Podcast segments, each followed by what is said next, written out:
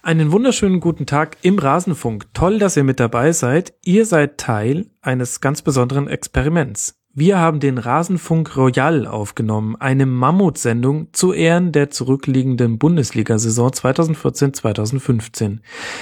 18 Gäste haben mit uns zu jedem Verein ausführlich gesprochen. Nicht alle gleichzeitig, keine Sorge, sondern nacheinander. Deshalb ist es aber natürlich eine besonders lange Ausgabe der Schlusskonferenz geworden und so haben wir uns entschlossen, sie aufzuteilen in drei Teile, die jeweils einen Umfang von ein paar Stündchen haben. Also etwas Kleines für zwischendurch, aber ihr habt ja jetzt Zeit in der Sommerpause. Ihr hört deshalb jetzt den ersten von drei Teilen des Rasenfunk Royal. Das ist ganz toll und deshalb werdet ihr gleich nochmal von mir begrüßt werden, wenn ich mit der eigentlichen Begrüßung beginne, so wie es mal geplant war. Würde mich sehr freuen, wenn ihr alle drei Teile hört. Wer es geschafft hat, der bekommt von mir das äh, goldene Fleißbändchen für Podcasthörer mit besonderem Einsatz in dieser Saison. In diesem Sinne, wir hoffen, euch gefällt auch diese große Mammutausgabe. Wir freuen uns sehr auf Feedback und jetzt geht's los. Hallo und herzlich willkommen zum Rasenfunk Royal, der großen Schluss, Schluss, Schlusskonferenz zur Bundesliga-Saison. Ihr hört eine Premiere, präsentiert von Skype, dem Dorn in unserem Hintern, der Geisel der Menschheit, dem Folterinstrument jedes Podcasters. ähm, nein, also es ist nicht von Skype präsentiert. Also Skype, nicht Sky, das ist wichtig. Ähm, wir hatten ein paar Probleme, aber jetzt hört ihr uns und das ist gut. Wir haben heute eine Mammutsendung vor uns. Wer es in der letzten Woche noch nicht mitbekommen hat, wir haben uns ein großes Projekt vorgenommen. In dieser Folge hört ihr, so denn alles gut geht, 18 Gäste zu jedem Verein einen miteinander in Konferenz geschaltet, nicht alle 18 gleichzeitig, das wäre dann doch ein bisschen zu sehr UNO-Simulation in der zehnten Klasse, das geht nicht gut. Aber die Tabellennachbarn sind zueinander zugeschaltet und mit denen will ich jetzt nacheinander über die Saison sprechen und hoffe, dass wir damit auch wirklich dann einen guten Schlusspunkt unter diese Spielzeit setzen können. Vorab schon mal ein riesengroßes Dankeschön an euch Hörer da draußen. Wir hatten dazu aufgerufen, über ein Google Docs Dokument Fragen einzureichen an unsere Gäste. Und ich habe mich ganz ehrlich gefragt, warum ich mich selber eigentlich noch vorbereitet habe hätte ich mal sein lassen können, denn es sind wahnsinnige 17 DIN A4 Seiten zusammengekommen mit wirklich sehr guten Fragen. Vielen, vielen Dank dafür. Ich werde versuchen, so viele wie möglich einzubauen. Ähm, seht es mir nach, wenn es dann doch nicht mit jeder klappt. Und auch ein Hinweis noch ganz am Anfang dazu. Bei den Fragen ist mir auch aufgefallen, nichts ist so vergänglich wie die Vergangenheit im Fußball. Der Blick geht anscheinend immer nach vorne. Oder doch nur scheinbar, naja, ähm, zumindest waren viele eurer Fragen schon auf die nächste Saison gerichtet. Das soll auch durchaus hier Platz haben, aber zunächst wollen wir ja mal zurückblicken und uns nochmal diese Saison vor Augen rufen. Dazu habe ich jetzt in der ersten Gesprächsrunde Vertreter der Vereine vom Platz 1 bis Platz 4 anwesend. Und zwar zum einen den deutschen Meister in dieser Runde. Herzlichen Glückwunsch und hallo, Jaltin Imbre vom Fehlpass Podcast. Hi. Hallo. Freut mich, dass du mit dabei bist. Und Gerne. wir haben mit dabei den deutschen Pokalsieger. Lars Vollmering, Buchautor, hat das Buch geschrieben, 111 Gründe, den VfL Wolfsburg zu lieben. Ist ein langes Buch geworden. schön, dass du mit dabei bist. Hallo Lars. Ja, hi, schön. Danke für die Einladung. Ja, freut mich sehr. Und falls ihr euch wundert, liebe Hörer, wir mussten ihn über Handy zuschalten. Ähm, auch das wird euch präsentiert von Skype. Der Software, die alle verwenden, aber niemand gut findet. Außerdem mit dabei Peter Ahrens von Spiegel Online und stellvertretend für Borussia Mönchengladbach. Hallo Peter. Hi. Hallo. Und last but not least haben wir noch jemanden aus Los Angeles zugeschaltet. Da ist Skype dann doch wieder ganz nett, das gebe ich ja zu. Den Erik vom Neverkusen Pod. Das ist ein Bayer Leverkusen Podcast. Hallo Erik. Hallo, freut mich dabei zu sein. Ja, ich freue mich auch. Ich ähm, bin sehr gespannt auf diese Runde. Ähm, ich erspare es euch jetzt, dass ihr euch gegenseitig gratuliert, wie toll die äh, anderen Vereine sind. Aber zum Beginn hätte ich Würde doch eine Frage. hätte ich doch eine Frage an euch alle vier. Und zwar, es gab in dieser zurückliegenden Bundesliga-Saison nur drei Tabellenführer. Wer kriegt sie alle zusammen? Also Paderborn auf jeden Paderborn, Fall. Paderborn, ja. Bayern und Erster Spieltag. Mhm. Erster bis dritter Spieltag sogar. Leverkusen? Nee. Sehr richtig, sehr richtig. Der Erik konnte Doch. es nicht sehen, aber ich habe in seine Nein. Richtung geguckt, nach Los Angeles. Alle drei unverdient. Alle drei unverdient. Na, Peter, ähm, da reden wir später nochmal drüber. Genau, Gerne. aber tatsächlich nur drei Tabellenführer und halt nett, dass Paderborn da noch mit stattfindet. Vierter Spieltag. Richtig, richtig. Da erkennt man den Sportjournalisten in der Runde. Daran erkennt man den Paderborner. den Stimmt. gebürtigen. Hat ja viel gebracht zum Schluss. Ja. Und da wird gleich draufgehauen auf Vereine, die noch gar nicht anwesend sind in der Skype-Konferenz. Finde ich gut. Ähm, und wir haben noch etwas. Wir haben äh, ein Novum und zwar hat es erst der FC Bayern geschafft, dass sowohl die Herren als auch die Damenmannschaft deutscher Meister wurden. Und dann hat der VfL Wolfsburg geschafft, dass sowohl die Herren als auch die Damenmannschaft den DFB-Pokal geholt haben. Wenn Ja, das mal kein super. unnützes Wissen ist. Aber ehrlich gesagt spricht für mich nicht für den Frauenfußball. Ich glaube, es ist nicht so gut, dass da jetzt auch immer die gewinnen in solchen Regionen, in denen der Männerfußball schon sehr dominant ist. Aber das ist dann vielleicht dann doch ein anderes Thema. Ja, dann macht Wolfsburg jetzt sicher auch in Basketball demnächst. Vielleicht. Äh, ich weiß gar nicht, ob wir überhaupt eine Basketballmannschaft haben. Ja, Feldhandball oder so. Ich glaube, ihr habt sogar eine Kegelabteilung, kann, oder nee, Moment, nee, falsch. Äh, Kegelabteilung war natürlich der FC Bayern, aber ihr habt eine Tanzabteilung, die sehr erfolgreich sein soll. Ja, wir äh, sind auch super in Wushu und im Judo und äh, im Cheerleading, glaube ich auch. Mein Gott, der VfL. Ja, Hammer, ne? Ja, Wahnsinn. Waren das schon die ersten zehn Gründe, den VfL Wolfsburg zu lieben? Äh, äh, ja, und äh, natürlich auch, dass äh, VW so viel Geld zur Verfügung stellt, dass wir uns genug Fans kaufen können, um aber mal in die Klischeetonne zu greifen. Ich kann dich beruhigen, das hast du hier gar nicht so sehr nötig, hoffentlich zumindest. Aber gut, lass Freut mal anfangen. Wenn der Kollege vom Spiegel dabei ist, dann hoffe ich natürlich auch auf Seriosität hier. Puh. ich habe auch die Okay, Luft Hoffnung angehalten. enttäuscht, danke. Erst, erstmals im Leben sieht man mich sprachlos. Hm? Das startet alles schon sehr vielversprechend. So Leute, wir haben eh schon äh, eine von Skype präsentierte Verspätung. Deswegen lasst uns mal reingehen. Wir haben eine Bundesliga-Saison zu besprechen, an deren Ende der FC Bayern München vollkommen überraschend deutscher Meister wurde. Jalcin, wie viele Tage hast du gefeiert? Ganz ehrlich, gar keinen. Nee, anders. Ich habe eigentlich jeden Tag gefeiert, den ich im Stadion sein durfte. Oh, sehr schön. Wie oft warst du denn im Stadion? So, summa summarum. Äh, summa summarum 12, 13 Mal. Ähm, Auswärtsspiele in Porto und ähm, in Barcelona mit eingerechnet. Das kann sich sehen lassen und ist ähm, für eine Bayern-Fan-Karriere durchaus beachtlich. Ist ja nicht so einfach, an Karten zu kommen. Das stimmt, das stimmt. So, ja, lass uns mal über den FC Bayern in der zurückliegenden Saison sprechen. Du hast es in deinem eigenen Fehlpass-Podcast schon ähm, in epischer Breite getan, auf zwei Stunden. So viel Zeit gebe ich dir nicht. Schade.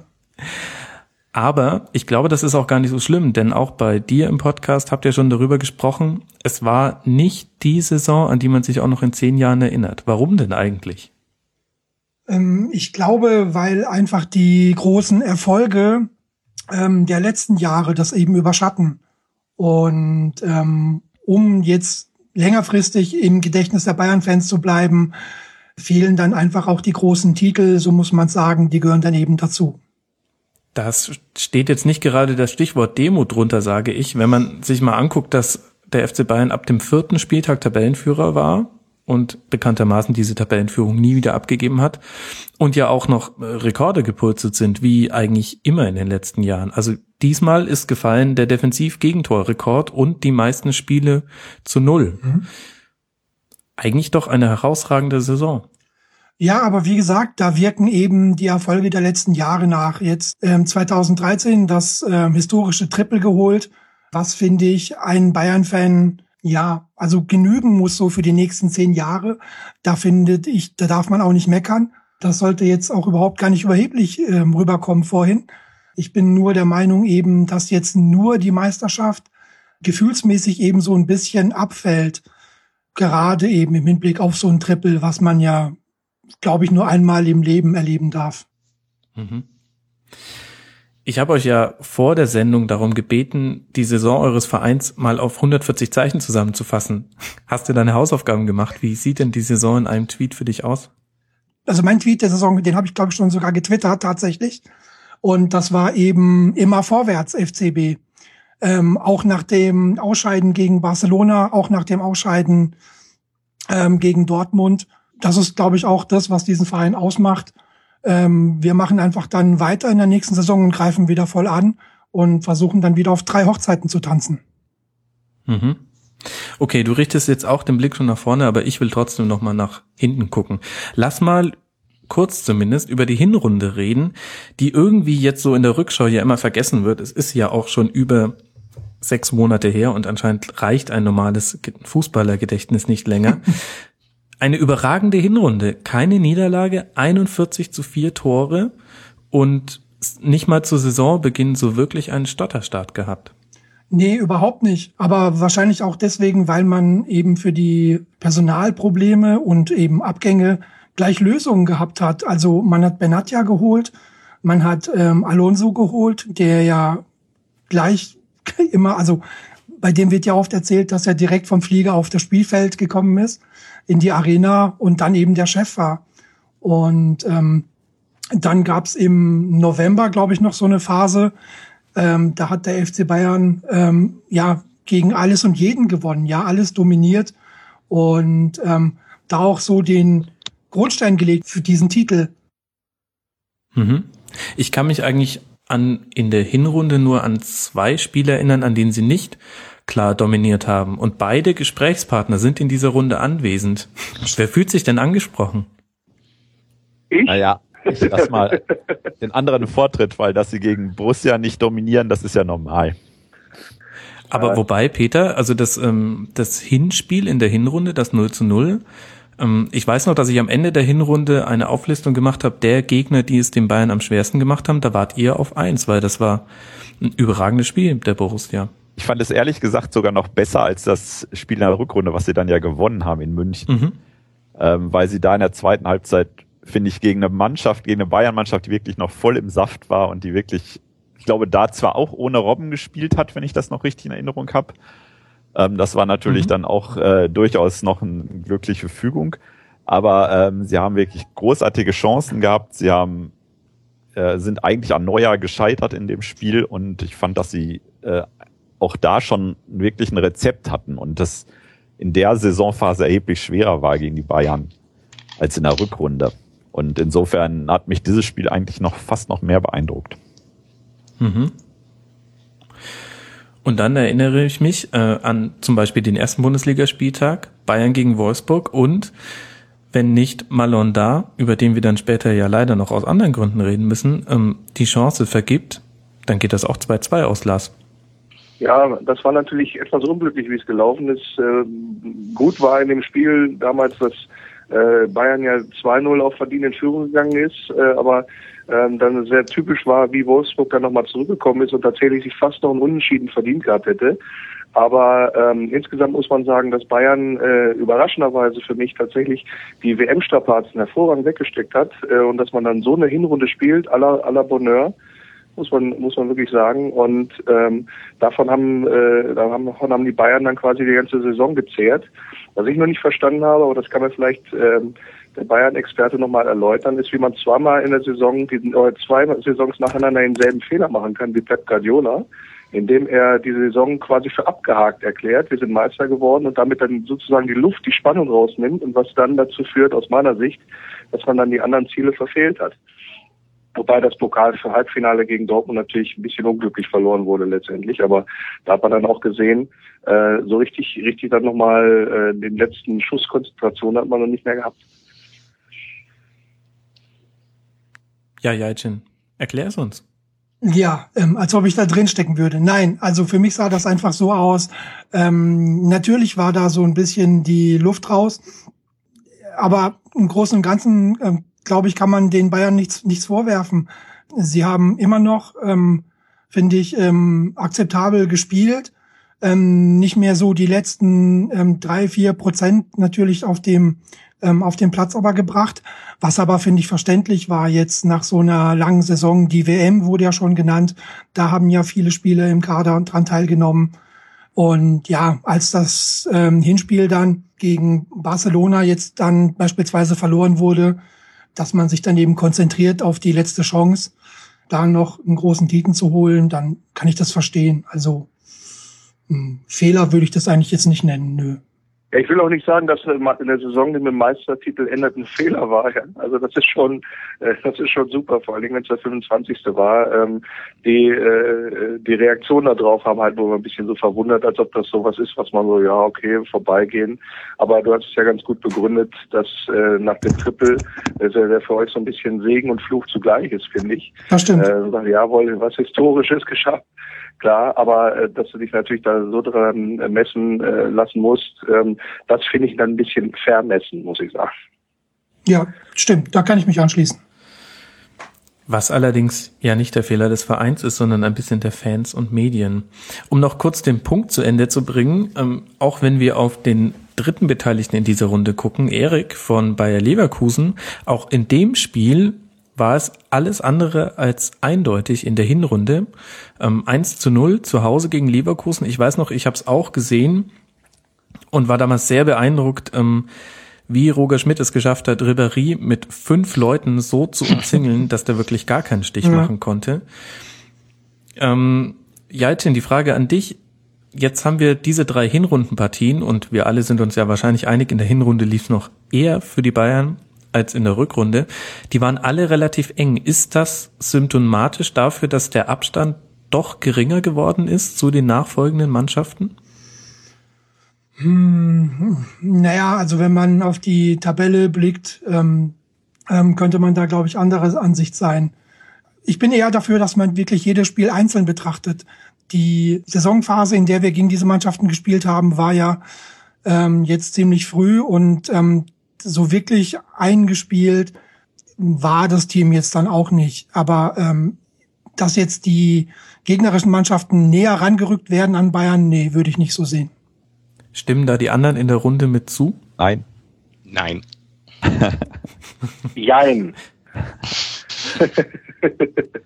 das Jein kommt daher, das Jein kommt daher, dass man äh, sagen muss, wenn eine Mannschaft mit 20, jetzt 20, 10 Punkte oder was Vorsprung ist, dann kann man nicht davon reden, dass die, äh, die anderen Mannschaften da dichter dran gerückt sind. Wenn man sich einzelne Spiele betrachtet, inklusive ähm, unseres 4 zu 1 äh, zu Hause oder auch das äh, gewonnene Spiel von Gladbach in München, ähm, da hat man dann schon gesehen, dass es zumindest möglich ist, in einzelnen Spielen äh, die Bayern zu schlagen. Das Problem ist, äh, Bayern hat, glaube ich, in der Rückrunde gegen alle Top-Mannschaften äh, verloren, äh, die doch oben mit äh, dran waren, von Platz zwei bis vier, glaube ich. Ähm, und äh, das Problem ist, wenn die anderen nicht mitmachen, das nutzt es, wenn nicht mal Frankfurt eine Überraschung schafft oder mal Hoffenheim oder so, dann hat Bayern halt die beste Konstanz und das gibt halt immer einen Ausschlag. Sie haben sogar noch gegen den fünften verloren, Augsburg. Ah, und richtig. gegen den Tabellen 17. Habe ich nicht mehr auf dem Zettel gehabt, danke. Also ich äh, habe so ein klares Nein ge äh, da eingeworfen, natürlich total relativierend und ähm, äh, mit der Einschränkung, wenn der Kader so bliebe, wie er jetzt ist, und das wird genau. er wahrscheinlich, beziehungsweise höchstwahrscheinlich ja nicht so sein. Also da würde ich sagen, mit dem Kader, den der FC Bayern in dieser Saison hat, würde er in der nächsten Saison ziemliche Probleme bekommen und die würden die anderen sehr nah ranrücken. Und ich glaube, man könnte sogar von einer spannenden Meisterschaft reden weil da einfach Mannschaftsteile sind mit Spielern, die entweder angeschlagen, dauernd angeschlagen oder eben über ihren Zenit vielleicht noch nicht hinaus, aber ihn zumindest schon in äh, Sichtweite haben. Eine ganze Menge Spieler äh, haben, ähm, wo man einfach was tun muss. Aber das wissen die natürlich in München selbst am allerbesten und die haben natürlich immer noch trotz Wolfsburg die besten Möglichkeiten finanzieller, ökonomischer und auch äh, vom Image her ist, glaube ich, immer noch, äh, wenn der FC Bayern ruft und der VfL Wolfsburg ruft dagegen, dann entscheidet man sich im Zweifelsfall für den FC Bayern. Also insofern werden die natürlich was tun und junge und attraktive Spieler holen, vielleicht eben auch aus den Clubs, die jetzt in der Rückrunde näher gerückt sind, sprich De Bruyne. Insofern ja, wird, da, wird da natürlich was passieren. wobei äh, Wolfsburg in diese Richtung äh, gar nicht aktiv werden würde. So mit Bayern mitzubieten, ähm, jetzt lass mal die finanziellen Geschichten mal außer Acht, äh, macht einfach keinen Sinn. Es äh, muss eher das Ziel sein, dass man mal guckt, dass man ähm, sich bei Dortmund, Schalke, Gladbach so da ähm, äh, umsieht und nicht äh, zu sehr auf die Bayern schaut, weil wenn da auch nochmal die Schatulle aufgemacht wird, ähm, dann ist klar, dass man da die Topspieler bekommt. Äh, De Bruyne äh, wird es allerdings nicht geben oder nicht sein, sagen wir es mal so. Gut, Jatchen, ähm, das bringt uns schon zu ganz vielen Transferfragen, die die Hörer an dich haben. Ich würde aber gerne vorher noch kurz über die Rückrunde sprechen und ja auch über Champions League und DFB-Pokal. Das gehört ja mit zu dieser Saison mhm. dazu. Hinrunde habe ich gesagt, keine Niederlage, 41 zu 4 Tore. Rückrunde, 5 Niederlagen, 39 zu 14 Tore. Das ist im Vergleich eine schlechte Rückrunde, aber insgesamt ja immer noch eine sehr, sehr gute Halbserie.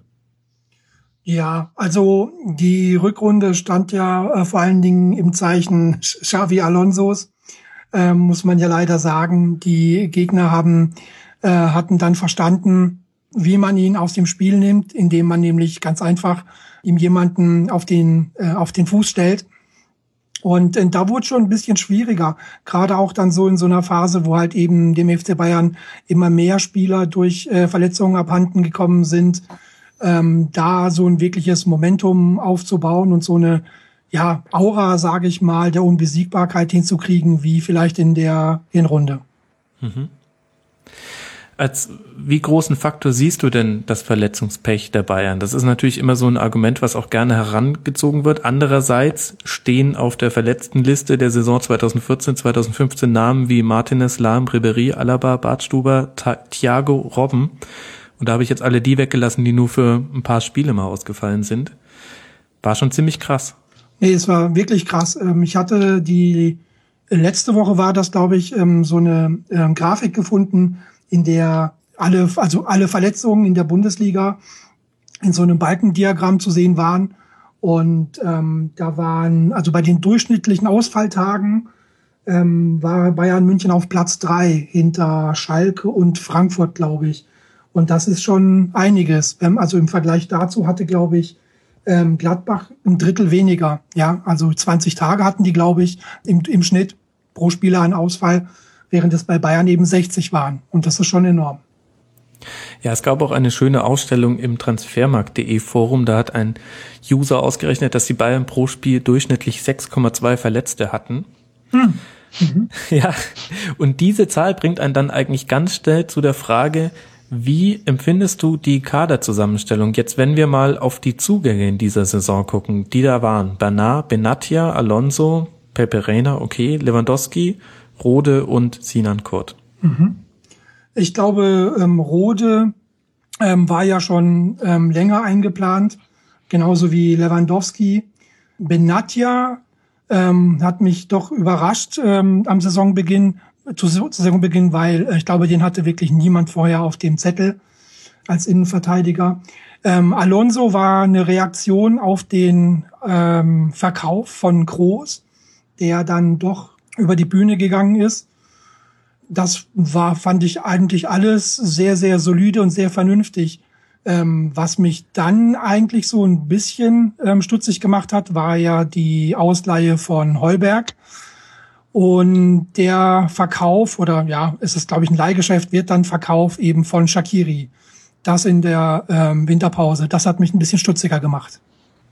Und jetzt aus der Retrospektive würdest du sagen, hat vor allem jetzt ein Shakiri dann auch wirklich gefehlt, als Ribéry so lange ausgefallen ist? Ja, also ist jetzt im Nachhinein einfach.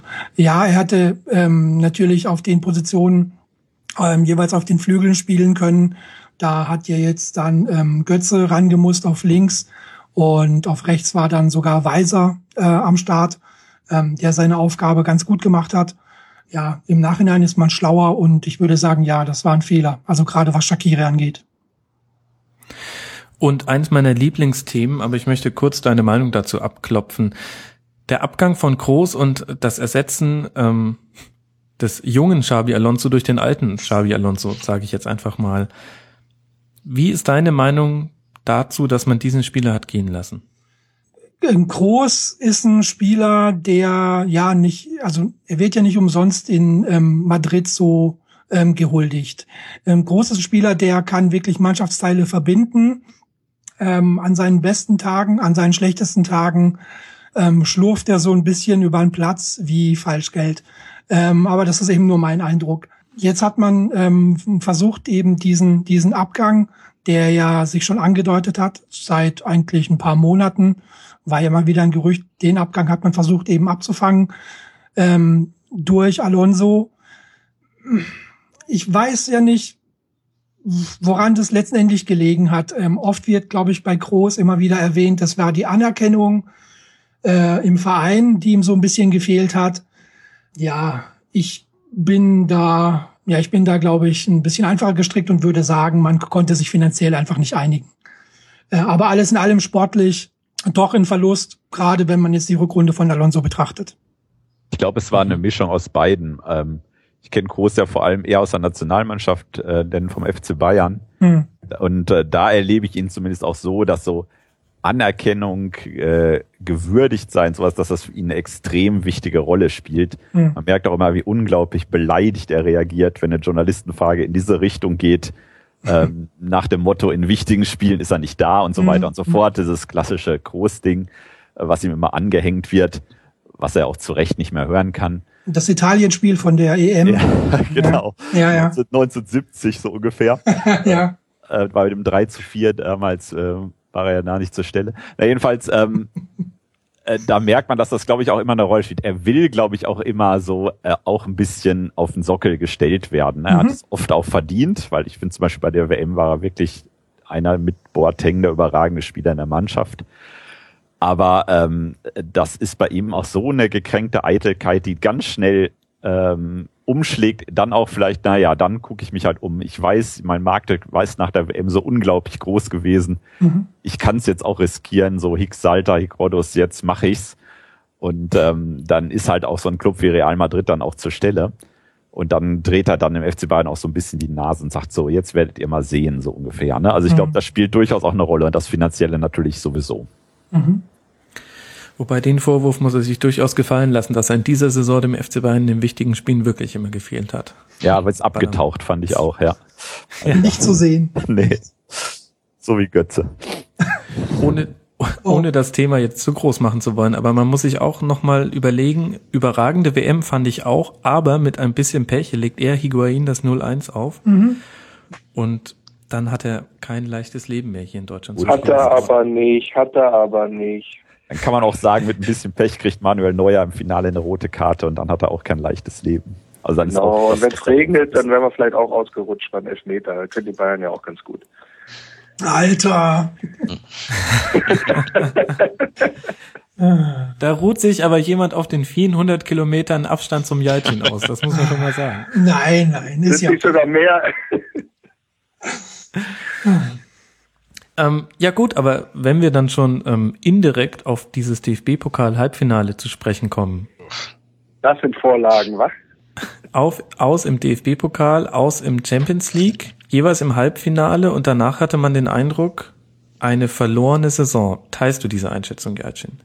Nee, also das mag eben der Eindruck sein, wie ich schon anfangs sagte, durch die Erfolge jetzt in der Vergangenheit, durch die großen Erfolge in der Vergangenheit, aber ähm, verlorene Saison auf gar keinen Fall.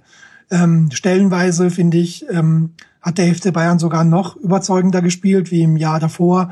Gerade eben, wie vorhin schon erwähnt, so die zweite Hälfte der Hinrunde war wirklich überragend. Da hatten wir einen Lauf, da hatte ich stellenweise ja, jetzt nicht Mitleid, aber ich hätte damals ungern als Gegenspieler auf dem Platz gestanden.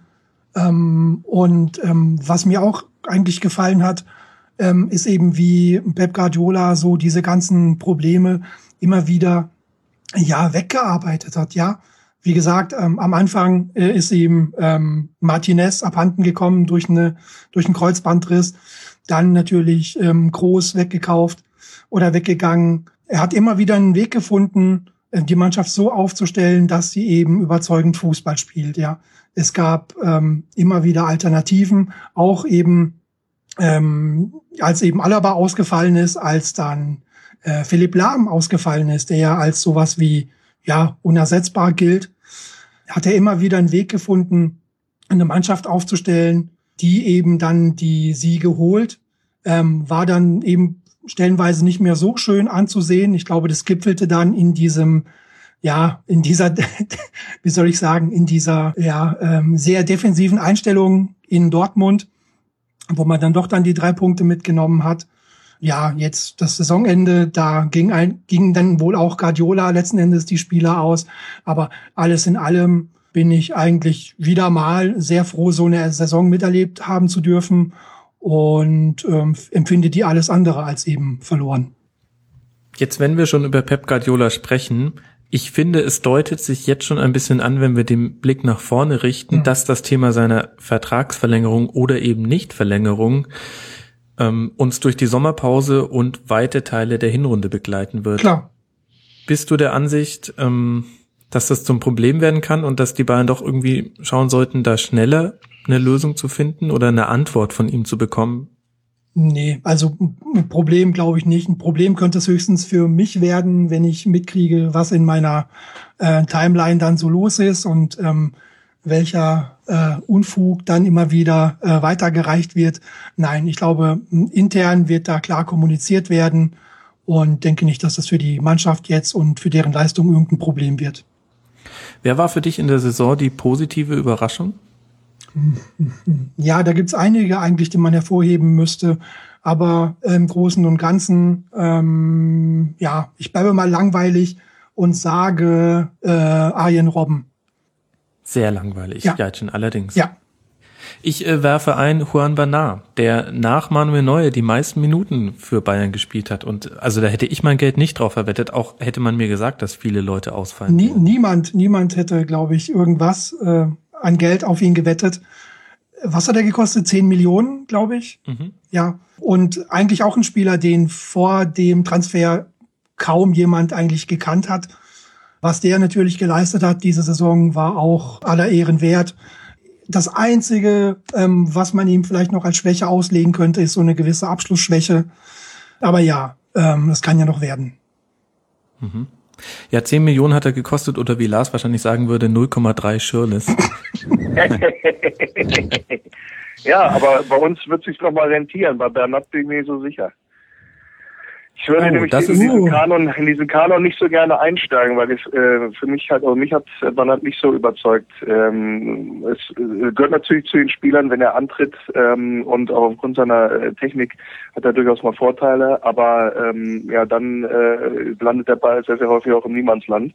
Ich weiß auch nicht, wie, äh, wie viele Flanken zu äh, oder Vorlagen er tatsächlich auch zu Toren gegeben hat. Das ist, die habe ich jetzt nicht parat, aber viele sind es aus meiner Sicht nicht gewesen. Ich glaube, es waren nur zwei. Ja, du siehst ja, das ist natürlich für einen Außenverteidiger auch nicht so prall. Ähm, ich sage auch äh, ganz ehrlich, in den großen Spielen, gut gegen Barcelona kann man mal verlieren, wir sind ja auch nicht so schlecht. Ähm, aber das sind halt äh, so Sachen, da trennt sich ein bisschen, um jetzt mal das Phrasenschwein zu füttern, da trennt sich die Spreu vom Weizen. Und ich glaube, dass ein Spieler wie Banat dem FC Bayern auf Dauer nicht weiterhilft. Ach, also das ähm, würde ich anders sehen. Ähm, allein sein An Einsatz, gerade was er so zum Beispiel defensiv bringt. Er hat sogar gute Dribblings gezeigt. Ähm, er kann den Ball eigentlich auch gut halten und weiterverarbeiten unter Druck. Ähm, ja, also ich bin da eigentlich mehr als zufrieden. Aber ich würde dir noch, Jatschin, ich würde dir gerne noch mal eine andere Frage stellen. Geht so ein bisschen in die Richtung äh, auf Banat und äh, ähm, Guardiola. Äh, es wurde immer so ein bisschen äh, von der Hispanisierung des FC Bayern gesprochen. Mhm. Ähm, ähm, wie, wie, siehst du das? Ist das äh, ist das tatsächlich so? Ist das überhaupt kritisch zu sehen? Oder ist dann auch die Frage, wenn Pep Guardiola irgendwann dann mal die Segel streicht in absehbarer Zeit und man hat die ganzen spanischen Spieler dann noch da, ist das könnte das dann äh, zum äh, Problem für den FC Bayern werden. Ja, ähm, das Thema Hispanisierung hatten wir, glaube ich, zu Beginn der Saison, als ähm, Alonso kam. Ähm, nee, ich halte das eigentlich für äh, kein Problem, jetzt mittel- oder langfristig für den FC Bayern. Allerdings, ich muss eine große, große Ausnahme machen. Ähm, bei Thiago, äh, bei dem bin ich mir eigentlich ja sehr sicher, dass er Guardiola folgen würde, egal wo es hingeht. Das ist so das einzige Problem, was ich da in der Geschichte sehe. Und das, wo Thiago so ein bisschen der Perspektiv-Hoffnungsspieler ist, finde ich. Ähm, ich habe so ein bisschen den Eindruck, hätte man jetzt ein Voting gemacht, wer war der Spieler der Saison, mhm. wäre Thiago irgendwo unter den Top 3 und das, obwohl er wie viele Spiele gemacht hat? Sieben oder acht zum Ende mhm. der Saison hin.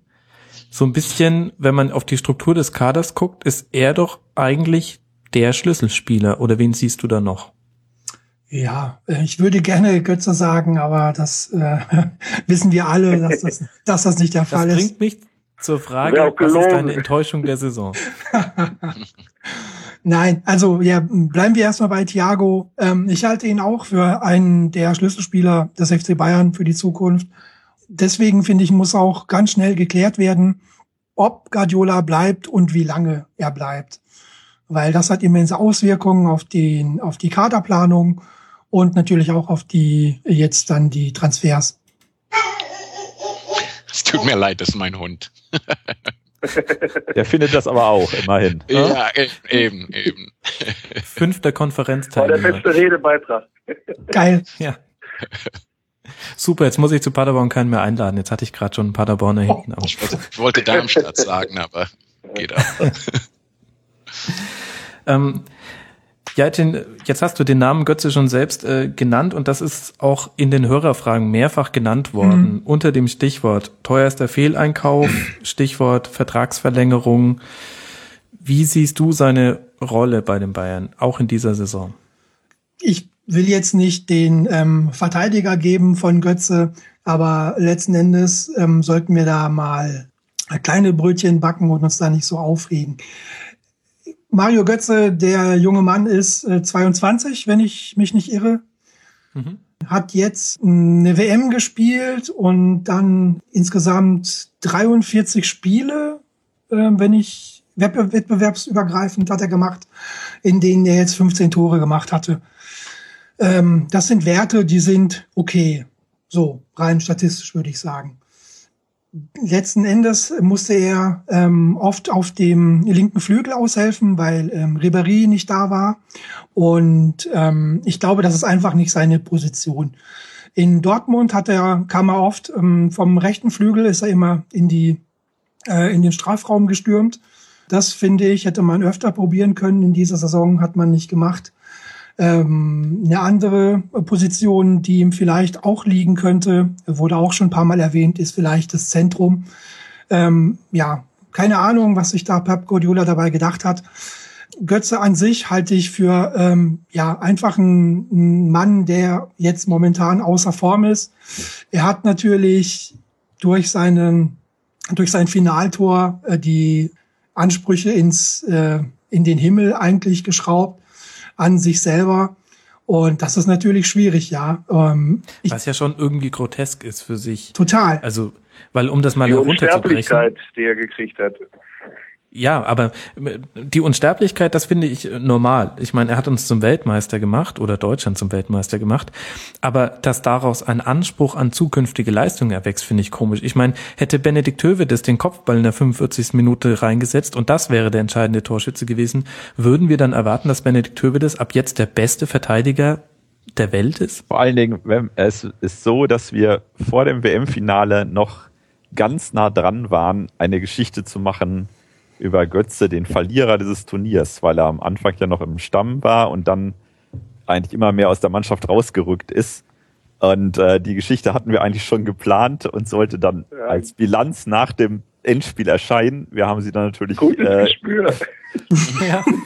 verschämt versteckt und äh, die wird natürlich irgendwann noch mal kommen, ne? Und dann werden ein paar Daten ausgewechselt. Aber ich meine, das äh, sagt natürlich, was so ein Tor auch anrichten kann, ne? Letztlich. Also das Tor war natürlich auch großartig gemacht, muss man nach wie vor immer noch sagen. Aber ähm, daraus jetzt einen Anspruch zu erheben, was du gerade schon sagtest, Max, das ist natürlich aberwitzig. Ne? So, Jaltin, wenn ich auf die Hörerfragen gucke, ja. dann dreht sich da ganz, ganz viel über Transferplanung.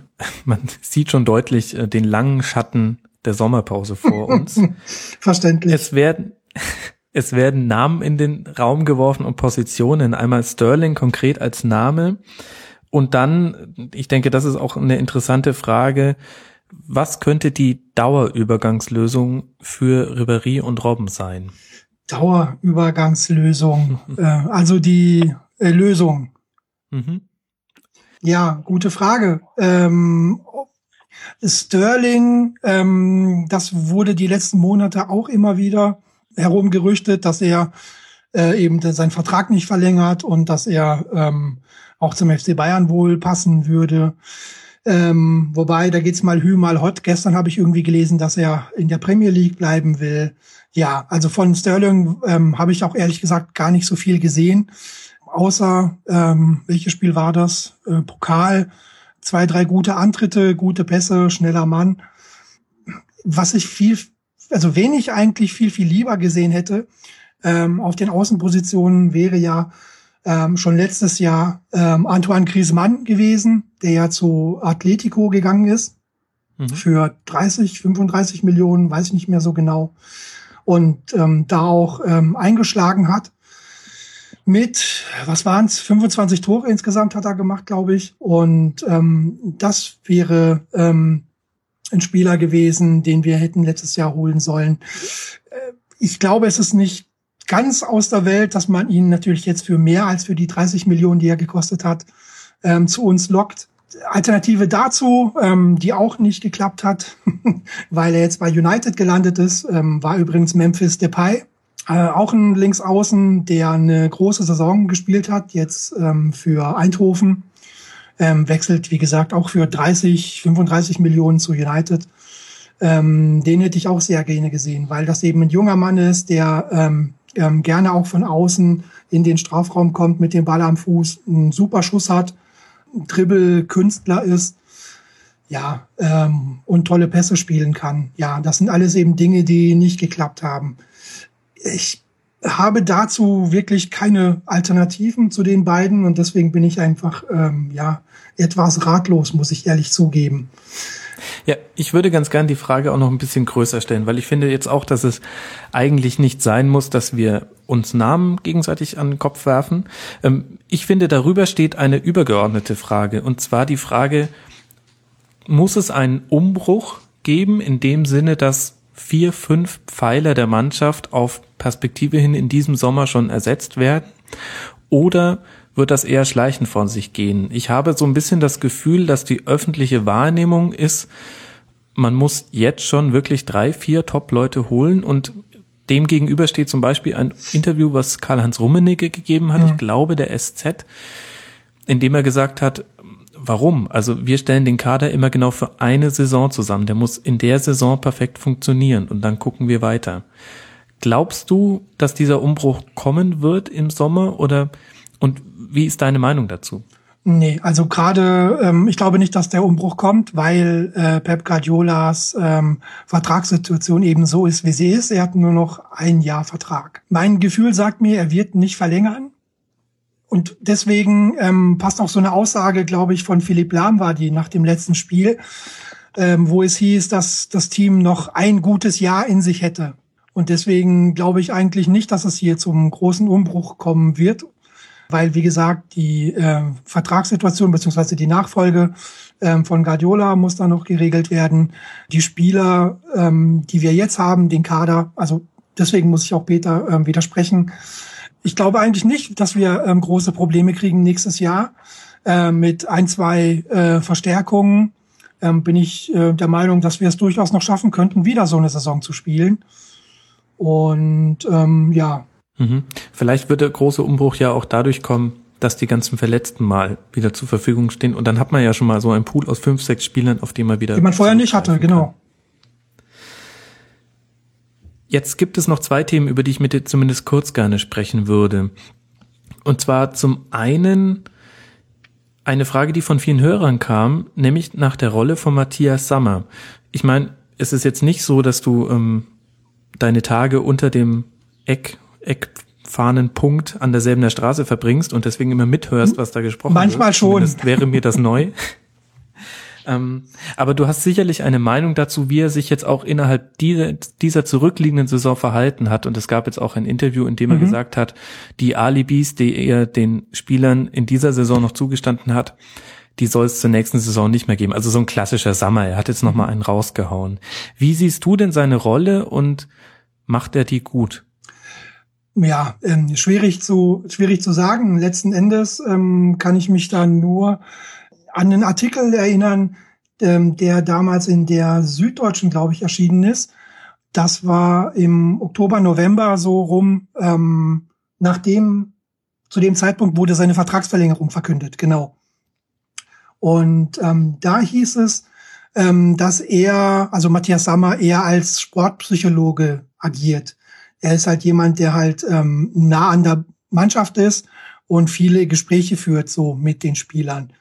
Letzten Endes weiß ich nicht, ob das so in der Stellenbeschreibung so drin war, aber so füllt er die Position aus. Was die Mannschaftsplanung angeht, da hat er ja, glaube ich, den Reschke geholt von Leverkusen, der sich darum kümmert. Und seine, ähm, seine genaue Position jetzt und seine tagtägliche Arbeit, darüber kann ich nichts sagen. Und dann haben wir noch ein zweites großes Thema, wo ich glaube, dass du auch einfach eine Einschätzung mal abgeben kannst als jemand, der näher dran ist als manch andere Fans. Müller Wohlfahrt schmeißt mitten in der Saison hin auf eine beispiellose Art und Weise in einer sportlich recht brisanten Phase. Du musst mir jetzt nicht sagen, was da passiert ist, auch wenn du es ganz sicher weißt. Aber wie wichtig war für dich jetzt auch rückblickend in dieser Saison dieses Thema? Fandest du es notwendig? Was sind so deine Gedanken zu diesem ganzen Komplex? Ähm, was Müller Wohlfahrt angeht, da das Thema war echt viel zu überhöht. Man muss dazu sagen, das hing wohl auch zusammen, damit zusammen, dass der FC Bayern gegen Porto eben das Hinspiel verloren hatte. Ähm, war ja sofort am Tag drauf, oder? Erinnere ich mich da? Ja, ja, genau, aber das ist ja, ja kein Grund, ähm, dass der Mediziner hinschmeißt. Ja, wohl anscheinend noch. Also ähm, letzten, Endes, letzten Endes, also ich meine, zumindest in der Öffentlichkeit hing das halt ähm, damit halt zusammen, ja. Man hat ähm, deutlich verloren, klar verloren gegen, gegen Porto. Am Tag drauf geht eben äh, Müller Wohlfahrt. Ja, ich ähm, kann mich da nur äh, Sebastian Rode anschließen. Äh, mir ist auch egal, wer da an der Seitenlinie rumturnt. Die ähm, Praktiken von Müller Wohlfahrt sind ein anderes Thema. Ähm, das ähm, fand ich immer so ein bisschen shady. Äh, ja, ich bin immer noch, ich warte immer noch auf diese ähm, Pressekonferenz, die Müller Wohlfahrt nach der Saison geben wollte um da mal ein bisschen Licht ins Dunkel zu bringen. Dann, wer weiß, ob die noch kommt. Und wenn die kommt, dann bin ich sehr gespannt. Ja, wenn Guardiola weg ist, kommt die. Alleine deswegen schon, um den Verein nicht zu beschädigen. Ich glaube, dass äh, einiges vor, also aus der Distanz meine ich da, dass einiges vorgefallen ist. Ähm, weil sonst äh, ist er quasi eine Institution im Verein gewesen, äh, wie, wie Uli Hoeneß äh, wie Kalle Rummenigge im Moment noch ist. Und wenn sich dann so jemand von heute auf morgen hinstellt und sagt, äh, ich will nicht mehr, und das hat was damit zu tun, dass man quasi meinen Ruf beschädigen möchte, dann ist da richtig was am Dampfen. Und das werden wir jetzt aber, glaube ich, erst erfahren, wenn es äh, wenn es dann vorbei ist mit der spanischen Herrlichkeit. Ich glaube, man lehnt sich nicht zu weit aus dem Fenster, wenn man sagt, definitiv hatte dieser ganze Themenkomplex damit zu tun, dass da große Egos aufeinandergeprallt sind, sowohl auf das Seiten von Pep Guardiola. Wie immer bei Bayern. Ja klar, aber dann in so einer Situation ähm, hinzuschmeißen, ähm, ja, wie groß muss da dein Ego sein, Max? Also sehr komisch. Zwing mich bitte nicht darauf zu antworten. Nein, es war definitiv, er hat dem Verein damit keinen Gefallen getan. Richtig. Ja, Jin, ich glaube, wir machen gerade tatsächlich den längsten Bayern-Block der Rasenfunkgeschichte bisher. Was, Tut mir leid. Was schon uns ganz gut, nein, ist ja, war ja so geplant. Aber ich hätte gern eine abschließende Frage an dich, die kommt von einem Hörer, The Dish Guy. Er schreibt, Interessierst du dich ernsthaft noch für die Bundesligaspiele gegen Durchschnittsteams? Und er nennt dabei sich als Beispiel, ich habe in den letzten drei Jahren trotz Sky nur teilweise Pokal- und Champions League-Spiele ab Halbfinalspiele gesehen, sowie die Bundesligaspiele gegen die Borussias. Wow. Äh, okay. Ähm, ich weiß nicht, wie seine Fanliebschaft verteilt ist. Ja. Aber wie ist es bei dir? Also so ein durchschnittlicher Kick gegen, weiß nicht. Oh, sag nicht, sag nichts Falsches. oh Gott, die den können. FC? Ja, ähm, ja, auch gegen den FC war ich im Stadion. Nein, bei mir ist es gerade umgekehrt. Ähm, je, also ich habe auch Sky und seitdem ich Sky habe, sehe ich eigentlich mehr Spiele in den Stadien. Und ähm, bei mir geht das gerade eben in die andere Richtung, dass ich eben so oft wie möglich ähm, immer im Stadion bin, egal ob jetzt ähm, auswärts oder dann eben zu Hause. Und ich möchte jedes Spiel sehen vom FC Bayern, ähm, weil ich, habe ich vorhin schon angedeutet, ja, so eine wunderbare Zeit eigentlich miterleben darf und durfte.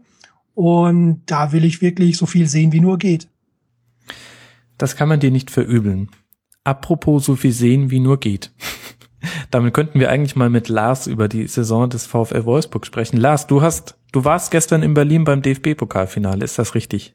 Ja, und ich äh, komme quasi frisch vom Empfang der Mannschaft aus dem Rathaus äh, und von den Feierlichkeiten äh, auf dem Rathausplatz, was ja auch dann übertragen wurde. Äh, denke mal, ein paar werden die Bilder auch gesehen haben. Deswegen ist meine Stimme auch noch ein bisschen angekratzt. ich bitte das zu verzeihen. Aber die ist beim 3-1, ist die auf der Strecke geblieben gestern. Du, das Gute ist, ähm, dadurch, dass wir dich jetzt auf dem Handy anrufen müssen, wird Skype das sowieso so runterrendern, dass man da keine, kein, kein angekratzt sein mehr hört. Nee, aber dann lass uns doch mal die Saison vom VfL tatsächlich mal von hinten erzählen. DFB-Pokalsieg, Riesenerfolg, das war neben der Meistersaison die Wolfsburg-Saison. Ja, das kann man ganz klar so sagen. Ähm, ich ähm, habe es spaßhalber neulich mal in meinem Blog geschrieben auch ähm, das, was wir im letzten halben Jahr durchgemacht haben oder durchlitten oder miterleben durften, oder wie man es auch äh, betiteln möchte, das haben ähm, manche Traditionsvereine in den letzten zehn Jahren nicht erlebt. Äh, also das war ein unwahrscheinlich intensives Jahr für alle Beteiligten ähm, und natürlich mit einem ja fast schon filmreifen und äh, auch geschichtsträchtigen Ende der Saison. Wenn wir jetzt diese beiden herausragenden Spielzeiten der letzten zehn Jahre mal nebeneinander stellen, also jetzt einmal den zweiten Platz im DFB-Pokal 2014, 2015 und dann auf der anderen Seite die Meisterschaft 2008, 2009, würdest du mir zustimmen, wenn ich sage, sportlich gesehen war diese Spielzeit sogar noch besser? Ja, das liegt vor allen Dingen daran, also ich möchte kurz äh, da, da einschieben, dass man beide ähm, beide Saisons sehr, sehr schwer ver, äh, vergleichen kann. Ähm, mhm. Also das vor allen Dingen liegt es daran, dass die Mannschaft in dieser Saison wesentlich konstanter gespielt hat als in der Meistersaison. Da äh, hat die Mannschaft ja äh, quasi im Mittelfeld die Hinrunde abgeschlossen, um dann einen unwahrscheinlichen Lauf zu kriegen. Und zum Schluss hat man dann ja sämtliche Bundesliga-Teams, die sich da in den Weg gestellt haben, einfach nur noch überrannt und dann ist man halt in eine unwahrscheinliche Serie reingekommen und ich glaube, äh, wenn Jico oder Grafit damals äh, übers Tribünendach geschossen hätten, wäre der auch noch irgendwie reingegangen. Also das war das eine. Ähm, äh, was halt die Mannschaft oder die Saison, äh, dieser, äh, die Mannschaft diese Saison ausgezeichnet hat, ist diese unwahrscheinliche Konstanz und auch den Willen, immer wieder zurückzukommen, auch nach Rückschlägen, die man auch im Pokalfinale dann gesehen hat. Ich glaube, 2009 war es doch so, dass äh, in der Hinrunde kein einziges Auswärtsspiel gewonnen wurde. Und dann da Ja, also es war eine sehr schlechte Bilanz jedenfalls, das ist richtig. Ja. Jetzt habe ich äh, jedem von den zukünftigen Gästen gebeten, ähm, unter anderem den äh, wichtigsten Akteur der Saison sich zu überlegen. Ganz ehrlich, bei Wolfsburg beantwortet sich die Frage von alleine, oder? De Bruyne. Ja, das ist natürlich die, ähm, die klassische, die logische äh, Antwort. Ähm, wenn jemand äh, so äh, überragend spielt, was ähm, ja zum Beispiel auch dann das Brechen äh, des Bundesliga-Rekords und äh, Vorlagen, Scoring-Punkten und so weiter angeht, das ist schon äh, schon überragend. Äh, wer gerade wer auch so viel Pflichtspiele macht und ähm, sich gestern im Pokalfinale auch noch quasi den Fuß nähen lässt und trotzdem auf die Zähne beißt und das Ding unbedingt nach Hause fahren will, ähm, das ist natürlich sowohl spielerisch als auch ähm, kämpferisch ähm, ein äh, absolut, äh, ja, ein absoluter Hammerspieler, äh, wo wir stolz sein dürfen, dass wir den in Wolfsburg haben. Ich würde aber auch äh, gerne für, äh, andere Spieler nochmal herausstellen. Für mich war zum Beispiel gestern im Pokalfinale der überragende Spieler Vierinha, ein äh, eigentlich klassischer Außenstürmer, ein sehr, sehr, sehr, sehr guter Dribbler, den man umfunktioniert hat aus Not äh, zum rechten Verteidiger ähm, der ähm, auf einer Position äh, gespielt hat, die er nicht ausgefüllt hat, macht er überragend aus meiner Sicht. Ähm, und äh, auch ein Daniel Jury hat eine unwahrscheinliche Entwicklung genommen, aber da kommen wir vielleicht gleich noch drauf bei der Überraschung der Saison. Mhm. Ich würde ganz gerne mit dir, bevor wir gerne noch ein bisschen über äh, Caligiuri reden, noch generell über deinen Eindruck von der Mannschaft sprechen. Von außen betrachtet ist das ein, ein sehr homogenes Team was dann durch den tragischen Tod von Junior Malandan nochmal weiter zusammengewachsen ist. Ist das nur die sehr oberflächliche Sicht von außen oder würdest du das auch bestätigen? Ähm, also ich äh, kann es erstmal grundsätzlich bestätigen, vielleicht äh, anhand eines Beispiels. Ich war neulich mal beim Training, ähm, da was das war vor dem äh, Bundesligaspiel gegen Dortmund ich mal gucken und ähm, habe dann diese unwahrscheinliche Fokussierung festgestellt. Auch bei einer ganz normalen Trainingseinheit, wo es eigentlich mehr auch so ein bisschen um Re äh, Regeneration ging, schwieriges Wort, ähm, äh, da hat man dann so ein Spielchen gemacht und da ist mir halt aufgefallen, wie zum Beispiel Bas Dost, der, äh, glaube ich, äh, jeden anschreit, wenn er nicht spielen darf wie er sich äh, mit seinem direkten Konkurrenten Niklas Bentner ähm, da geflaxt hat, äh, Scherze gemacht hat und so weiter und so fort. Also man hat gesehen, dass bei allem Konkurrenzkampf, der ja auch in Wolfsburg nicht gerade klein ist, eine sehr, sehr homogene, sehr, sehr harmonische Truppe da zusammengestellt wurde. Die wollten alle äh, die wollten alle den Erfolg und letztendlich, glaube ich, auch äh, den Erfolg für, für Junior. Denn ähm, das Ereignis hat natürlich den gesamten Verein, die Fans, ähm, als auch natürlich auch die, die Stadt äh, nochmal zusammengeschweißt, äh, dass dann der, letztendlich der Erfolg oder die erfolgreiche Saison dann überhaupt möglich gewesen ist. Wie fandst du denn den Umgang des Vereins mit seinem Tod? Also ich habe da gestern ein Zitat, ich glaube, von Pierre Litbarski dazu gehört, der gesagt hat, die große Schwierigkeit war, auf der einen Seite Trauer zuzulassen und auf der anderen Seite das Thema in Anführungszeichen auch nicht überzustrapazieren.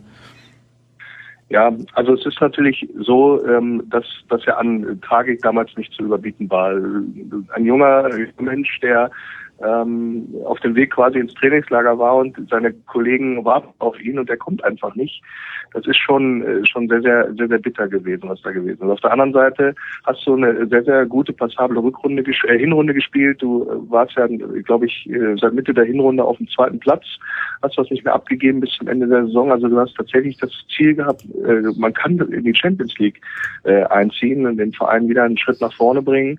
Ähm, dann hast du ein, ein erstes Spiel gegen die Übermacht im deutschen Fußball mit Bayern München vor der Brust.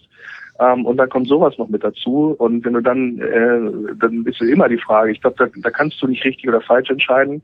Ähm, man hat sich dann dafür entschieden, wir machen das Trainingslager, wir versuchen so viel Normalität, wie, wie es geht, versuchen aber auch der Trauerraum zu geben. Und ich glaube, das ist insbesondere Dieter Hecking und Klaus Alofs ähm, äh, sehr, sehr gut gelungen. Da gibst du mir schon das Stichwort für die Anschlussfrage. Dieter Hecking, jetzt erstmal über Hacking, dann können wir gerne noch kurz über Alofs reden er hat nicht den besten Ruf, scheint mir, wenn ich auch mal so rekapituliere, was die Gäste im Rasenfunk bisher gesagt haben. Und doch ist er jetzt Trainer einer der erfolgreichsten Wolfsburger Mannschaften aller Zeiten. Wie siehst du ihn denn? Ja, also ich ähm, habe ihn von Anfang an, oder die Verpflichtung habe ich von Anfang an sehr positiv gesehen. Ähm, ich äh, habe im Grunde nichts davon gehalten, was da immer kolportiert worden ist, dass man gesagt hat, ja, äh, passt er denn dahin und man braucht auch ein bisschen auch ein bisschen mehr Glamour und der trägt doch nur Karo-Hemden. Ähm, wie soll das denn sein? Wie soll das denn gehen? Und äh, da habe ich nichts von gehalten. Ich halte Dieter Hecking für einen sehr, sehr guten, äh, akribischen Arbeiter, der es perfekt versteht, auch taktischer Natur, wie man äh, beim äh, Rückspiel oder Bundesliga -Rückspiel Rückrundenauftakt gegen Bayern gesehen hat, auch taktisch eine Menge drauf hat. Ähm, und ähm, ich teile also diese Ansicht nicht, dass er ähm, ähm, ja es sozusagen äh, nicht äh, nicht drauf hätte als Trainer. Ähm, und ich würde tatsächlich dann auch sagen, er hat seinen Kritikern letztendlich gezeigt.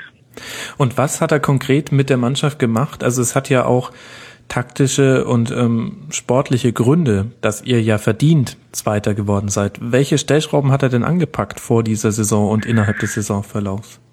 Ich glaube, er hat es ähm, verstanden, eine ähm, altbekannte Wolfsburger Krankheit auszumerzen. Und das ist die Krankheit gewesen, zu schnell zufrieden zu sein.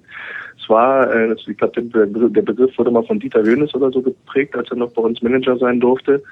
Ähm, die Wolfsburger Wohlfühloase, sprich, ähm, man hat ein ruhiges äh, Umfeld, wenn man mal Erfolg gehabt hat, äh, ruht man sich so ein bisschen auf sein Bankkonto aus und bringt dann nicht mehr die Leistung. Ich glaube, ähm, äh, Dieter Hecking hat es geschafft, den Konkurrenzkampf in der Mannschaft immer so hoch zu halten und äh, da auch nicht, äh, nicht nachzulassen, den Spielern zu sagen, so jetzt äh, kommt noch mal und ähm, sich da nicht zu früh zurückzulehnen. Es gab so ein, zwei Spiele in der Saison, da habe ich so gedacht, na, ähm, ist da jetzt wieder der alte Schlendrian eingekehrt, aber äh, nichtsdestotrotz hat, äh, hat das Hacking, glaube ich, verstanden, da äh, nochmal noch mal Druck aufzubauen auf die Mannschaft und wir, sie hat dann auch auf dem Platz meistens oder sehr, sehr häufig, sonst hätten wir nicht so gut abgeschnitten, die richtige Antwort gefunden. Aber hat er denn tatsächlich auch so viel rotiert, weil du sagst, großer Konkurrenzkampf, ähm, ist mir jetzt gar nicht so in Erinnerung. Ja, also rotiert, äh, also er ist ja kein Freund des Rotierens, das ist richtig. Aber ähm, wenn du dich im Training ähm, schon durchsetzen musst, äh, als Außenspieler auch Ivan Perisic, der mal zeitlang dann auf der Bank saß, oder äh, auch ein Schöne kommt ja momentan nicht vorbei, aber die machen natürlich Druck im Training. Ähm, und ähm, ich glaube, das, äh, das reicht mittlerweile auch schon, ähm, um diese Konstanz hinzubekommen. Wenn ich jetzt auf eure 34 Spiele dieser Saison gucke, dann stechen für mich persönlich vier heraus. Einmal haben wir beide Spiele gegen den FC Bayern. Wir haben über das eine schon gesprochen. Erster Spieltag 2 zu 1 hätte aber sehr gut auch 2 zu 2 ausgehen können. Da wart ihr schon, habt eigentlich einen Vorgeschmack auf die Saison gegeben und man hat es damals noch nicht ahnen können, nachzuhören im Rasenfunk 1. und äh, dann auch das Rückspiel, ähm, der Auftakt zur Rückrunde, ähm, dieses 4 zu 1, bei dem die Bayern sehr, sehr hilflos wirkten. Ähm, lass uns mal kurz über die beiden Spiele sprechen. War für dich das, das 4-1 dann auch so richtig das Signal, diesmal lassen wir nicht nach in der Rückrunde? Ja, also ich glaube, dieses ähm, Spiel, Dieter Hecking hat es damals gesagt, das war halt ein Sahnetag, da hat alles gepasst. Ähm, so muss man das, glaube ich, auch bewerten. Ähm, das war, ich war selber im Stadion und es äh, war ein sehr, sehr emotionaler Abend, äh, muss ich sagen. Es war ein sehr, sehr würdevolles Gedenken an Junior Malanda mit einer beeindruckenden Choreo vor den Augen der Weltöffentlichkeit, was ja unserem Verein auch mal gut getan hat, ähm, da sich mal äh, auch so emotional zu präsentieren, wie es sonst häufig ähm, abgesprochen wird, dass sowas überhaupt geht. Ähm, das war das eine. Und sportlich gesehen war es natürlich auch so, dass wir mit der frühen Führung ähm, äh, an diesem Tage. Das hat uns natürlich sehr, sehr in, in die Karten gespielt. Und dann hatten wir äh, natürlich ein überragendes, äh, überragendes Mittelfeldspiel. Wir haben die Räume unwahrscheinlich gut zugekriegt. Und dann vorne, ähm, ja, wenn De Bruyne abgeht und allein auf ein Neuer zuläuft, dann kann er meistens schon fragen, möchtest du aus dem linken oder rechten Eck rausholen. Hm.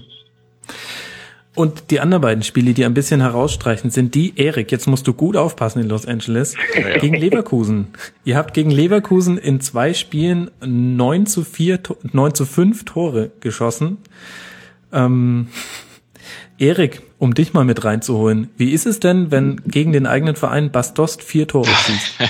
also, ich glaube, der hat schon mehrmals gegen äh, Bayer Leverkusen getroffen. Wenn ich mich nicht irre, ist das seine Lieblingsmannschaft, also sein Lieblingsgegner in der Bundesliga, wenn es äh, zu Tore kommt. Ähm, ja, also äh, also die erste Niederlage in der Hinrunde war natürlich, ähm, das war so eine Art Überraschung. Ähm, wir hatten zuvor also ziemlich gut gespielt. Dann waren wir auch, wie gesagt, das ähm, Tabellenerste eine Zeit lang und äh, dann plötzlich haben wir ja diese Klatsche gegen ähm, Wolfsburg, Wolfsburg erwischt. Ähm, ja, und danach ging es nicht mehr so gut ähm, mhm. wie ganz am Anfang.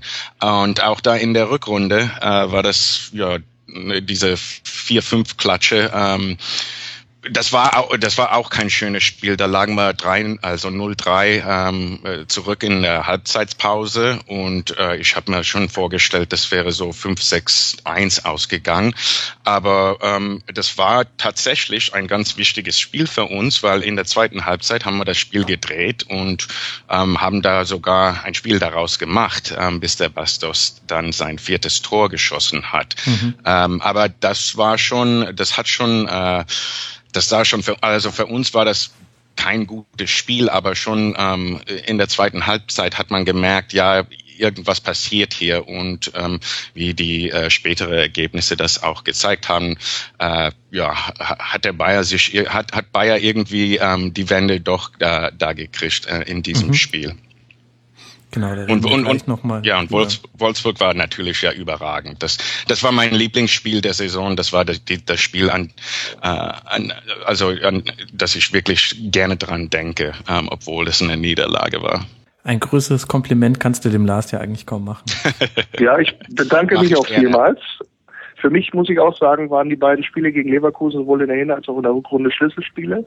Ähm, in der Hinrunde war es so, dass glaube ich, das unser erster äh, Sieg war, mehr oder weniger. Vorher äh, hat nämlich die Saison äh, gar nicht so gut angefangen. Und wir haben dann profitiert. Ich war bei beiden Spielen im Stadion, habe ich, haben wir glaube ich beim ersten Spiel profitiert von der Doppelbestrafung, rote Karte, elf Meter, wenn ich mich da richtig entsinne.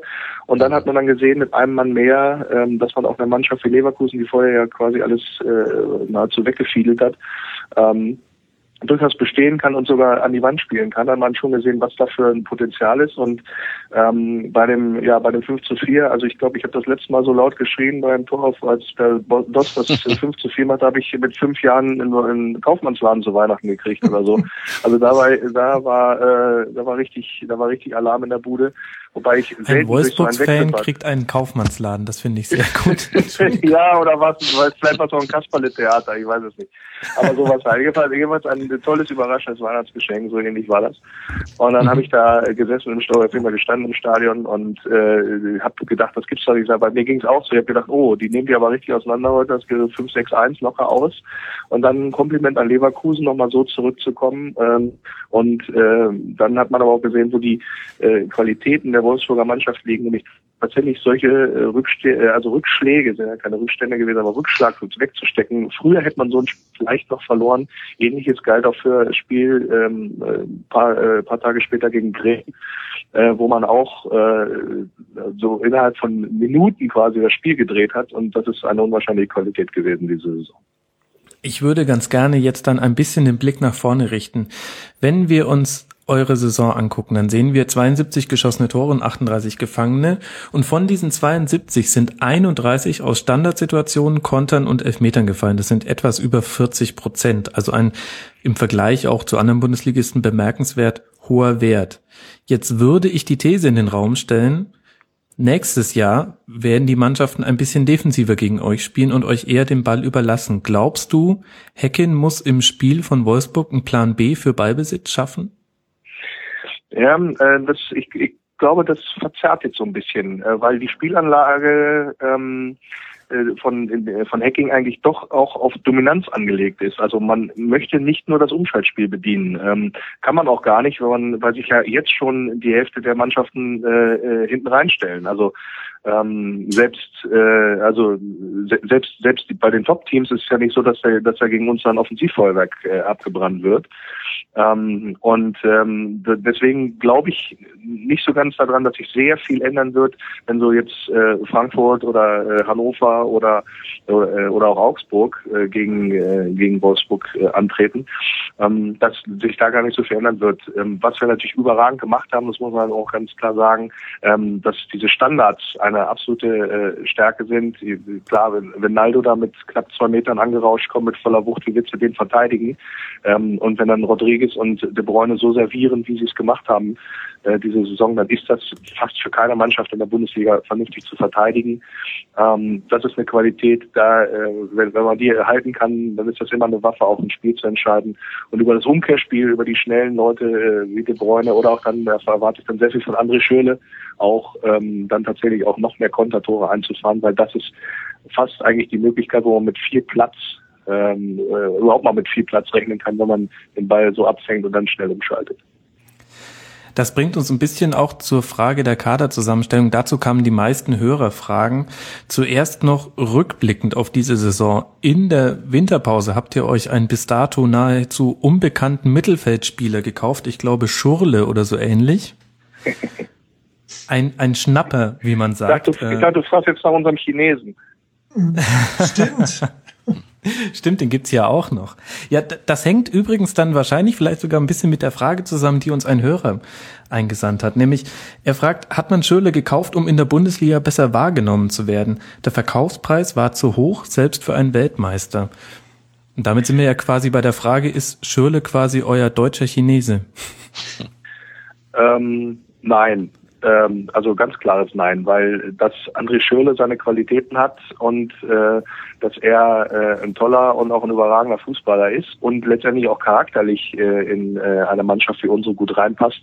Ähm, das würde ich jetzt mal als unbestritten mal geben. Es sei denn, da gibt es jetzt äh, Widerspruch aus der Runde. Ja. Ähm, äh, gibt es? Ja. okay. Äh, darf ich noch kurz zu Ende oder möchtest du gleich sagen? Unbedingt, mach erst zu Ende. Alles klar.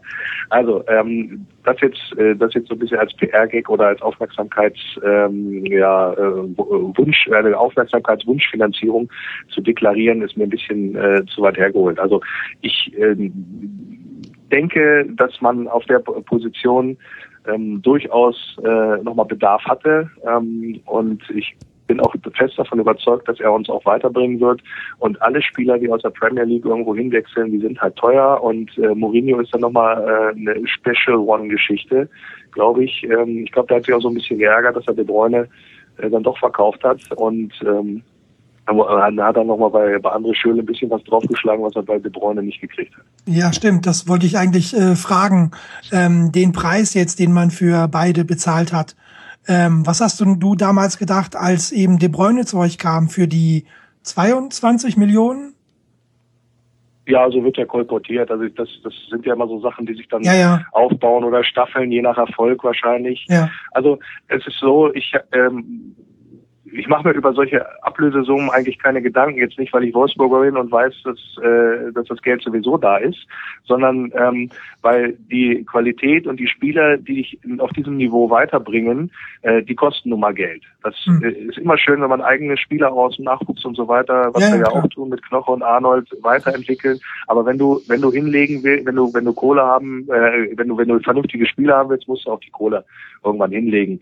Es ist immer ein bisschen schade, dass Wolfsburg da so ein bisschen drauf reduziert wird. Ja, die schmeißen dann Geld um sich. Äh, äh, aber ähm, ja, willkommen bei, im Club. bei anderen, bei anderen Vereinen, also die, die, die spielen ja auch nicht für einen Teller warme Suppe, ja. Also das ist ja, ne, also das gerade so, wenn man äh, in, in Ruhrgebiet oder in die, ich, ich wohne ja im Rheinland, äh, wenn man ins Ruhrgebiet guckt oder ins Rheinland, da hat man das Gefühl, dass die äh, die Vereine da, da äh, wäscht die äh, Frau vom ehrenamtlichen Trainer noch die Trikots, ja. Also das ist so ein bisschen Verklärung, ein bisschen Sozialromantik, die da mhm. eine Rolle spielt. Das ist immer ein bisschen schade eigentlich. Und natürlich ist es so, jetzt kann man äh, drüber streiten, müssen es 32 Millionen zu Schürle sein oder hätten 25 auch gereicht. Ähm, ja, ich, ich denke mir äh, über diesen Wahnsinn, was Transfersummen angeht, generell jetzt nicht nur aus Wolfsburger Sicht. Ähm, das, da, da kannst du Abende drüber diskutieren, ob das so viel Sinn macht. Entscheidend ist für mich, ich glaube, keiner stellt die äh, Sinnhaftigkeit des De Bruyne-Transfers auch für diese Summe nee, in Frage. gar keinen Fall. Und zu Schürle wollte Peter uns noch was sagen. Ich habe ja dazu in einer anderen Rasenfunksendung schon mal alles gesagt eigentlich, aber ich wiederhole das ganz gerne. Ähm, ich finde, dass er zu, also es hat, andersrum, es hat mich nicht besonders überrascht, dass er jetzt Anlaufschwierigkeiten hat bei Wolfsburg, wo er eine überragende Saison gespielt hat. Der ist englischer Meister, deutscher Pokalsieger und Weltmeister. Das muss man erstmal bringen. Aber ich finde, dass ja. er einer der Spieler ist, die durch wenige Aktionen so sehr glänzen können, dass all seine Schwächen dahinter verschwinden oder zumindest in der Öffentlichkeit zu wenig wahrgenommen werden. Also in der Nationalmannschaft ist es so, dass er wirklich der Spieler ist, der auch im Vorwärtsspiel unglaublich viele Ballverluste hat, der äh, zum Arbeiten nach hinten wirklich gezwungen und getragen werden muss. Jemand, der natürlich durch seinen extrem präzisen Schuss und durch die, manch eine super Flanke auch das natürlich kompensieren kann, aber ähm, kein kompletter Spieler, wie es immer so schön heißt. Und äh, da hat er noch, glaube ich, extrem dran zu arbeiten und hat Hacking noch ein Stück zu tun. Und äh, es kann natürlich sein, ja. dass er es hinbekommt, aber ähm, man muss sich angucken, wie Schürle bei Chelsea gesehen wurde, nämlich als wirklich einer, der dann irgendwann auch nicht mal mehr Ergänzungsspieler war, dass er in der Nationalmannschaft eigentlich auch nie richtig den Durchbruch geschafft hat, obwohl er jetzt wirklich auch schon Jahre dabei ist. Er ist immer noch ein Spieler, der ab der 60. Minute seine Qualitäten hat und dafür ist er mir ehrlich gesagt dann doch ein bisschen zu teuer. Äh, ich weiß natürlich, dass man nichts mit Transfersummen groß als Gradmesser groß rumschmeißen sollte, weil das wirklich inzwischen Quatsch ist, aber ähm, ich finde für, äh, es gibt Spieler in Europa, die man, also die eine Mannschaft weiterbringen. Also ich muss sagen, ein Stück weit äh, kurz widersprechen, wenn ich darf. Ähm, Gerne, wenn man die letzten Spiele auch gesehen hat, immer wenn er, wenn er reingekommen ist, äh, der, der Einsatzwille und die Einsatzbereitschaft, gerade auch nach hinten zu arbeiten, die war sehr, sehr groß. Also ähm, er hat äh, jede Menge Meter gemacht. Natürlich ist er auch gezwungen, sich entsprechend anzubieten, wenn er reinkommt und so. Aber ich hatte nicht den Eindruck, dass man ihn da äh, tragen muss. Vielleicht hat da auch tatsächlich schon eine Entwicklung stattgefunden. Und ich habe nach dem äh, nach dem Bayern-Spiel äh, der äh, Rückrunde, äh, zum Rückrundenstart gesagt, dass ähm, uns das natürlich äh, gerade im Umschaltspiel mit so zwei schnellen Leuten wie Schürle und De Bruyne unwahrscheinlich äh, gut tut, äh, die, diese Spieler zu haben. Und ich bin fest davon überzeugt, ähm, man äh, hat ein bisschen mal ein bisschen Pech gehabt, wenn er, wenn er jetzt mal so der, wie man so schön sagt, der Knoten mal platzt ähm, und mal auch eine Aktion gelingt, ähm, die nicht so alltäglich ist, dann wird er uns noch sehr, sehr viel Freude bereiten. Das bringt uns zu vielen Hörerfragen, die wir gekriegt haben, was die Kaderzusammenstellung für nächste Saison angeht. Wenn du eben sagst, er wird euch noch viel Freude bereiten, frage ich, wer soll euch denn noch viel Freude bereichen? Unter anderem wurden wir gefragt, konkret nach der Frage, kann man De Bruyne überhaupt langfristig halten? Und konkret wurden wir gefragt, ähm, ist Toni Rüdiger eine überlegenswerte Alternative für eure Abwehrkette? Vielleicht fangen wir damit mal an, mit beiden. Mit Rüdiger. Mhm. Jo, also ähm, gut, das ist ein, ähm, ist ein, das ist eine Personalie, die ähm, ich so ein bisschen mit Stirnrunzeln verfolge eigentlich. Ähm, ich, klar, die Saison ist äh, VfB Stuttgart ist jetzt nicht dazu angetan, da irgendeinen Spieler großartig herauszuheben ähm, und äh, sag, äh, zu sagen, äh, der könnte jetzt eine Mannschaft, die in der Champions League spielt, großartig weiterbringen. Ähm, klar, Rüdiger ist ein junger Spieler. Ähm, ich bin auch äh, ansatzweise von den Qualitäten durchaus überzeugt. Ich glaube aber nicht, dass er ähm, unsere äh, Schwierigkeiten, wenn ich sie mal, wenn, wenn sie überhaupt so vorhanden sind, ähm, in der Abwehr ähm, beheben würde, dass er uns tatsächlich weiterbringen würde. Ähm, das, dafür, dafür ist er mir nicht konstant genug gewesen in seinen Leistungen. Und ähm, auch mal ehrlich ist, bei uns hatte ja der, äh, der dritte Innenverteidiger, Tim Klose, lange Zeit Probleme am zweiten vorbeizukommen. Und erst zum Ende der Saison hat er das geschafft da jetzt das an Rüdiger kommt und als Vierter kommt ähm, äh, und sich dann tatsächlich dann noch mal hin, noch weiterhin anstellt, das glaube ich auch weniger. Mhm. Und wie siehst du die Personalie De Bruyne? Glaubst du, er ist langfristig zu halten? Hast du Angst konkreter, dass er vielleicht schon in dieser Transferperiode wechselt? Also Angst habe ich nicht. Ähm, was mich so ein bisschen an, dieses, an dieser Diskussion stört, ähm, ist die Tatsache ähm, oder die Frage, die immer wieder aufgeworfen wird, wann wechselt er endlich? Das ist immer so ein bisschen so, ähm, also ein Stück weit despektierlich und auch respektlos, finde ich. Ähm, das ist immer so, als würde man äh, von der Queen behaupten, sie müsste am Hauptbahnhof die Klos putzen das äh, nur weil er in Wolfsburg spielt. Das finde ich ein bisschen, ein bisschen schwierig, ehrlich gesagt, weil er hat hier ein, ein Top-Umfeld, äh, die Fans liegen ihm quasi zu Füßen, der kann sich hier frei entfalten. Ähm, das ist ähm, und letztendlich hat er dem Verein auch ein bisschen was zu verdanken, dass er von der, dass er ihn von der Tribüne geholt hat bei Chelsea. Ähm, aber natürlich, wenn man mal Realist ist, äh, glaube ich, dass uns De Bruyne nicht in dieser Transferperiode, aber in einer der beiden folgenden verlassen wird, weil dann äh, wird der Druck auch zu groß ich bin jetzt auch mal gespannt, ähm, kann man diese Leistung, die diese Saison passiert ist, in irgendeiner Form bestätigen überhaupt? Das werden wir, das werden wir alles sehen. Aber ich kann mir halt nicht vorstellen, dass sowas überragend ist. Äh, ich meine, ich würde es mir wünschen, aber ich kann mir jetzt nicht vorstellen, dass es in der Form nochmal so möglich sein wird. Und dann schauen wir mal. Aber für diese Transferperiode bin ich eigentlich sehr, sehr entspannt. Das bringt mich vielleicht noch zu einer übergeordneten Frage. Was glaubst du denn, sind jetzt die Ansprüche in Wolfsburg? Also ein Hörer hat so formuliert, wird jetzt vor allem bei den Kosten für die Mannschaft minimal das Minimalziel Champions League ausgegeben und im besten Fall Nummer zwei hinter den Bayern. Ist es tatsächlich so, so definiert, dass jetzt Champions League sein muss für nächste Saison? Also die Definition von äh, Alofs und Ecking ist ja, die, die Mannschaft Stück für Stück weiterzuentwickeln. Ähm, der Angriff auf Bayern ist nächste Saison noch nicht geplant. Das kam äh, auch äh, relativ deutlich zum Ausdruck, glaube, vor kurzem erst im Interview ähm, dass äh, Alofs gesagt hat, das ist, das ist noch zu weit weg. Wir müssen erstmal die Leistung bestätigen. Ähm, man hat nach der Europa League äh, Qualifikation im vergangenen Jahr gesagt, so jetzt wollen wir uns weiterentwickeln, sprich Platz vier, jetzt ist es Platz zwei geworden, was ja für den Verein dann auch nochmal fast schon ein Quantensprung war.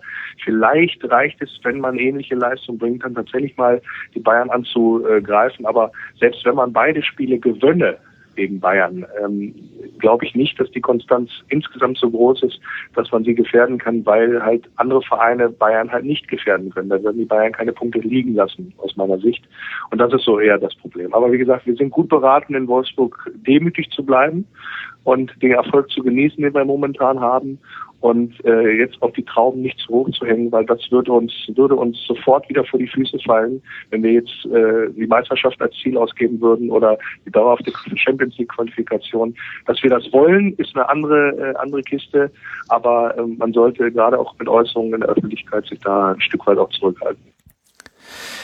Du hast mir in einer E-Mail vor dieser Sendung geschrieben, dass du angenehm überrascht bist, dass wenig Klischee-Fragen dabei sind bei den Fragen unserer Hörer. Das war ironisch. ironisch war das, mein Gott, es hätte so viel schlimmer kommen können. Solltest dich, na, nee, ich möchte kein anderes Format dissen. Ich hätte noch eine Frage, die ein bisschen auf ein Thema einzahlt, was euch immer vorgeworfen wird, aber ich finde es tatsächlich bemerkenswert. Und zwar, ähm, das Stadion war nur in sechs von 17 Heimspielen ausverkauft in dieser Saison, in dieser sehr erfolgreichen Saison. Was sind dafür die Gründe? Also ähm, klar, also die, die Zuschauergeschichte ist ja auch etwas, was ähm, äh, da immer mal wieder im Raum äh, hängt und aus meiner Sicht auch ähm, unzulässigerweise im Raum hängt. Ähm, ins Wolfsburger Stadion gehen 30.000 Zuschauer rein. Ähm, jetzt war neulich Hannover 96 da. Die haben um die Existenz gespielt, da ging es um den Klassenerhalt, da ging es um alles. Und das ist für die das nächste Auswärtsspiel. Äh, und Hannover 96 hat es nicht geschafft, den Fanblock voll zu machen. Ähm, da sind dann, was weiß ich was, 2000 Plätze frei geblieben und entsprechend waren nur 28.000 da, der Rest war von Wolfsburg besetzt. Das ist in den Medien nicht mal eine Randnotiz. Ja, wenn äh, Wolfsburg auf einen, auf einen Sonntagabend äh, das Gästekontingent äh, in Gladbach nicht richtig ausschöpft, dann äh, heißt es immer gleich, oh, kein Interesse am Verein und das wird dann bei Sky entsprechend suffisant kommentiert. Die wussten also, halt vorher, so dass sie verlieren. Bitte? Die wussten halt vorher, dass sie verlieren. ja, gut, das kann natürlich auch sein, aber so äh, nichtsdestotrotz hätte man sich ein schönes äh, Bundesligaspiel noch angucken können. Ähm, aber wie gesagt, das ist das ist immer so, da ist immer so eine Schieflage drin, was diese Betrachtungsweise angeht. Fakt ist, Wolfsburg äh, hat eine Stadionauslastung von über äh, von über neun, weit über 90 Prozent. Ähm, und äh, ich habe das mal die von die aktuellen Zahlen habe ich jetzt nicht, aber ähm, Wolfsburg liegt auch was den was den Zuspruch an äh, Auswärtszuschauern insgesamt angeht, ähm, durchschnittlich im Mittelfeld der Liga. Also das ist jetzt auch kein Punkt, wo man da ähm, äh, großartig den Teufel an die Wand malen muss oder Wolfsburg ist dann zuschauermäßig der Untergang der Bundesliga oder so. Ähm, mhm. Ich finde es halt immer ein bisschen schade, dass wir da, äh, dass wir diesen, diesen Klotz am Bein offensichtlich nicht loswerden. Dass es immer noch besser geht auf der anderen Seite, das ist gar keine Frage und äh, das wird natürlich entsprechend auch versucht. Mhm. Nee, ich wollte jetzt auch den Teufel eben nicht an die Wand malen. Ich hoffe, das ist ähm, durch die Fragestellung klar geworden. Aber das heißt, im Prinzip kann man dann hier runterbrechen, so gut es sportlich für euch läuft, ihr müsst jetzt versuchen, dieses Image-Problem ein bisschen loszuwerden. Ja, also wenn man äh, wenn man sich äh, heute die Bilder angeguckt hat auf dem Rathausplatz, ähm, ich glaube, das hätte jetzt in Frankfurt oder in äh, Kaiserslautern auch nicht viel anders ausgesehen. Ähm, das ist äh, eine ähm, klar ein, ein Image. Äh, Problem, möchte ich es mal nennen, was uns noch anhaftet, was sich aber reduzieren wird. Also warten wir doch noch mal ab, wenn wir jetzt tatsächlich die nächsten fünf, sechs Jahre äh, Champions League spielen, vielleicht ist doch noch mal der ein oder andere Titel dabei. Und ich glaube, dann äh, kommt man da mal hin. Und das ist, muss das Ziel sein, dass irgendwann ein kleiner Junge auf dem Grundschulhof in Gelsenkirchen mit Maxi Arnold Trikot nicht mehr verprügelt wird. Ja, das sind so Sachen, Ach, die. Es ist schade, dass wir den Thorsten Wieland vom Königsblock noch nicht in der Schalte haben. Ja, aber das sind, das sind so Sachen. Also das, das muss ja unser Ziel sein. Das ist ja das Schöne am VfL Wolfsburg. Das ist ein junger Verein. Wir gehen jetzt in äh, 1997 sind wir aufgestiegen. 17, 18 Jahre äh, war, war erst dabei. Und ähm, man, man lernt immer noch dazu. Und die Entwicklung war insgesamt rasant. Ich meine, guck dir mal an, wie viele Vereine versucht haben, deutscher Meister zu werden. Leverkusen, Entschuldigung, Erik, ähm, Schalke. Äh, und äh, die haben es nicht geschafft. Und Wolfsburg hat es halt geschafft. Und äh, trotzdem hat man immer das Gefühl, Wolfsburg muss immer mehr tun. Man muss immer, man muss immer mhm. noch, noch besser sein. Man muss die ganzen Klischees bekämpfen und so weiter und so fort, um äh, da die Wirkung letztendlich zu erzielen. Und äh, ich will jetzt auch gar nicht großartig rumjagern. Das, das ist nun mal so. Ähm, aber äh, es ist auf der einen Seite ein bisschen schade und auf der anderen Seite wollen wir die Herausforderung natürlich trotzdem annehmen. Ah, sehr schön. Am Schluss nochmal so eine Sportdirektor-Floskel reingebracht. Aber ich glaube, dein Punkt ist angekommen. ähm, ja, dann lass doch mal jetzt einen Strich drunter machen. Die Saison in einem Tweet. Ähm, die Saison in einem Tweet, die habe ich mir natürlich lange drüber Gedanken gemacht, ähm, ist für mich Tragödien, Triumphe, toller Fußball. Ähm, oh, weil ich gleich glaube, auch noch mit Alliterationen, sehr schön. Ja, ja, ja, ja. So, kommt meine, meine berufliche Vorbildung kommt ein bisschen dazu tragen, kann ich von profitieren. Aber äh, die, äh, ja gut, also Tragödie ist klar, wird immer im Zeichen von Junior Malanda bleiben, äh, diese Saison. Und äh, ja, den Triumph mit dem DFB-Pokal, dass man tatsächlich in der Lage ist, auch Titel zu, nach Wolfsburg nochmal zu holen, hat ja auch nicht jeder äh, damit gerechnet, dass das nochmal möglich sein wird. Nach der Meisterschaft hieß es ja äh, Betriebsunfall und was ich da nicht alles gelesen habe. Ähm, das ist natürlich äh, schön, dass man da ähm, diese Sachen nochmal widerlegen konnte. Und ja, ich glaube, weil wenn es um äh, die Art und Weise, wie wir Fußball gespielt haben diese Saison, äh, haben wir uns sehr viel Respekt erarbeitet, glaube ich, auch weit über die Stadtgrenzen hinaus, äh, dass man auch östlich von, äh, westlich von Braunschweig ähm, durchaus zugeben kann, man mag, wie es der man mag, wie der VfL Wolfsburg Fußball spielt. Die Frage hat sich, glaube ich, selbst beantwortet. Ähm, damit würde ich ganz gerne dann mal auf die Saison von Borussia Mönchengladbach zurückgucken. Peter, jetzt kannst du deinen Tweet zur Saison in Vergleich zum Alliterationstweet von Lars stellen. Wie sieht denn dein Fazit aus? Mein Tweet heißt, kann man so machen. das ist okay. das höchste westfälische Lob, was man also natürlich ja. zollen kann und insofern äh, ist der Verein jetzt äh, am Limit angelangt. Na, es war natürlich das heißt, das überaus ist wie das fränkische passt schon. ja, genau, exakt. War natürlich eine, äh, schon eine großartige Saison. Also meine, dass, dass man sich schon inzwischen als Gladbach-Fan darüber ärgert, dass man bei 3 zu 0 Vorsprung gegen Borussia Dortmund dann noch ein Gegentor kassiert. Ein 3 zu 1, weil es dann bis zum Schlussspieltag das einzige Gegentor ist, was man daheim in der Rückrunde bekommen hat. Ähm, mhm. Das spricht schon relativ viel. Ihr wart sehr, sehr konstant in dieser Saison. Ähm, ist der wichtigste Mann bei euch in der Mannschaft vielleicht der Trainer oder ist das jetzt so populistisch von außen gesagt? ja, der wichtigste Mann der Mannschaft ist eigentlich der Sportdirektor, finde ich. Also Max Eberl, dass der es A hinbekommt, äh, eine Mannschaft immer wieder über Transfers zu stabilisieren und gleichzeitig damit dieser Persönlichkeit Lucien Favre, die ja also als erratisch bezeichnet noch relativ harmlos formuliert ist, ähm, klarzukommen, den auch immer hinzubiegen, den Draht zur Öffentlichkeit zu schließen. Er ist ja quasi der Außenminister, nicht wie bei anderen Teams der Trainer. Ähm, das ist schon wirklich eine großartige Leistung, die man diesem Menschen, wenn man ehrlich ist, als er angefangen hat bei Borussia, keiner hat ihm das zugetraut. Ne? Und insofern mhm. würde ich sagen, bei allen äh, Stars auf dem Feld, die in dieser Saison auch geglänzt haben, zum Beispiel so einer wie Stranzel, der mit seinen 35 oder wie alt er jetzt ist, äh, immer eine Gewehr war, wenn er gespielt hat, haben sie auf jeden Fall nicht verloren. Wenn er nicht gespielt hat, haben sie verloren, bis eben am Schluss die Mannschaft so konstant war, dass sie selbst ohne ihn nicht verloren haben, ähm, ist Ewald, finde ich, für mich der Mann des Jahres wieder mal. Dann lass mal noch so ein bisschen, bevor wir dann über die kommende Saison sprechen, noch ein bisschen zurückblicken. Du hast eure Rückrunde schon angesprochen. Ich fand das eigentlich Erstaunlichste daran war, wie das eigentlich unter dem Radar der Medien ein bisschen passiert ist, weil die war ja wirklich magisch, möchte ich fast schon sagen. Ihr wart auch Erster der Rückrundentabelle. Ist das, ja, woher, woher kam diese Konstanz jetzt in eurem Spiel? Dafür wart ihr ja nicht gerade bekannt vor dieser Saison. Also erstmal dieses unter dem Radar, da hatte natürlich auch niemand was gegen, weil es entspricht so ein bisschen dem Naturell des Trainers, es entspricht ein bisschen dem Naturell des Managements. Auch so einer wie Hans Meyer ist, glaube ich, jetzt bei allem, äh, dass er immer so als skurriles Unikum gesehen wird. Jemand, der jetzt nicht unbedingt die Öffentlichkeit per se sucht, einer wie Bonhoff und solche Leute, die arbeiten, glaube ich, alle echt ganz ruhig einfach lieber weg. Insofern hat, war das, glaube ich, ganz gern gesehen, dass das so auch relativ bis zum Ende der Saison geblieben ist. Das ist, also ich kann mich auch erinnern, wenn ich so denke an im letzten halben Jahr, was wir an Bayern-Geschichten gemacht haben, und dagegen ist der Prozentsatz an Gladbach-Geschichten, glaube ich, zwei Prozent gewesen oder sowas, würde ich mal sagen. Und ähm, die Konstanz liegt natürlich auch daran, dass inzwischen der Kader extrem stabil gewesen ist. Ich glaube, Jalcin hat es schon angesprochen, die Verletztenzahl war eigentlich einer, nämlich Stranzel, der ab und zu ausgefallen ist, sonst haben fast alle durchgespielt.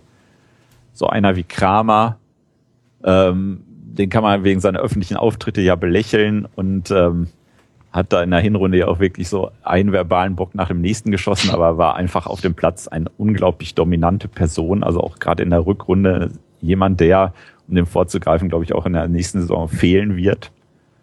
Ähm, und ähm, die Mannschaft hat einfach unglaublich stabil in der personellen Zusammensetzung gehalten. Man konnte sich darauf verlassen, dass Patrick Herrmann in der 78. Minute ausgewechselt wird. Man äh, konnte sich darauf verlassen, dass wenn es Elfmeter gibt, schießt den Max Kruse rein.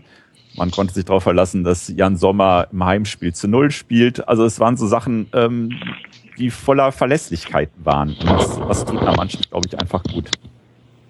Mhm. Es sind ja auch alle, ja, alle Serien. Erfolg einer Mannschaft immer gut.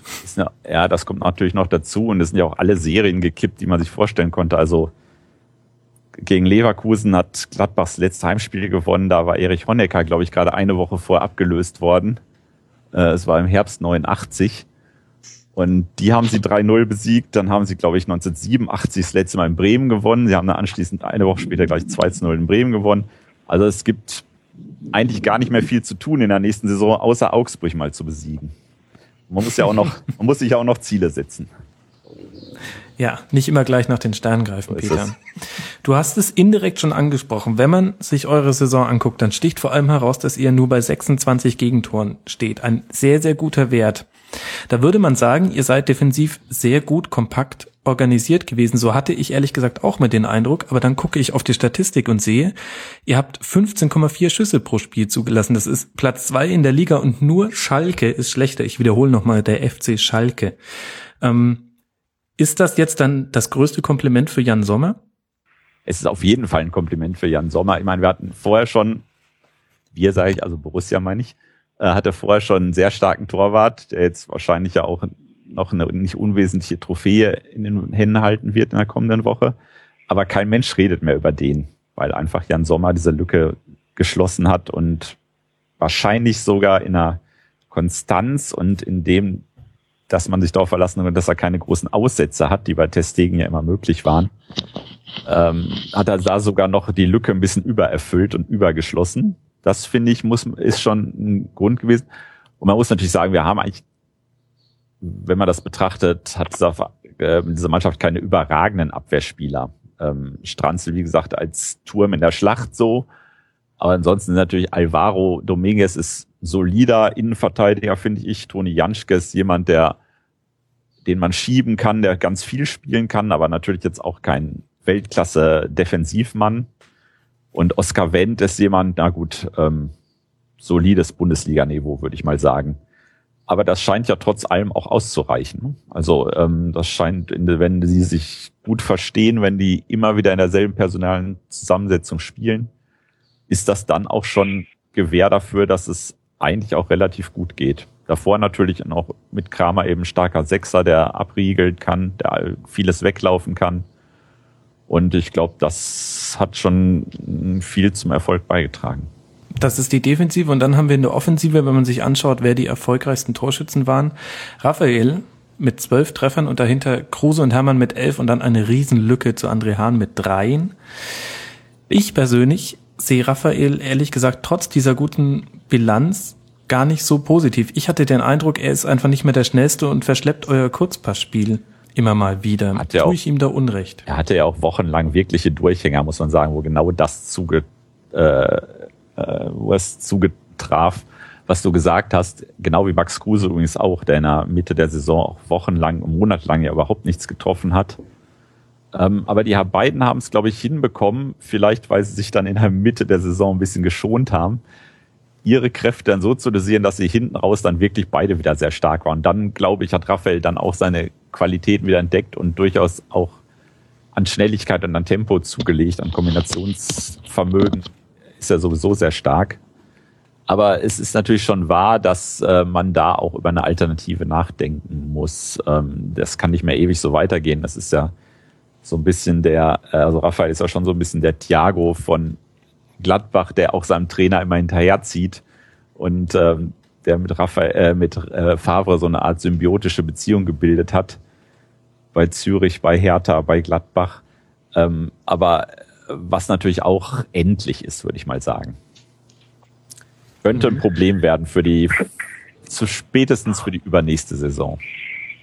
Was sind denn dann jetzt dann in der nächsten Saison, Champions League Saison, was sind dann eigentlich eure Ambitionen? Ich finde das sehr schwierig zu greifen und ich glaube, dass das auch gar nicht so leicht zu handeln ist für die sportlich Verantwortlichen, weil auf der einen Seite natürlich hohe Erwartungen wegen eines tollen sportlichen Abschneidens in dieser Saison, auf der anderen Seite aber namhafte Abgänge, Kramer und Kruse, aber das ist ja auch nichts Neues für euch. Ihr habt ja auch so Leute wie Dante, Reus und Neustädter verloren. Also was glaubst du, was Dante und Neustädter so kann man ja sagen zum Glück mittlerweile, aber, aber die hätten bei Gladbach natürlich ganz andere Entwicklungen noch genommen.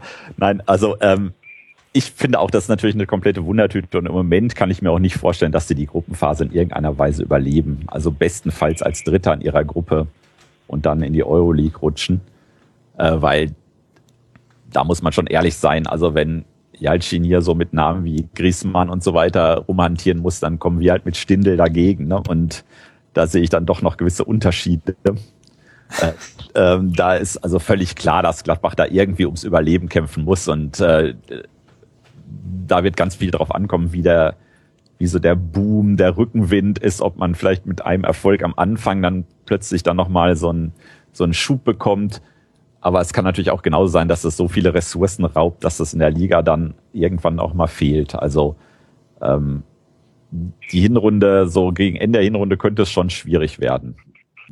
Man kann da einfach nur sagen, in Favre wie Trust, also dass man, da wird es schon irgendwie hinbekommen.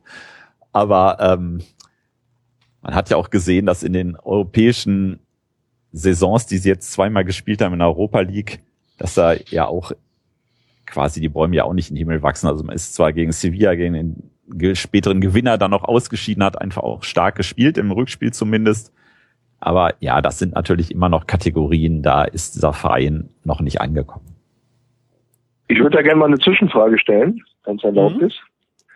Ähm, und zwar äh, Thema Kruse. Jetzt ist ja so, dass wir euch den Gefallen getan haben, äh, da ein bisschen das Festgeldkonto zu sanieren ähm, habt ihr einen guten Schnitt gemacht mit den 12 Millionen. Ich bin von dem Transfer äh, für uns nicht so überzeugt bislang. Also außer, dass es eine gute Pokerrunde mit Niklas Bentner wird, wenn er, äh, wenn er da noch da bleibt. Ähm, aber äh, Maserati Max nach Wolfsburg muss er sich zumindest erstmal beim Auto umstellen, aber hilft er uns tatsächlich weiter? Das, äh, was, was, auf was können wir uns denn freuen? Also ich wusste natürlich, dass er nach Wolfsburg geht, als er das 1 zu 0 gegen Wolfsburg geschossen hat, weil er vorher von Freiburg zu Gladbach gewechselt hat und hatte vorher die beiden Tore zum 2 zu 0 von Freiburg gegen Gladbach geschossen. Das ist immer sein Entree beim mystisch. ja. Äh, es ist ganz schwer zu sagen, weil Max Kruse ist ein sehr, finde ich, launischer Spieler. Ähm, ich finde, in der Nationalmannschaft sieht man sehr seine Grenzen zum Beispiel. Ähm, er, er ist der Spieler, der dann den Ball abprallen lässt ähm, zum Nebenmann, also als Prallspieler, aber der kaum irgendwie eigene Akzente sitzt, weil er da an einem Niveau angelangt ist, das nicht sein Niveau ist, würde ich schon sagen.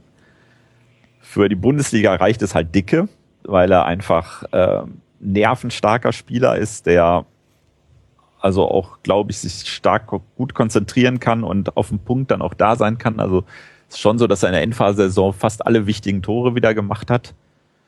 Aber ähm, einer, der, also bei dem man wirklich auch nicht genau weiß, woran man ist. Also wenn du, wenn hier immer gesagt wird, Gladbach Stärke ist die Konstanz, würde ich Max Kruse da durchaus rausrechnen. Ne? Also ja, ähm, die Befürchtung habe ich leider auch. Da, ich, ich, weiß noch nicht mal, wo er spielen soll. Hm. Also bei dem kann alles gehen in einem Spiel, äh, dass, in dem er wirklich jeden Ball, den er also berührt, dann anschließend auch den Weg ins Tor findet.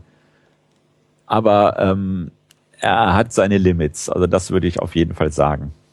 Und insofern, wenn du es so formulierst mit dem Festgeldkonto, ich hätte ihn schon, glaube ich, ganz gern noch eine Saison bei Borussia gesehen, weil er einfach da auch so sein Standing inzwischen gefunden hat und auch so, weil er einfach auch ein ganz wichtiger Elfmeterschütze ist und wirklich der einzige, den ich da auch sehe, seit Darms jetzt weg ist, derjenige, wo man sich auch drauf verlassen kann. Ich finde, das ist manchmal eine Kategorie im Fußball, die komplett unterschätzt wird, ähm, weil das immer in ganz entscheidende Situationen im Spiel sind.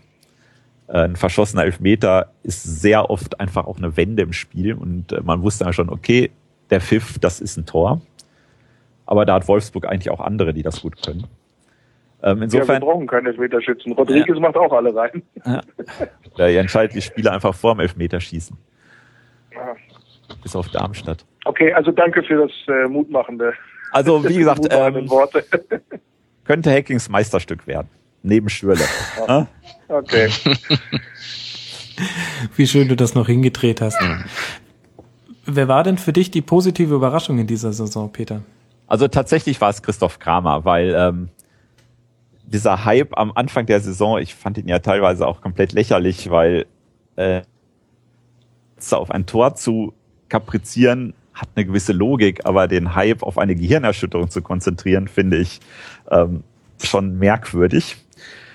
Und ähm, diese Kurve hinbekommen zu so nach diesem skurrilen Eigentor in Dortmund, was so der Endpunkt dieser äh, Kramer-Opera war, die so den, den Frühherbst bestimmt hat, die Kurve hinzubekommen zu einem unglaublich soliden, Dominanz ausstrahlenden defensiven Mittelfeldspieler, laufstark und einer, der einfach immer, habe ich das Gefühl, wusste, was er tat auf dem Platz.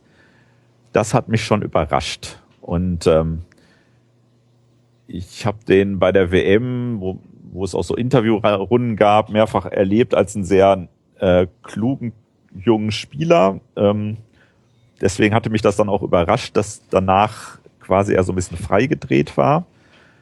Und das dann wieder so hinzubekommen, ähm, das fand ich A, für ihn sehr erfreulich und aber auch eben dann auch, was wo ich sagen würde, ja, dass derjenige, der so das Ausrufezeichen gesetzt hat. Und mhm. deswegen, mhm. also den zu ersetzen, da ist, also Lars Stindl finde ich ist schon ein anderer Spielertyp. Da muss noch irgendwas passieren. Und da würde ich sagen, kann Leverkusen sich durchaus freuen. Tun wir auch. Vermacht mir den nicht, weil der soll noch mal wiederkommen. Nee, aber äh, Peter, da, da, da hast du ähm, echt recht. Also ja, diese ähm, komische Äußerungen äh, in dieser Saison waren waren echt echt ein bisschen komisch. Ich habe vor kurzem äh, diesen Film gesehen. Ähm, das haben wir auch hier mitgekriegt. Äh, die Mannschaft, ne, diesen Film über die Weltmeisterschaft. Und die da Zette, äh? Ja, genau.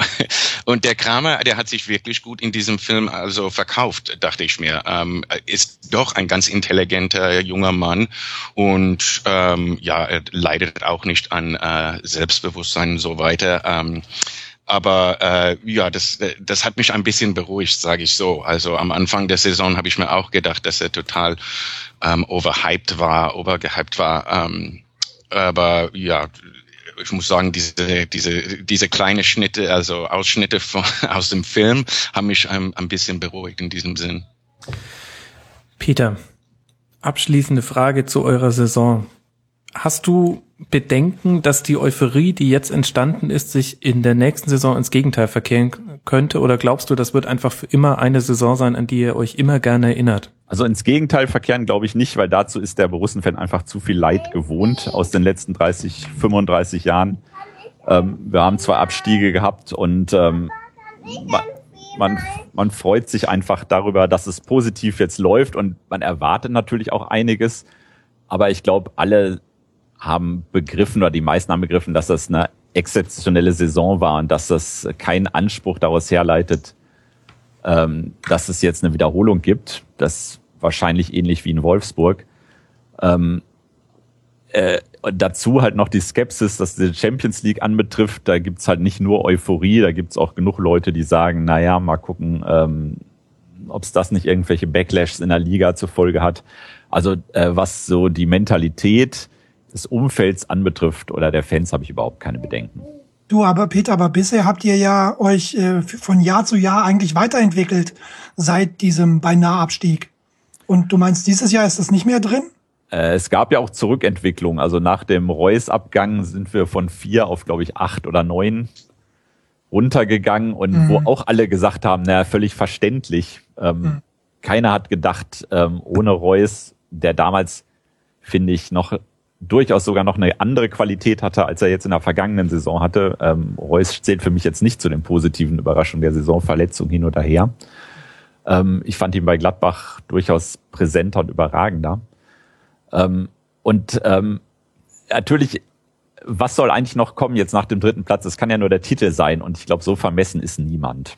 Also, weil ähm, das, also die Konkurrenz aus Bayern und Wolfsburg ist, ähm, dermaßen hoch angesiedelt, dass man heilfroh und gottfroh ist, wenn man sowas wiederholen kann, was jetzt mhm. Fall ist und vielleicht ein bisschen drunter, aber wenn man unter fünf auf fünf geht, was finde ich immer drin sein muss, wenn man sieht, dass Augsburg jetzt Fünfter ist, finde ich, das ist schon ein Anspruch, den Gladbach auch jetzt haben kann und haben muss. Aber mehr soll's ist, glaube ich, nicht. Und ich glaube, ähm, so vernünftig sind die da. Also mhm. So schätze ich sie zumindest ein. Apropos vernünftig, da könnten wir eigentlich dann auch mal zu Erik rübergeben nach Los Angeles. Erik, wie vernünftig seid ihr denn? Wie schätzt du die zurückliegende und die kommende Saison ein? Ähm, also mit der zurückliegenden Saison bin ich sehr zufrieden. Also ähm, das hat alles ziemlich gut geklappt. Ähm, wir hatten ja äh, schwächere Phasen und auch ähm, stärkere, aber ja, das äh, die erste Saison mit einem neuen Trainer, ähm, der auch äh, zum ersten Mal in der Bundesliga trainiert äh, und mit einer relativ jungen Mannschaft. Ähm, ja, das hat alles ziemlich gut geklappt. Ähm, und man hat ja natürlich am Ende der Saison gesehen, äh, mit dieser Siegesserie, sieben Spiele hintereinander gewonnen, ähm, dass, ja, dass, äh, dass, dass wirklich, ähm, dass dieses neue Spielsystem, diese neue Philosophie von Roger Schmidt, ähm, äh, also auf jeden Fall angekommen ist ähm, zum, zum großen Teil.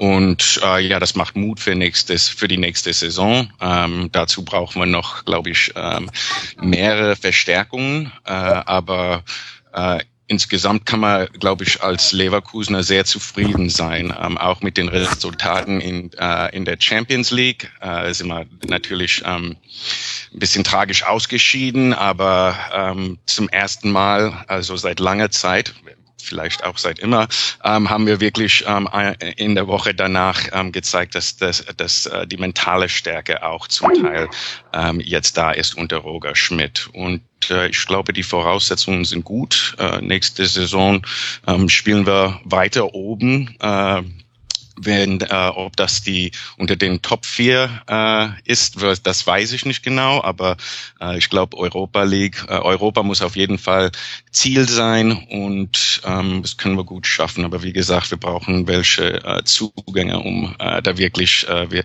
wieder so eine, äh, ja, also auf jeden Fall sich für die ähm, Champions League qualifizieren zu können. Mhm. Jetzt hast du die mentale Stärke schon angesprochen. Es fällt auch auf, wenn man einfach mal die letzten Spielzeiten so gegeneinander stellt, dass ihr mhm. in dieser Spielzeit auf einmal eine gute Rückrunde hatte, trotz holprigem Start. Mhm. Ähm, ist das das Verdienst von Roger Schmidt? Ähm, ja, zum großen Teil, äh, denke ich, ist das doch der Fall. Ähm, das hat auch damit zu tun, glaube ich, dass ähm, wir jetzt auch viele junge Spieler haben, so äh, Julian Brandt, K Karim Bellarabi, Hyun Min Son, ähm, so weiter, die auch von dieser ähm, Comfortzone äh, also nicht so äh, beeinflusst sind wie ähm, zum Beispiel ein Gonzalo Castro, Simon Rolfes oder ähm, äh, äh, Stefan Kiesling. Ähm, und ja, ich, ich glaube, äh, ich glaube aber, das liegt wirklich am Trainer. Das ist ähm, äh, der, der Mann, äh, man hat gesehen äh, in diesem ersten äh, Champions League Spiel gegen Atletico, ähm, mutiger Mann, äh, der sich auch nichts äh, gefallen lässt, wenn es, äh, wenn er damit nicht zufrieden ist. Und ja, der hat äh, das irgendwie ähm, richtig gut gemacht ähm, äh, aus einer Mischung ähm, was weiß ich, anfeuern und auch ähm, einfach sympathisch zu sein. Ähm, äh, man merkt, dass diese Mannschaft ähm, hinter ihm steht. Und man merkt auch an, äh, an, an der Entwicklung ähm, eigen, äh, einigen Spieler, ähm, so zum Beispiel äh, Bellarabi oder ähm, Chalanolu, Chalanolu äh, Roberto Hilbert spielt zum ersten Mal, ähm, so wie vor sechs Jahren. Ähm, ja, das, der, der, der kommt richtig gut an, der Trainer. Und äh, ja, ich würde sagen, der, ähm, der hat ähm, auf jeden Fall, äh, jeden Fall großes Lob verdient ähm, für die Saison. Mhm. Stichwort Sympathie würde ich gerne mal reingrätschen an dieser Stelle. ja, weil ich ja, das, äh, Erik, da, da teile ich leider deine Meinung überhaupt gar nicht. Ich finde, Roger Schmidt ist einer der unsympathischsten Trainer der Fußball-Bundesliga. Und hinzu kommt, dass ähm, Leverkusen, was gerade die Spiele auf dem Platz angeht, auch ein massives Imageproblem hat. Also ich kenne kaum eine unfairere Mannschaft als Leverkusen, was sich ja so ein bisschen in der Fairplay-Tabelle niedergeschlagen hat, wo er da mit weitem Abstand, glaube ich, Platz eins belegt hat, aber von hinten. Mhm. Ähm, und äh, die Frage, äh, die sich daran jetzt auch anschließt, ähm, ohne jetzt äh, ohne, jetzt einfach nur mal drauf zu hauen, ist die Frage, wie jetzt eine, also wie der Wegfall von Simon Rolf ist, den ich jetzt sehr positiven Charakter ähm, da einstufen, auch so ein bisschen als moderativ und regulierend äh, im System. Ähm, gut, so hier in, in den internationalen Kopfstoßweltmeister Spalch seid er ja losgeworden, aber sind ja immer noch so Spieler wie, wie Toprak, den ich auch für den Treter vor dem Herrn äh, erachte und oder auch Chalanolo, der äh, heute das Bayerkreuz küsst und morgen am liebsten noch zwei, drei andere äh, Clubs äh, auf der auf der Brust hat. Ähm, wie sehr wird euch das fehlen, dass so ein Regulativ wie Rolf es zum Beispiel wegfällt? Also ich sehe ich sehe das einfach nicht so kritisch oder äh, das macht mir eigentlich weniger Sorgen. Ich freue mich eigentlich auf eine neue Spielzeit mit neuen Spielern. Ähm, Rolfes war äh, auf jeden Fall ein äh, ja, ein wichtiger Spieler, ähm, zehn Jahre lang Kapitän, aber ich also ich sage das jetzt, das ist jetzt nur meine Meinung. Ah, der war, das war für mich nie der also der Hammer. Ähm, auf jeden Fall ein guter Kapitän und ähm, wie du sagst, auch ein ganz vernünftiger Mensch. Aber ähm, ja, ich, ich sehe das einfach nicht so äh, gut. Ähm, ja, äh, Fair Play ähm, ist äh, in Leverkusen kein Stichwort. Das ähm, liegt an äh, diesem äh, an diesem System von Roger Schmidt, wo eigentlich ähm, ziemlich, äh, ziemlich oft äh, man muss ziemlich oft faulen, ähm, damit man auch kein äh, Konter äh, äh, irgendwie einführen lässt. Ähm, und ja, so, so ist das einfach. Äh, die Hauptsache sind die äh, Resultaten, die Ergebnisse. Und äh, das hat er gezeigt, also das hat die Mannschaft gezeigt, äh, da steckt, da steckt was drin. Ähm, es geht, du hast äh, ja, du hast von ähm, Toprak und Hackern äh, geredet. Also Toprak ist für mich ähm, einer der besten äh, Innenverteidiger in der Liga und der der ist eigentlich ein ziemlich fairer Spieler. Hakan, ja gut, wir wissen, dass er irgendwann abhaut. Das ist auch kein äh, irgendwie kein Rätsel, ähm, aber äh, der macht das auch, äh, also sage ich jetzt, wer weiß, aber ähm, der macht das auch nicht in der Art, wie er dann äh, Hamburg verlassen hat. Ähm, den verkaufen wir einfach für viel Geld. Ähm, und ja, das, äh, also, also vielleicht sehe ich das mit einer ähm, weiß ich nicht, amerikanischen Sportbrille, wo das alles ähm, äh, dann um Geld äh, geht und so äh, und wo man ähm, so, wo, wo, wo Charakter eigentlich ähm, vielleicht für mich nicht so wichtig ist äh, wie für andere. Ähm, ich, ich äh, und das das ist das macht mich bestimmt nicht populär hier, aber ich ich habe eigentlich äh, ich wollte eigentlich, dass wir den Sparhitch ähm, noch eine Chance geben können, irgendwie, ähm, wenn das mit Anger Management äh, etwas zu tun hätte, äh, weiß ich nicht. Aber ähm, ja, das äh, weiß ich nicht. So muss man einfach, äh, wir sind einen Schritt näher am Erfolg, wie ich das so sehe. Und ähm, das haben wir mit dem Roger Schmidt, äh, das haben wir mit dem Roger Schmidt gemacht und mit dieser Mannschaft und mit paar neue Zugänge. Ähm, dann glaube ich, machen können wir noch einen Schritt machen. Ähm, was das auch heißt. Wird das dann auch in Richtung mehr Ballbesitzspiel gehen? Denn Roger Schmidt wurde, wenn ihm in dieser Saison etwas vorgeworfen wurde, dann war es kein Plan B zu haben ähm, als Alternative zu seinem Tempopressing. Äh, ja, das kann ich nicht, äh, das kann ich nicht ganz zustimmen. Also ähm, man sah äh, am Anfang der Saison natürlich ähm, direkt nach dem ersten Spiel, ähm, dass äh, ja, dass äh, dieses Gegenpressing, dieses Extrem-Gegenpressing, ähm, also dass der Roger Schmidt äh, schon von ähm, von seinem System fest überzeugt ist. Aber ich denke auch an den Derby-Sieg in der Hinrunde, als er äh, das hat ihm auch nicht so äh, populär gemacht. Ähm, in der PK nach dem Spiel äh, die Kölner Spielweise richtig kritisierte, meinte er wäre nie zu Trainer geworden mit äh, mit so unter so einem System.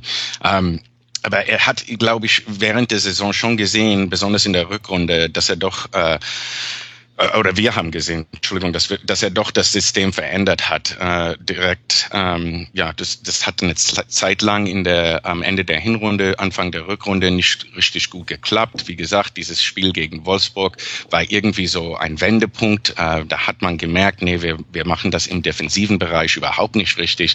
Da muss sich was ähm, ändern, sonst ähm, sind alle Spiele 4, 5, 4, 3, äh, gehen, so, gehen die alle so aus.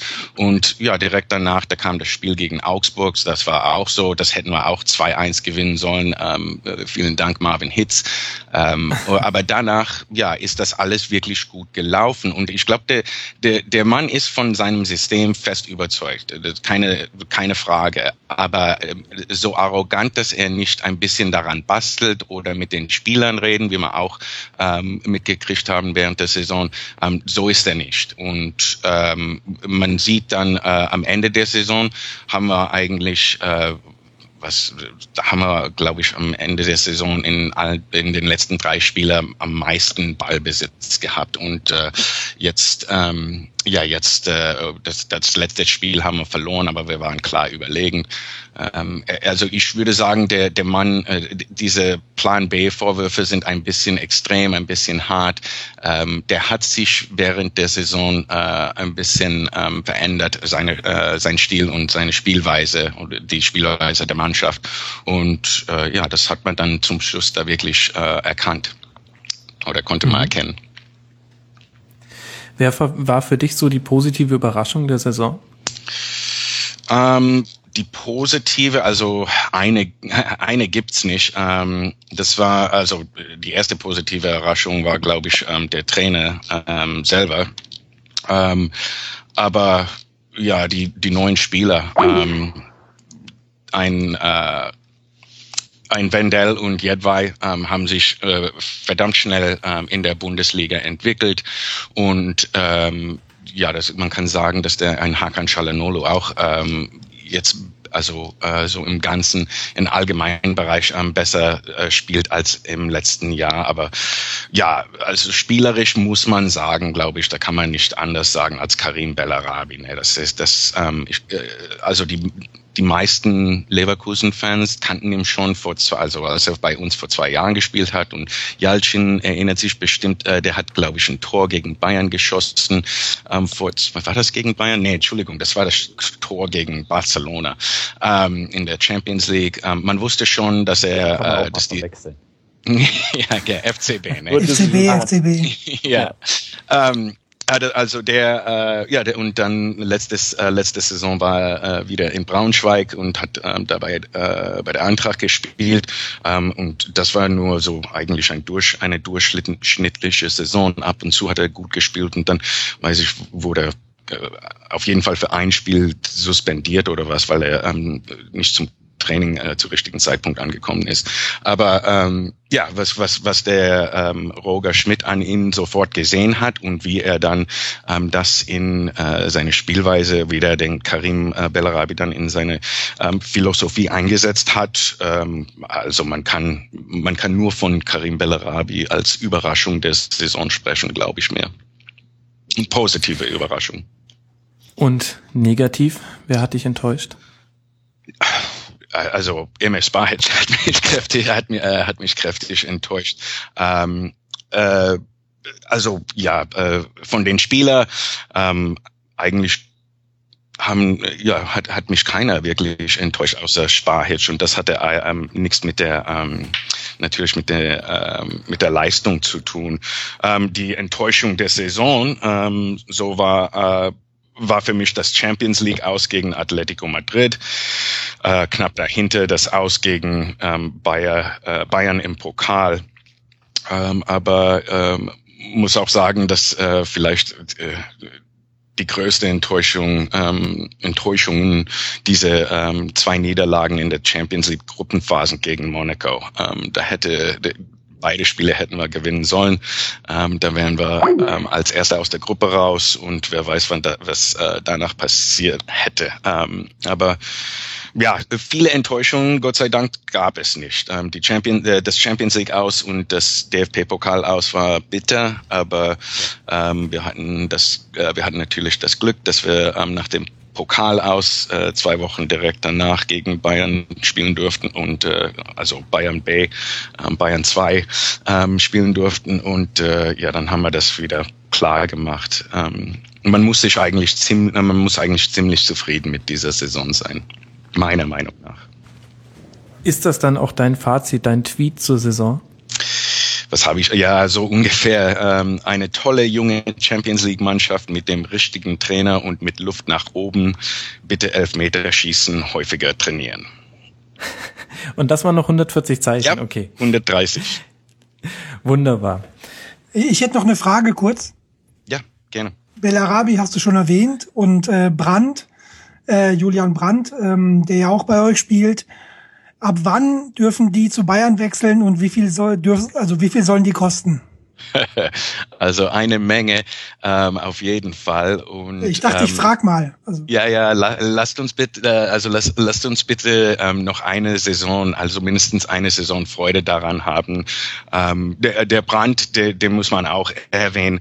Ähm, der, der Junge ist ähm, so talentiert, das gibt's ja gar nicht. Und ich ähm, am liebsten würde ich nächstes, nächste Saison, ähm, wir haben überall Baustellen, also sagen wir Baustellen ähm, in der Mannschaft, im Kader, ähm, aber äh, eine Baustelle ist natürlich jetzt, ähm, da dass äh, wir Gonzo, Reinhardt und äh, Rolfes, ähm, da die uns verlassen haben, äh, ja, brauchen wir einen, äh, einen Sechser auf jeden Fall. Und für mich wäre die Ideallösung ähm, Kramer und Bender sehe ich viel zu ähnlich ähm, auf dieser Position. Äh, da, da, da, ist keine, da kommt keine Kreativität daraus. Mhm. Ähm, am liebsten ähm, stellt sich ein Kramer neben oder ein Bender neben einen Chalanoglu, neben einen Chalanoglu da und der Brand spielt dann ähm, auf die Zehn und äh, auf der Zehn und äh, das, das, das macht einen Riesenspaß. Also der Brand, der, der kann man überall im offensiven, äh, in der offensiven äh,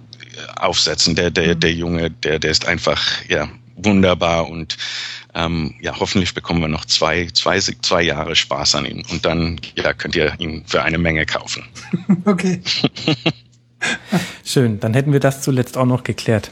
So, jetzt haben wir sehr, sehr ausführlich über die ersten vier der Tabelle geredet. Ich danke sehr herzlich Jaltin vom Fehlpass Podcast, Lars Vollmering, VfL, VfL Wolfsburg Autor, Peter Ahrens vom Spiegel und Erik, dir auch vielen, vielen Dank, dass du uns was zu Leverkusen erzählt hast.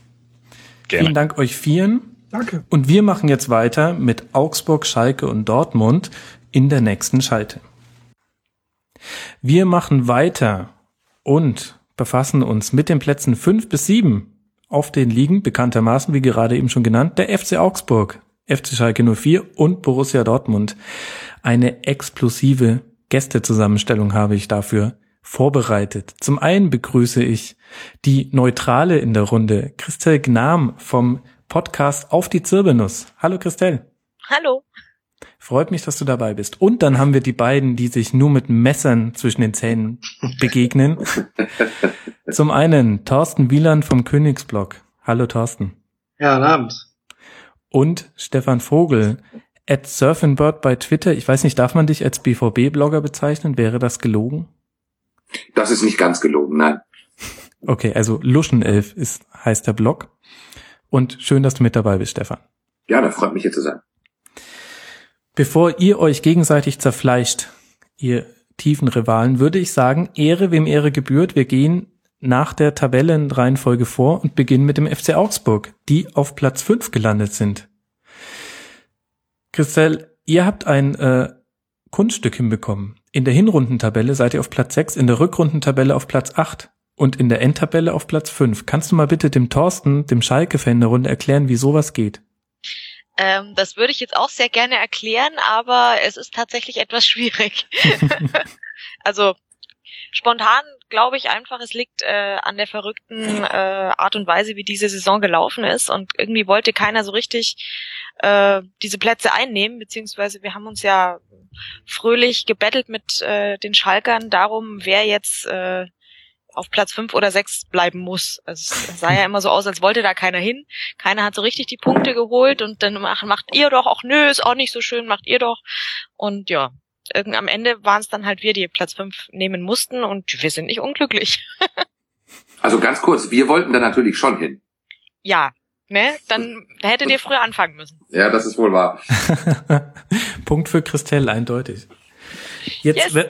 wenn man auf eure Saison zurückschaut, ähm, dann ist man überrascht, wie negativ die eigentlich angefangen hat. Ihr seid in der ersten Runde des DFB-Pokals gegen Magdeburg gleich mal schön rausgegangen mit 0-1. Ja. Und dann musstet ihr durchaus kämpfen, seid mit zwei Niederlagen in die Saison gestartet. Wie hast du denn so die Hinrunde erlebt? Also so im Nachhinein betrachtet muss ich sagen, dass die Hinrunde eigentlich äh, besser war als die Rückrunde. ähm, also du hast vollkommen recht, sie hat nicht besonders toll angefangen und ähm, hat sich am Anfang natürlich auch blöd angefühlt, gleich äh, Pokal aus und so weiter. Aber ähm, äh, es ist ja durchaus so in Augsburg, dass wir äh, eigentlich eher gewöhnt sind, dass die Rückrunde die, die wichtigere ist, ähm, dass wir da die Punkte einsammeln und deswegen hat es gar nicht so sehr gestört, dass es am Anfang jetzt ein bisschen holprig gestartet ist. Ähm, und dann ging es ja relativ schnell äh, ziemlich gut weiter. Von daher war nicht so tragisch und äh, wir haben ja dann durchaus noch die, die wichtigen Punkte in der Hinrunde geholt. Also war okay. Das kann man so sagen. Wo liegen denn jetzt die Gründe, dass ihr die beste Saison eurer Vereinsgeschichte unter dem Strich geholt habt? Ich glaube, man gut, die, Gründe liegen natürlich in der Vereinsführung. Das äh, lässt sich, glaube ich, nicht wegdiskutieren, dass, dass da einfach die richtigen Leute am richtigen Platz sitzen, die unfassbar guten Job machen und da kann man einfach nur unfassbar glücklich sein, dass solche Leute nach Augsburg geholt wurden. Ähm, aber ich finde auch, dass, dass wenn man sich anguckt, wie die, die letzten Jahre gelaufen sind beim FC Augsburg, ist es eigentlich seit dem Aufstieg in die, also ja, eigentlich seit wir Jus Lukai geholt haben, immer nur bergauf gegangen. Ähm, von daher war es eigentlich eine logische Konsequenz, fast schon, so absurd das klingt, dass es dieses Jahr dann doch so gut geklappt hat, weil wir waren letzte Saison schon ganz knapp davor, irgendwie einen europäischen Platz einzunehmen und ja, nachdem es immer nur bergauf geht, war es schon fast logisch, dass es jetzt irgendwie Platz fünf oder sechs sein musste. Und gehört das Understatement zu sagen, wir wollen erstmal einfach nur die Punkte gegen einen möglichen Abstieg sammeln, gehört das dann dazu, dass man sich so auf den Europa League Platz mogelt? Ja, natürlich. ich glaube, anders würde es in Augsburg auch gar nicht funktionieren. Wenn man da äh, Anfang der Saison gesagt hätte, ja, also jetzt, äh, wir haben dieses, die letzte Saison auf Platz 8 abgeschlossen, ähm, da wollen wir doch auf jeden Fall nächste Saison noch besser sein und auf jeden Fall äh, internationale Plätze ins Visier nehmen, äh, da hätte die ganze Liga die ganze Saison richtig viel Spaß gehabt mit uns und äh, uns einfach nur ausgelacht, weil wir haben wir geben nicht viel Geld aus. Äh, wir sind ein kleiner Verein und das wissen wir auch und äh, wir fühlen uns ganz wohl in dieser Rolle. Ähm, ich glaube auch, dass das ein Teil des Erfolgsgeheimnisses ist, dass, dass wir eben nicht unbedingt als äh, großer Gegner wahrgenommen werden. Und das hat sich ja erst jetzt im Lauf der Saison so ein bisschen geändert, dass man durchaus auch gesagt hat, oh, die Augsburger, die darf man nicht unterschätzen. Vorher war das ja immer, ach ja, die Augsburger kommen die bringen die Punkte vorbei und gehen dann ganz demütig wieder. Zumindest wenn man sich jetzt in Fankreisen so ein bisschen umgehört hat. Ich gehe davon aus, dass das bei, bei der sportlichen Leitung doch äh, ein bisschen anders gesehen wurde auch schon, aber äh, ja, hat sich jetzt einiges geändert und das freut uns natürlich. Und ist das dann auch der Grund dafür gewesen, dass es dann in der Rückrunde eben irgendwann nicht mehr so lief? Also du hast es ja auch schon angesprochen. Ich denke, man kann so sagen, ab dem 20. Spieltag, ab dann nur noch äh, vier Siege und doch eine ganze Reihe an Niederlagen. Liegt das daran, dass sich die Gegner auf euch eingestellt haben und euch anders begegnet sind? Ich denke schon. Also zum Teil war es sicherlich das, dass man eben gesehen hat, okay, die Augsburger sind nicht zu unterschätzen, da muss man sehr genau hingucken. Ähm, man, wir wurden als Gegner ernst genommen und ich denke eben auch, dass äh, wenn man sich anschaut, gegen welche Mannschaften wir uns schwer getan haben, ähm, das waren ja dann doch vor allem die Mannschaften, die unten drin standen, die ähm, jetzt äh, gebissen und gekratzt haben auf dem Platz und uns richtig schwer gemacht haben, die auch darauf gewartet haben, dass wir vielleicht das Spiel machen, weil sie eben eher sich definitiv eingestellt haben. Da haben wir uns schon schwer getan. Also selber das Spiel machen liegt uns, glaube ich, noch nicht ganz so gut. Und dazu kommt eben einfach, ähm, wenn du das Klassenziel, äh, das, äh, das äh, Saisonziel ausgibst, Klassenerhalt, ähm, und das ist einfach geschafft, dann gibt vielleicht jeder so ein Prozent weniger auf dem Platz und in der Summe reicht's dann halt nicht mehr für die 150 Prozent, die den FC Augsburg äh, in der Hinrunde dorthin gebracht haben, wo er war. Ähm, von daher vermute ich, dass es so eine, ein Mix aus äh, wir haben über unseren Möglichkeiten gespielt und die Gegner haben uns haben sich dann einfach auch sehr gut auf uns eingestellt. Das war's wohl im in der Zusammenfassung, was uns jetzt in der, Rückrunde ein bisschen die Luft aus den Segeln genommen hat. Muss man da dann Markus Weinziel bei allem Lob, was er für die Saison ja auch zurechtbekommen hat, vorwerfen, dass er es nicht geschafft hat, auf diese Veränderung zu reagieren? Oder tut mir ihm da Unrecht, weil ihr halt auch nur die Mittel eures Kaders habt, um so zu formulieren? Also ich denke, äh, bei allem Lob muss auch ein bisschen Kritik immer erlaubt sein und ich denke, das wird er sich auch selbst äh, bisschen äh, vor, vorgeworfen haben, dass er das nicht ganz geschafft hat, da den Druck weiter äh, aufrechtzuerhalten bei der Mannschaft. Auf der anderen Seite ist er da äh, in bester Gesellschaft. Das hat Pep Guardiola auch äh, letzte Saison nicht ganz so gut hingekriegt und diese Saison hat man ja auch den Eindruck gehabt, dass dass das bei den Bayern nach der Meisterschaft dann nicht mehr so toll gelaufen ist, zumindest in der Bundesliga. Von daher ähm, ist es ein Fehler, der einigen passieren kann. Von daher, ich bin ihm jetzt nicht böse. Eure sportliche Leitung hat ja auch während der Saison noch die Verträge verlängert. Waren das eigentlich so die wichtigsten Neuzugänge dann auch für die Zukunft, in Anführungszeichen? Würde ich auf jeden Fall sagen, ja, weil wir haben jetzt natürlich eine riesen Herausforderung vor der Brust und wer das jetzt anders, also gäbe es jetzt irgendwie Fragezeichen hinter Weinzierl oder Reuter, wäre das wahrscheinlich jetzt sehr schwierig für uns, weil ähm, die müssen jetzt richtig durchstarten, die haben viel zu tun, um, um das jetzt zu planen, was da nächste Saison auf uns zukommt.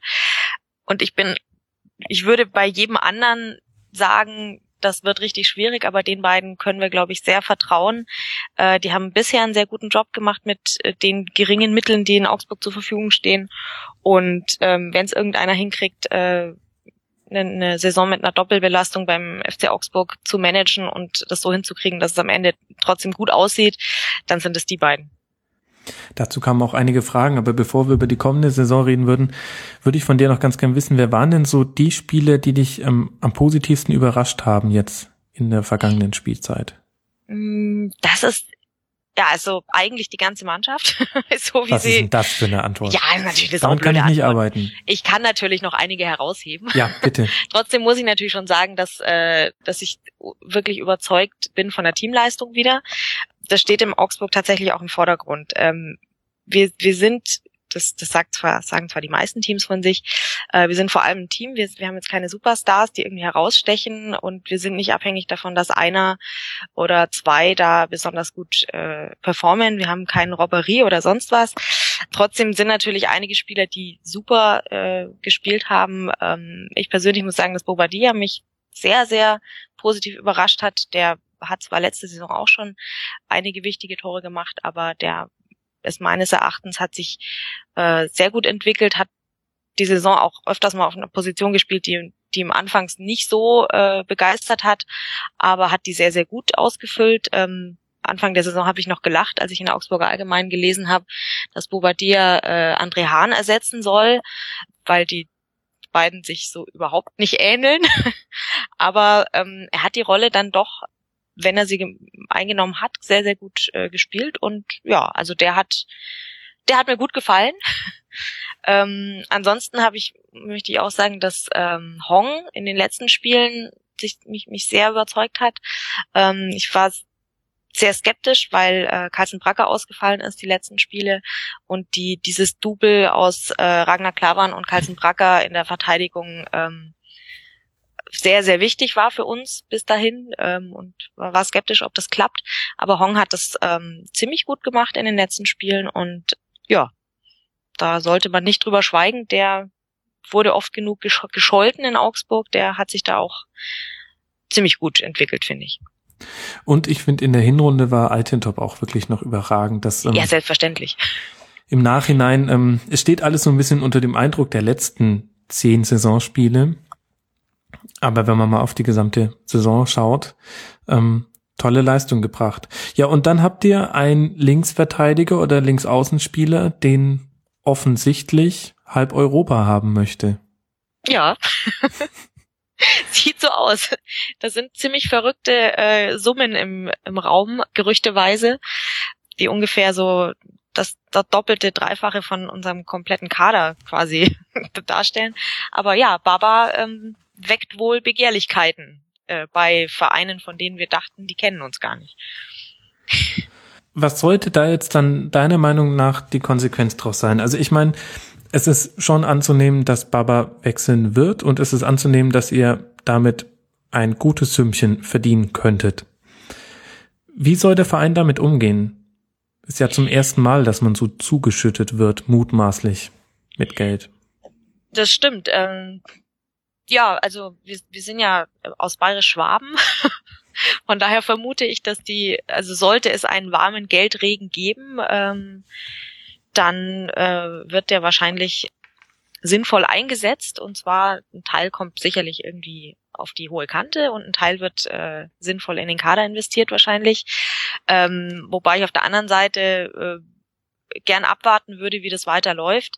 Aber hat ja noch, also ist jetzt nicht so, dass, dass sein Vertrag nach der nächsten Saison ausläuft und man dann Gefahr läuft, äh, keinen Euro für ihn zu bekommen, sondern der läuft noch zwei Jahre. Das heißt, äh, sollte es irgendwie möglich sein, ihn zu halten, es ist ja jetzt nicht so, dass äh, gute Linksverteidiger auf den Bäumen wachsen und man da einfach nur den nächsten nehmen muss.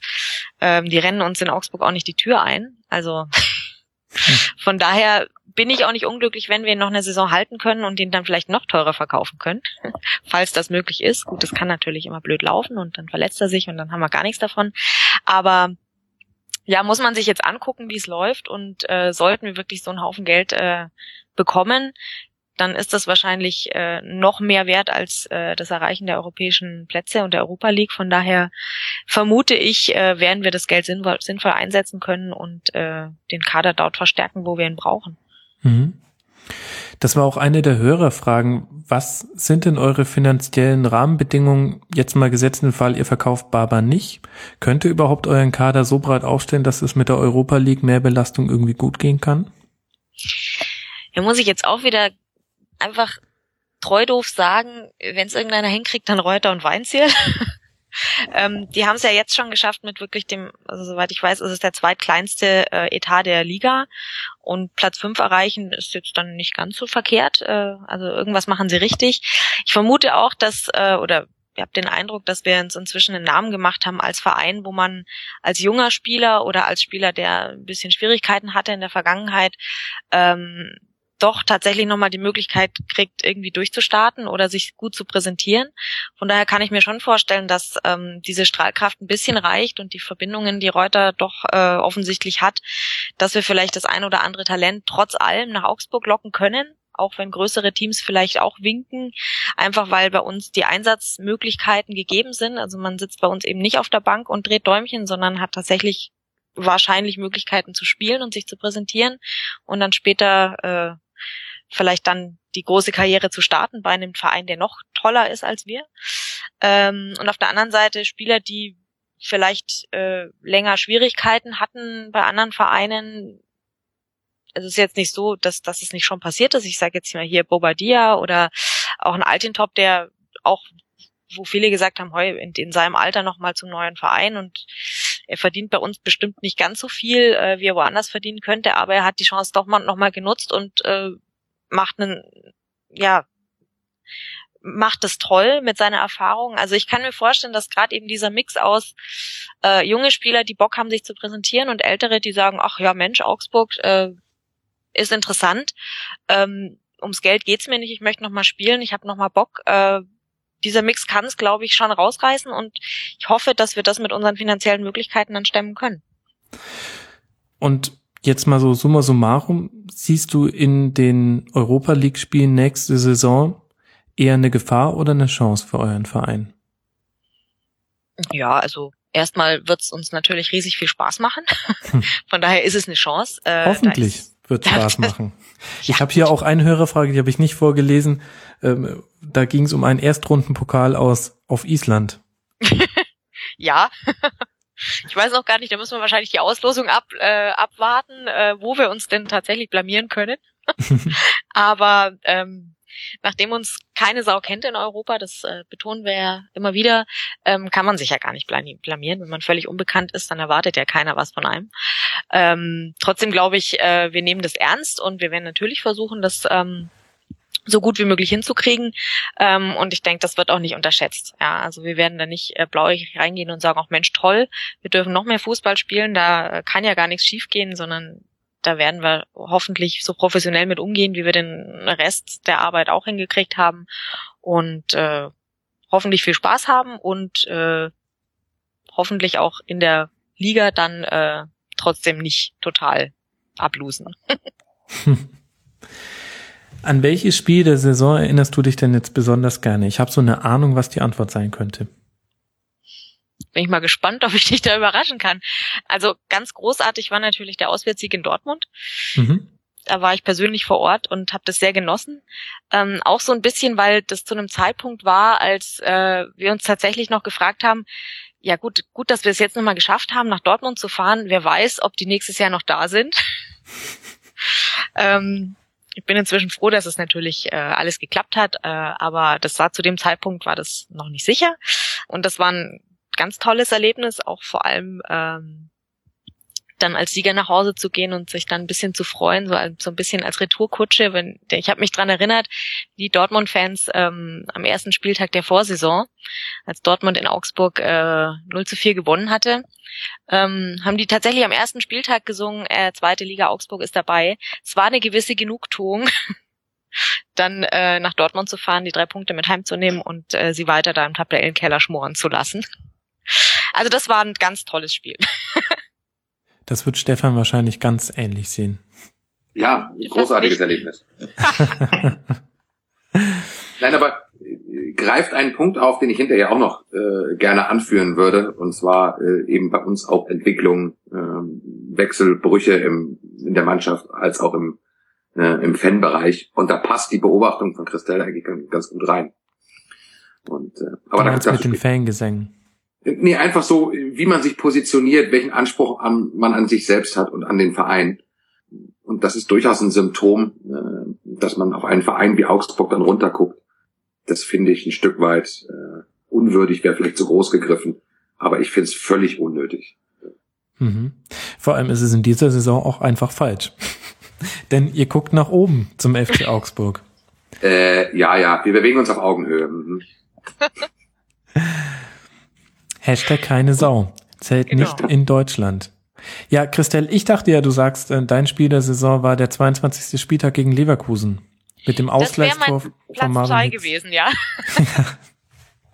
Ich fand ja an dem Spiel besonders schön, neben dem Tor von Marvin Hitz in der 90. dass Altintop dann direkt danach fast noch das 3 zu 2 gemacht hat. Das vergisst man ja immer.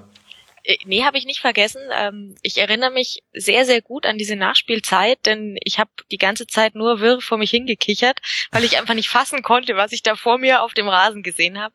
Das war tatsächlich so verrückt und äh, irgendwie symptomatisch für das, was ich seit Jahren mit dem FC Augsburg erleben darf. Diese dieses völlig Wahnsinnige, da kommen die kleinen Augsburger ähm, und spielen einfach Fußball und geben einfach auch nicht auf. Wir haben jetzt die Saison auch öfter mal wirklich in den Schlussminuten noch irgendwie einen Ausgleich oder einen Siegtreffer gelandet oder in, in kürzester Zeit irgendwie Spiele gedreht. Ist ja jetzt am, am letzten Spieltag auch nicht anders gegangen.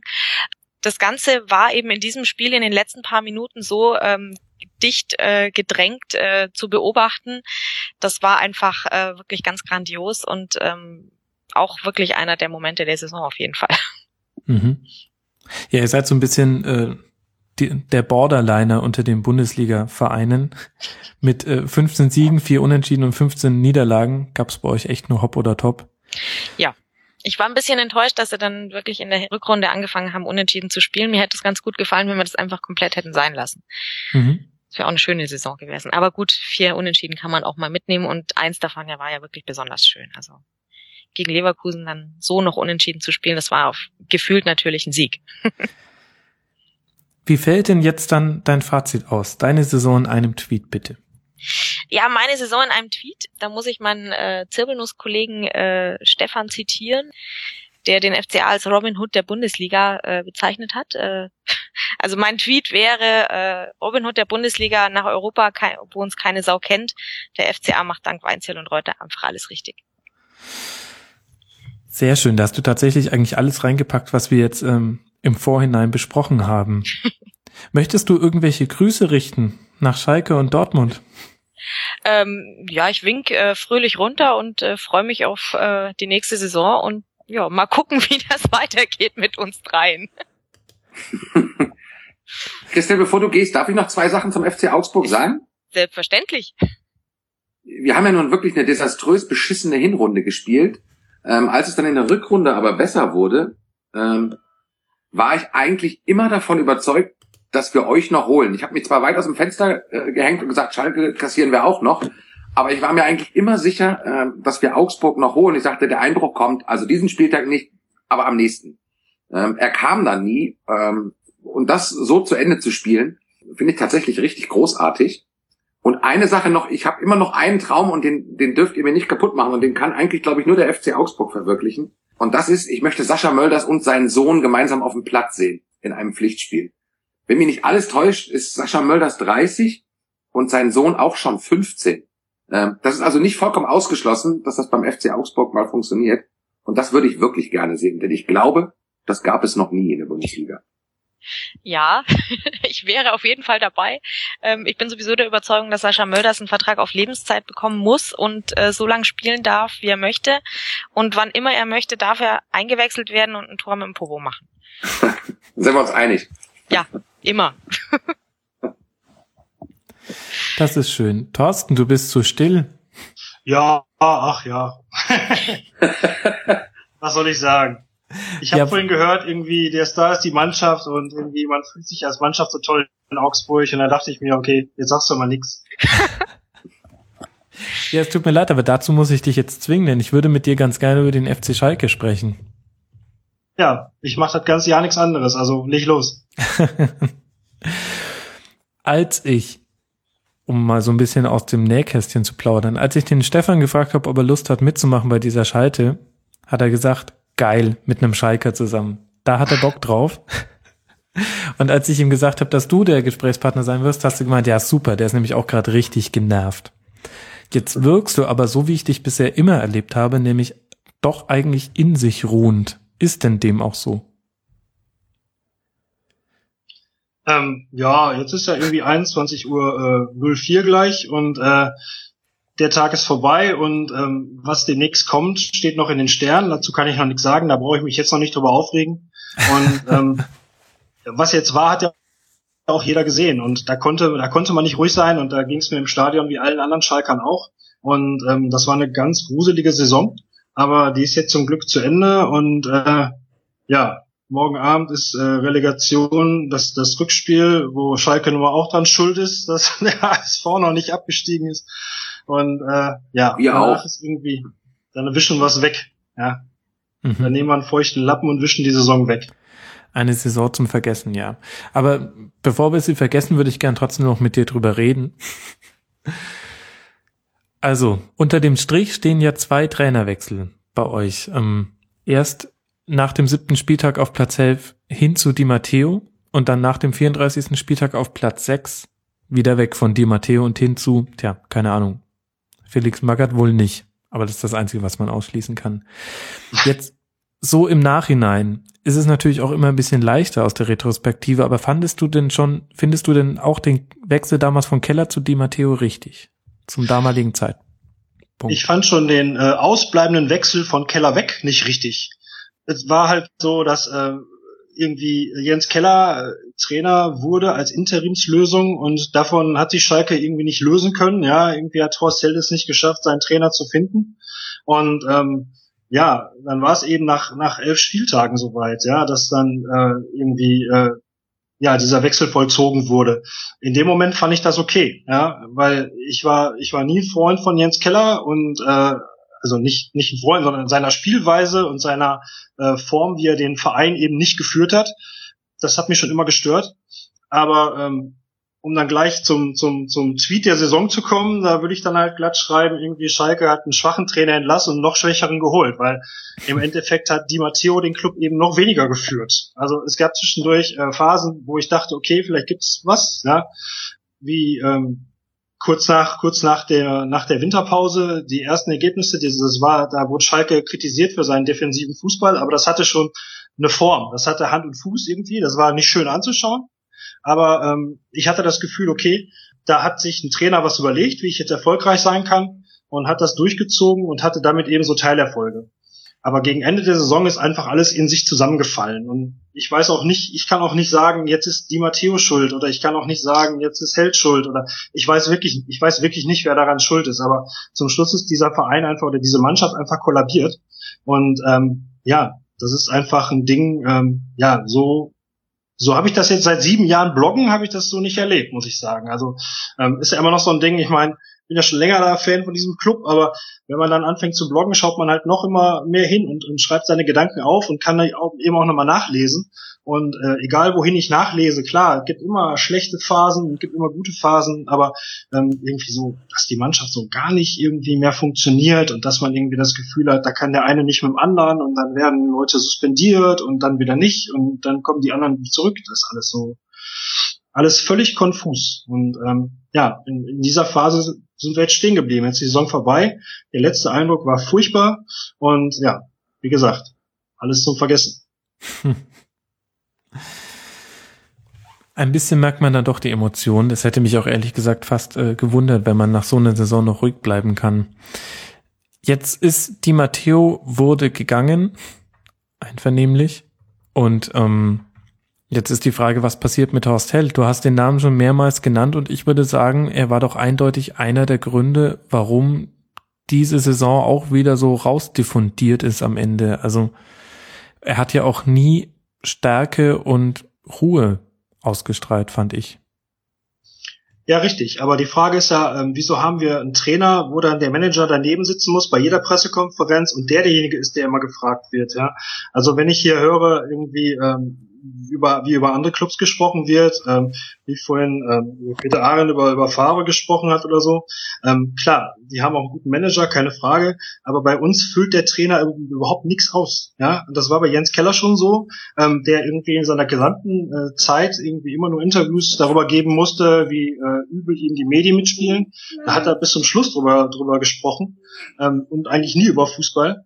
Und Di Matteo hat über gar nichts mehr gesprochen. Ja, der kam zu seiner ersten Pressekonferenz, da dachte ich noch, okay, ist er vielleicht eine ganz coole Socke so und äh, sagt einfach wenig, aber äh, machte da noch ein ganz, äh, ich sag mal, ja, cool ist vielleicht ein blödes Wort dafür, aber machte einen Eindruck äh, von einem, der, der so seine Gedanken hat und ähm, der die Dinge jetzt eben umsetzen möchte. Aber als zum Schluss irgendwie alles durcheinander lief, hat man von ihm gar nichts mehr gehört. Also es war irgendwie äh, Clemens Tönnies hat seine Interviews gegeben, ja, darüber schrieben die Zeitungen. Horst Held hat seine Sätze gesagt, dass natürlich jedes nächste Spiel das immer allerwichtigste ist. Und von Di Matteo hat man gar nichts mehr gehört. Und ähm, da ist einfach, da ist einfach so ein Loch, ja, auf, auf dieser Position, auf der wichtigen Position des Trainers, ähm, auch was die, was die Öffentlichkeitsarbeit angeht, ähm, da ist einfach so ein großes Loch gewesen auf Schalke in dieser Saison. Vorher schon und mit Di Matteo dann erst recht. Und ähm, ja, dann, dann kommt eben da Horst Held in den Fokus. Aber du hast natürlich recht, also klar ist Horst Held eben auch dafür verantwortlich, wie die Mannschaft zusammengestellt wird, gerade weil ja ständig der Trainer wechselt. Ja, also ich kann jetzt nicht sagen, irgendwie, äh, die Spieler sind alle von Jens Keller. Ich habe mal durchgezählt, der Kader hat Spieler, äh, die von sechs verschiedenen Trainern äh, oder unter der Rigide von sechs verschiedenen Trainern geholt worden. Ja, der, der älteste, der dabei ist, ist Jefferson Verfan, der gehörte noch zu, äh, äh, zu Fred Rütten. Und äh, ja, so ging es weiter. Ja, die einzelnen Trainer, mit denen wurde eben abgesprochen, welcher Spieler geholt wird. Und ähm, ja, das hat eben alles kein Hand und kein Fuß. Da ist keine Kontinuität drin. Wenn man eben ständig den Trainer wechselt alle Nase lang, dann, äh, dann kann das eben auch nicht dazu führen. Und dann ist natürlich eigentlich Horst Held äh, die die die Konstante dann. Ich meine, gut, bei Fred Rütten war er auch noch nicht im Geschäft. das wechselt bei uns ja auch schon mal. Aber ähm, na, aber ihm müsste man natürlich dann äh, oder es wäre eben an ihm, da diese, diese Konstante zu sein, ja, aber wenn man jetzt halt sieht, dass diese Mannschaft in, in dieser Form da eben nicht miteinander funktioniert, dann ist natürlich auch Horst Held da im Boot, ganz klar. Mhm. Aber jetzt ist Stand jetzt, und das ist jetzt äh, Sonntag, der 31. Mai, 21 Uhr abends, ist ja noch nichts bezüglich Horst Held passiert. Erwartest du da noch was? Ich habe eigentlich damit gerechnet. Mittlerweile glaube ich es nicht mehr, weil ähm, ich meine, wir sind Schalke 04, da ist immer alles denkbar, aber Horst Held dann in so eine Pressekonferenz zu schicken und dann irgendwie über, über die möglichen nächsten Trainer zu reden und, ähm, und ihn dann danach rauszuschmeißen, ganz so, ja, obwohl, ich weiß es nicht. Also denkbar ist alles, aber nee, eigentlich glaube ich jetzt, dass Horst Held derjenige ist, der damit beauftragt wird, auch äh, die neue Saison zu planen. Und würdest du mir dann zustimmen, wenn ich sage, ein bisschen kettet sich dann Clemens Tönnies auch an diese Personalie, denn er hätte ja seine Hände in Unschuld waschen können, in Anführungszeichen, wenn er gesagt hätte, guckt mal auf den Horst, wie schlecht er das gemacht hat. Ich habe jetzt gesagt, weg mit dir, Horst, wir holen einen neuen Sportdirektor. Wenn jetzt an Held festgehalten wird, dann werden die Rufe gegen Tönnies bei einer möglichen, wenn es weiter nicht gut läuft, werden doch kommen.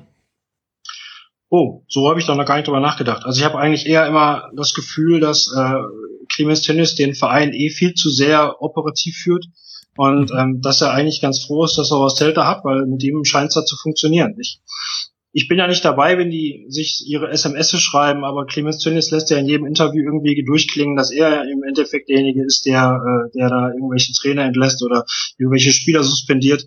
Und ähm, das ist halt, ist halt ganz, ganz äh, ordentliche Überlegung, die du da anstellst. Weiß ich nicht, ob das so ist. Aber Clemens Tönnies gegen ihn ist halt die Stimmung im Stadion durchaus auch äh, spürbar, auch gegen Clemens Tönnies.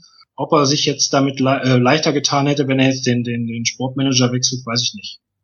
Im, im Moment sieht's halt so aus, als wie wenn äh, Tönnies und Held halt, ja, in Anführungsstrichen erstmal nur den Trainer wieder wechseln und dass dann eben alles so weitergeht wie vorher. So, das ist so der, das ist so dieses, äh, die, diese Stimmung, die man hat im Moment auf Schalke und irgendwie hat im Moment auch keiner mehr Bock. Also ganz ehrlich, also ich, habe um mich herum im Stadion sitzen Leute, die haben alle irgendwie äh, keine Lust mehr und ganz viele davon haben äh, versuchen ihre Dauerkarten abzugeben und da stehen, wir sind so, da, die die die Wartelisten auf Schalke sind lang, also da gibt's immer Leute, die die Dauerkarten übernehmen möchten, weil die dann auch mal die Chance haben möchten, sich das anzutun. Aber äh, die Stimmung ist echt am Boden, muss man echt mal sagen. Und wenn ich eins äh, Positives sehe, ist, dass Horst Held das offensichtlich mitbekommen hat. Also auf der Pressekonferenz war ihm das eben wichtig, das zu sagen. Also dass er halt gesagt hat, okay, er will so einen Fußball nicht mehr sehen, er will nicht mal nicht mehr erleben, dass das ganze Stadion äh, die eigene Mannschaft auspfeift. Das hat ihm offensichtlich äh, tangiert. Und ähm, jetzt gibt's halt äh, in der WAZ, in der, in der Lokalzeitung hier bei uns, äh, gibt's halt äh, Presseberichte darüber, dass die äh, Sponsoren Unmut äußern über die Spielweise des FC Schalke 04 und ich glaube, wenn es dann ans Geld geht, dann äh, denkt man da vielleicht doch nochmal eher drüber nach, als wenn die Leute halt nur pfeifen. Ne? Und vielleicht bringt das äh, den ganzen Laden so ein bisschen in die richtige Richtung. Mal sehen. Siehst du da noch mehr Explosionspotenzial bezüglich Verhältnis zwischen Fans, Vereinsführung und Mannschaft? Weil es war ja schon sehr, sehr krass gegen Ende des Spiels. Also wenn du sagst, du findest es toll, dass Horst Held mitbekommen hat, dass die Zuschauer das äh, schlecht fanden, wie gespielt wurde, dann sag ich, ey, wenn die eigenen Fans 45 Minuten mit dem Rücken zum eigenen Spielfeld stehen und den Gegner feiern, also muss man jetzt auch nicht Antizipationsweltmeister sein, um da mitzubekommen, dass da was nicht passt. Ja, aber er hat halt offiziell, also er hat äh, in, der, in der Pressekonferenz so geäußert, dass das das Ziel der nächsten Saison sei, das zu kitten und dass es irgendwie erstmal nicht darum geht, äh, irgendwie ein, ein, spezielles Ziel auszurufen, sondern irgendwie äh, ja die Spielweise zu verändern. Das ist so, das hat er als Ziel ausgegeben. Auf einer Pressekonferenz, die im Großen und Ganzen nicht besonders dolle war, muss man auch mal sagen. Ne? Ähm, aber das meinte ich damit halt. Klar, mitbekommen hat es natürlich jeder. Klar, er ist ja nachher irgendwie nach dem Spiel auch rausgegangen, hat sich da mit Fans unterhalten und so. Klar hat das mitbekommen. Ähm, ob das jetzt noch schlimmer werden kann, ja, ich glaube, viel schlimmer kann es eigentlich gar nicht mehr werden. Das war ganz furchtbar. Und ähm, ja, also was, was Schlimmeres kann passieren, als dass man keine Lust mehr hat hinzugehen. Hm. Was Schlimmeres kann eigentlich nicht passieren. Das Einzige, was einen da aufrecht hält, ist irgendwie der Glaube daran, dass in dem Club einfach noch viel Gutes ist so, ja. Und ähm, ich war, ich war eine Woche später war ich irgendwie beim Endspiel der U19-Meisterschaft wo, wo Schalke U19 deutscher Meister geworden ist gegen die TSG Hoffenheim. Da waren 12.000 12.000 Schalker. Das hat in, in Wattenscheid stattgefunden, äh, im Lohheide-Stadion. Da waren 12.000 Schalker.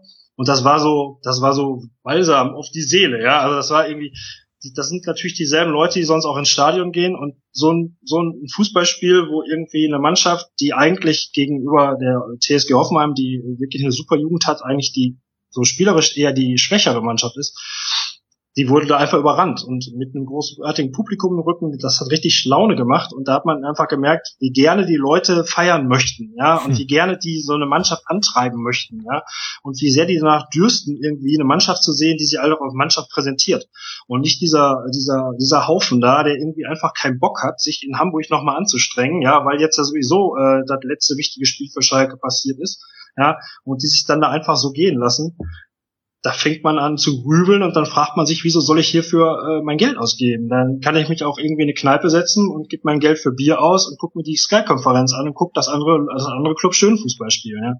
Und wenn es eben soweit ist, dann äh, ja, also schlimmer kann es eigentlich nicht werden, würde ich sagen. Das war auch eine der Hörerfragen. Wer könnte denn vom Nachwuchs den Sprung schaffen? Hast du da irgendwelche vielversprechenden Namen für uns? Ja, äh, Leroy Sané hat ja jetzt jeder schon gesehen, ne? Der hat ja diese Saison schon mitgespielt. Das ist natürlich einer, der ist halt wirklich in seinem Jahrgang, eben bei diesem U19-Spiel war der auch der beste Spieler auf dem Platz. Aber ähm, auch Felix Platt hatte zum Beispiel äh, in, in, der, in der Liga schon seine Einsätze gehabt und, und Felix Schröter als Stürmer. Also da gibt's in dieser U19 von, von Norbert Elgert gibt's wirklich, also die drei auf jeden Fall, denen man jetzt schon zutrauen würde, Einsätze bestreiten zu können. Die sind aber alle 19 Jahre, ja. Also da darf man jetzt auch nicht äh, erwarten, dass die jetzt irgendwie kommen und ähm, da sofort äh, einen neuen Block stellen an, an Spielern, die jetzt äh, den Kader da auffüllen. Das sind Leute, die müssen halt dann rangebracht werden. Die, die können nicht sofort äh, da einschlagen wie eine Bombe. Das darf man, oder sag mal so, das darf man, man darf nicht davon ausgehen. Ja? Darf man darauf hoffen und das darf man, da darf man sich darauf freuen auch, aber da darf man nicht von ausgehen, dass es so ist. Und ähm, ja, in der Mannschaft ist ganz viel Potenzial in dieser U19-Mannschaft. Und ähm, hier, Marvin Friedrich ähm, hat ja auch schon äh, gespielt. Der ist ja auch irgendwie, äh, der gehört ja schon zum Profikader, der ist auch 19 Jahre jung, er hat dann in der, in der Regionalliga gespielt und ähm, hat da seine Einsätze gehabt, aber hat jetzt ja gegen Ende der Saison in Wolfsburg zum Beispiel gespielt, hat es auch gut gemacht. Und ähm, das ist auch so einer, der jetzt halt demnächst dazu gehört. Also da sind, auch, ich würde mal sagen, von den äh, Leuten, die da hinten dran stehen, werden so zwei oder drei Spieler kommen sicherlich wieder dazu zum Kader. Jetzt hast du aber selber schon gesagt, die sind noch verdammt jung. Ja. Logisch, sie sind äh, A-Jugendmeister, wie sollte es auch anders sein? Ist denn ein Teil des Problems vielleicht auch, dass die Anspruchshaltung der Mannschaft gegenüber sehr hoch ist auf Schalke, traditionell schon fast? Ich glaube nicht. Ich glaube wirklich nicht. Also ich kann mich daran erinnern, äh, an, an, die, an die erste Saison unter Felix Magath.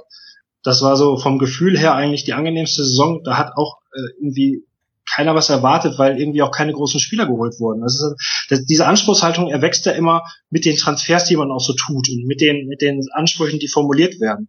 Wenn ich natürlich hingehe und und und hole irgendwie Kevin Prince Boateng und stelle ihn da hin und zeige das Trikot mit Prince und weiß nicht, wie viel Kohle ich dafür ausgegeben habe. Oder wenn ich erzähle, ich möchte gerne Sabi Kidira holen, ja, dann haben die Leute eben auch den Anspruch, nicht auf Rang 10 zu landen. Ja.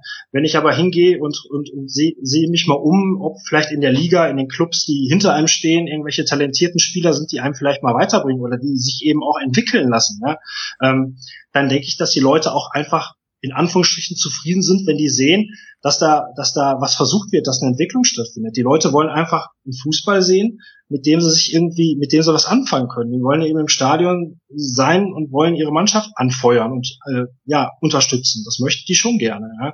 Nur ähm, das ist eben alles irgendwie von oben, das geht immer von oben nach unten bei Schalke 04. Also es ist in der Regel so, dass, dass wir irgendwelche Spieler holen, die woanders gut waren und bei uns verlieren die ihren Wert, anstatt dass es umgekehrt ist.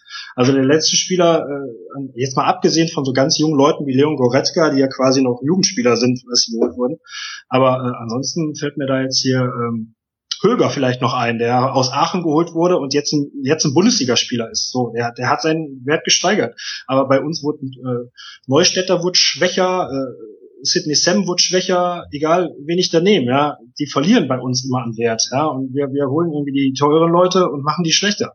Und das ist irgendwie die falsche Richtung.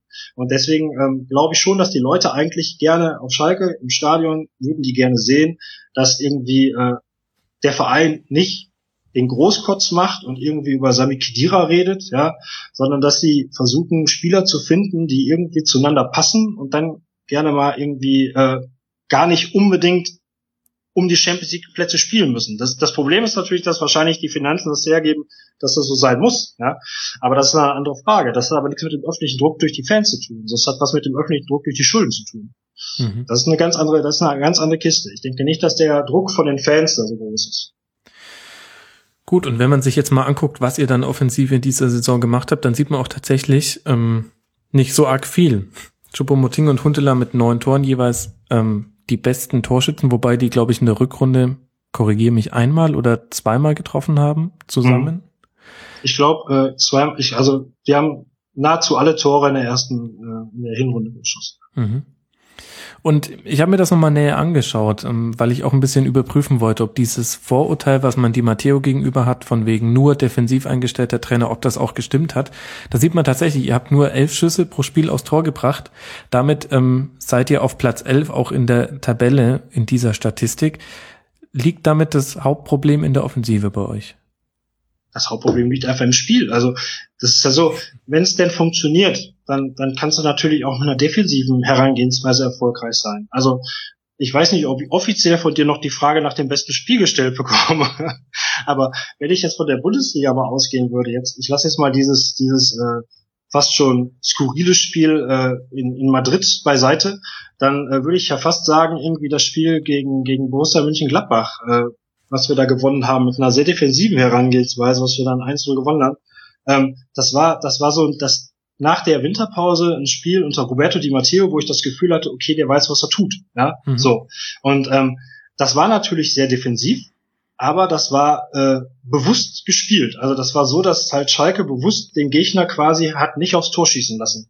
Ja, und das lag eben auch daran, dass wir da äh, irgendwie äh, den, den Timon Wellenreuter im Tor hatten, was ich kurz vor Ralf Herrmann verletzt hatte, ähm, der halt in München schon, ich weiß nicht, wenn du dich an das Spiel erinnerst, wo Bayern München, äh, also wo wir in Bayern München dann halt äh, das Unentschieden gerettet haben und mit äh, einem Mann mehr und verschossenem Elfmeter, wo wir eben auch Timon Wellenreuter im Tor hatten, wo, wo wir halt auch schon so haben spielen müssen, in Anführungsstrichen, ja, dass wir halt versucht haben, möglichst wenig aufs Tor zuzulassen. Das haben wir gegen, gegen Gladbach, hat das eben funktioniert. Und ähm, ja, das ist natürlich nicht, nicht, nicht super toll anzuschauen, aber das hatte zumindest Hand und Fuß. Ja? Nachher, was nachher kam, das hatte, das hatte gar nichts mehr. Das war mhm. irgendwie weder defensiv besonders stark noch irgendwie äh, eine Idee im Spiel nach vorne. Also gegen Ende der Saison weiß ich nicht, wie viel, wie viel Schüsse dann noch aufs Tor gingen. Also das ist immer so eine Sache, das äh, zieht sich über die ganze Saison. Mhm. Aber ich denke mal, das wird sich zum Schluss wahrscheinlich sogar noch nach unten entwickelt haben. Das liegt einfach an der, an der kompletten Spielweise. Ich denke nicht, dass man da äh, so urteilen muss, dass es äh, ja deswegen besonders defensiv war. Mhm. Wobei ich mich schon, also gerade weil du das Bayern-Spiel auch ansprichst, da kann ich mich schon noch gut dran erinnern. Das war ja euer Start in die Rückrunde. Zu Hause mhm, gegen genau. Hannover 1-0 gewonnen und keiner wusste wie. Eigentlich hätte Hannover gewinnen müssen oder zumindest unentschieden. Dann bei Bayern, aber da kann ich mich auch noch an sehr viel Kritik erinnern, weil ihr eben so lange in Überzahl wart. Ähm, die, den Platzverweis gab es ja schon sehr früh dann äh, den verschossenen Elfmeter. Und dann auf Gladbach ultra defensiv. Ähm, der Start war quasi auf dem Papier sehr gut mit zwei Siegen und einem Unentschieden bei sehr guten Teams. Also auch Hannover war ja damals noch Platz acht, Kann man sich kaum noch vorstellen. Aber eben die Spielweise wurde damals doch auch schon sehr heftig kritisiert. Ja, das fand ich damals ziemlich absurd. Also ich kann mhm. mich daran erinnern, da hatten wir auch nämlich auch hier im Rasenfunk-Podcast, dass ihr mir da alle erzählt habt, dass äh, Schalke ja unbedingt hätte nach vorne spielen müssen, irgendwie mit einem Mann mehr in München. Und irgendwie äh, die Gegner bis dato irgendwie zwei Tore in München geschossen hatten, glaube ich. Und wir mit Timon Wellenreuter, wie gesagt, äh, so einen 19-jährigen Rookie im Tor hatten, der äh, dem in diesem Spiel in München auch noch einer zwischen die Beine geflutscht ist, was halt nur deswegen kein Tor war, weil irgendwie vorher eine Abseitsstellung vorlag ja, ich fand das, ich fand das äh, damals schon Quatsch äh, und ich denke, dass das halt ein Punktgewinn war für Schalke 04. Und äh, ja, und wie gesagt, danach das Spiel gegen Gladbach fand ich äh, sehr strukturiert eben. Ne? Danach kam das Spiel gegen Frankfurt, wo Schalke irgendwie eigentlich anfangs die bessere Mannschaft war und das Spiel halt unglücklich verloren war und das war dann irgendwie so ein Knackpunkt, muss ich sagen. Da war es dann schon halt schon wieder vorbei, ja, mit dieser, mit diesem Gefühl, dass jetzt irgendwie vielleicht doch was werden könnte daraus. Ne? Mhm. Und jetzt haben wir viel über die Offensive gesprochen. Was ich aber auch ganz interessant finde, ist, dass ihr auch ligaweit die meisten Schüsse pro Spiel auf euer Tor zulasst. Nämlich ähm, aufgerundet 16 Stück und damit mhm. seid ihr noch schlechter als alle Mannschaften, die abgestiegen sind. Ich will jetzt nicht jede Statistik überbewerten, allerdings finde ich das ehrlich gesagt auf einen Zeitraum von 34 Spielen dann schon aussagekräftig. Habt ihr auch ein Abwehrproblem? Nein, weißt du, warum das, warum das nicht aussagekräftig ist, ist eigentlich, mhm. Weil die, das erste Drittel unter Jens Keller passiert ist, das nächste Drittel dann irgendwie äh, mit dem neuen Trainer erst anfing, anfangs dann sehr defensiv war und zum Schluss eben kollabiert ist. Also deswegen äh, Schalke hatte in dieser Saison so äh, so viele unterschiedliche Herangehensweisen, ja, dann mit dieser Fünfer, Dreier, Fünfer Abwehrkette, dann wieder nicht mehr, dann äh, das, das Einbauen der Spieler, die lange verletzt waren. Also Schalke hat ja irgendwie äh, während der ganzen Saison, weiß ich nicht, wie viele Spiele äh, äh, verpasst äh, von Spielern, die äh, die vorher halt immer dabei waren, also Verfan oder Draxler oder so, ja, solche solche Leute, die halt ein fester Bestandteil dieser Offensive, der eigentlichen Offensive von Schalke 04 waren, die hatten ja ganz lange gefehlt. Und als sie dann wieder reingekommen sind, hat es eben auch nicht funktioniert, ja, aber das waren halt einfach völlig unterschiedliche Phasen, deswegen ist einfach schwierig zu sagen irgendwie äh, elf elf Torschüsse oder 16 Gegentorschüsse oder so, wenn man das über die ganze Saison so betrachtet, äh, ich glaube, so kann man da einfach, so kann man da nicht nicht über die Saison hinwegwischen. Dafür war die in ihren einzelnen Phasen einfach viel zu viel zu unterschiedlich. Da ist mhm. einfach viel zu viel äh, passiert. Ja, und äh, das kann man nicht äh, über einen Kamm scheren. Auch nicht mit solchen Statistiken. Aber natürlich hatte Schalke natürlich auch ein defensives Problem. Schalke hatte in dieser Saison eigentlich überall irgendwelche Probleme, ja. Ähm, und ja, das, das wechselte halt nur alle Nase lang. Ja. Und ähm, das ist ja das, das ist ja das, das große Problem, dass ja quasi kein roter Faden war, an dem man sich hätte mal äh, hangeln können. Und ähm, wenn du dann eben auch noch, muss man eben auch noch mal dazu sagen, äh, wenn du dann eben auch noch das Pech hast, du kaufst dir irgendwie äh, für für gutes Geld eine äh, ne, ne gute Nummer zwei, ja, mit Fabian Giefer, der eben in anderen Clubs dann eben auch spielen könnte als Nummer eins meinetwegen. So und dann hast du auf einmal beide Leute verletzt, beide Torhüter verletzt und hast dann irgendwie so einen so einen, so einen jungen Wellenreuter im Tor, der halt durchaus auch da seine, seine Fehler gemacht hat, was eben auch Punkte gekostet hat. Das kommt dann eben alles noch dazu. Ja, dann hast du eh schon irgendwie Probleme mit einem neuen Trainer oder, oder du findest dich nicht und die Mannschaft findet sich nicht und dann kommt sowas eben noch dabei. Ja, dann, dann, dann summiert sich das eben. Das ist ja sowieso festzuhalten, dass ihr schon auch sehr großes Verletzungspech hattet in dieser Saison. Also wenn ich mir die Verletztenliste nur die prominenten Namen angucke, Verfan, Draxler, Goretzka, Uchida, Kolasinac, der, wenn ich mich richtig erinnere, vor seiner Verletzung richtig gut gespielt hat. Kiefer hast du angesprochen, Sam, Kirchhoff, Obasi. Bei eigentlich allen anderen Bundesliga-Vereinen, wenn die eine ähnliche Verletzungsmisere haben, dann wird das als Entschuldigung angeführt, auch in den Medien. Das habe ich so von außen betrachtet bei Schalke nie gesehen. Ähm, warum wird das eigentlich gar nicht so thematisiert? Geht man da mit euch vielleicht ein bisschen ungerechter um als mit anderen Vereinen? Weiß ich nicht. Ja, mag sein. Also das, das könnte man durchaus auch eher mal anführen. Allerdings muss man dazu sagen, dass das auf Schalke mittlerweile fast die Regel ist. Also das war in den letzten Jahren leider Gottes auch nicht anders. Und ähm, ja, vielleicht gewöhnen sich die Medien da eben auch dran, ja. Also ich kann mich schon an, an irgendwelche Beiträge erinnern, wo, wo die verletzten Misere thematisiert wird, aber ich glaube tatsächlich, das war schon in der, in der Saison davor. Vielleicht hatte der, derjenige Journalist keine Lust da, äh, sich selbst zu wiederholen oder so. Ähm, ja, genau. Also es war tatsächlich so, dass das wirklich ein Problem war. Aber du hast ja vorhin auch äh, schon mit den anderen angeführt, dass andere Clubs es eben auch haben. Ne? Dafür zahlt Schalke ja auch nochmal einen großen Kader. Also Schalke hat sich in den letzten Jahren vom Kader her schon dazu entwickelt, äh, irgendwie äh, viele Leute zu haben, die, äh, die sich gegenseitig dann halt auch ersetzen können. Und dadurch ist es überhaupt ja irgendwie möglich, da noch einigermaßen oben mitzuspielen. Ne? Man ist zwar jetzt am Ende ist man sehr enttäuscht über die Art und Weise, was auf Schalke alles so abgeht und wie die halt auch gespielt haben. Aber im Endeffekt ist man eben doch noch mal wieder für die Europa League qualifiziert, was jetzt auch nicht so übel ist und wo viele andere eben das auch ganz gerne äh, so sehen würden. Und das ist eben dann, das ist eben dann Ergebnis des tiefen Kaders, ja, oder des, des vielen Talents, was da eben noch steckt. Und das ist, ja, daraus erwächst natürlich vielleicht auch Druck. Also man, man weiß, okay, man hat dann eben so Leute wie so ein Leon Goretzka und man weiß, dass der kicken kann, ja, und man hat irgendwie Leute äh, wie wie so ein äh, Sané, ja, und man weiß, dass der kicken kann. Man weiß auch, dass ein Draxler und Meier, dass die kicken können, ja. Und ein Boateng ist auch kein, kein Eierkopf. Man hofft einfach, ja, dass das mal irgendwie äh, zusammengeführt wird, aber man hat eben nicht das Gefühl, dass das zusammengeführt wird. Man hat das Gefühl, dass sie alle irgendwie, ja, zumindest nicht am, nicht am gleichen Strang ziehen, ja. So, und das ist eben das, das, das sehr Enttäuschende an der ganzen Angelegenheit, dass man äh, fast für alle Transfers, die da so getätigt werden, als die in dem Moment, wo sie gemacht wurden, kann man die erstmal gar nicht schlecht finden. Ich meine, so ein Sidney Sam, der hat der letzte Saison seine guten Spiele gemacht. Sidney Sam ist vielleicht noch sogar ein Ausnahmebeispiel, weil Sidney Sam habe ich, äh, habe ich von der Position her nicht so wirklich verstanden, weil die Position, die er in Leverkusen gespielt hat, die gibt's auf Schalke nicht in dem, in dem System, was sie vorher halt gespielt haben. Aber ähm, Leute zu holen wie ein, wie ein Goretzka oder so, da kann man ja nichts dran verkehrt finden. Und insofern äh, tue ich mich dann auch schwer, äh, immer ein Horst Held dann äh, den großen, den großen Klumpen da äh, zwischen die Beine zu werfen, wenn es darum geht, dass äh, er ja verantwortlich ist für den Kader. Also die, die jeweils einzelne Spieler als solche, ähm, da fand ich, die fand ich bei der Verpflichtung nicht so schlecht, muss ich sagen. Ne? Und ähm, dann, dann hat das ja immer was von Nachkarten. Ne? Die Frage ist, ob er sich äh, so glücklich getan hat mit dem Trainer. Das hat er nun mal offensichtlich nicht getan. Und wenn man halt bedenkt, dass er halt gesagt hat, dass er äh, die Matteo halt schon, weiß ich nicht, wie lange äh, im, im, Blick hatte und beobachtet hat, dann ist das eben jetzt sein Klops. Dafür muss er eben auch gerade stehen. Mhm. Ja, und jetzt steht ihr halt da am Ende Mai und habt keinen Trainer, einen angeschlagenen Sportdirektor. Ich denke, das kann man schon so sagen. Gleichzeitig laufen von Fuchs, Banetta, Kirchhoff und Obasi die Verträge aus. Hast du Angst, dass ihr euch jetzt schon die kommende Saison ein bisschen verbaut? Weil das ist doch jetzt eigentlich die Phase der Saison, in der man am besten eigentlich schon mit der Planung abgeschlossen hat. Ja, genau.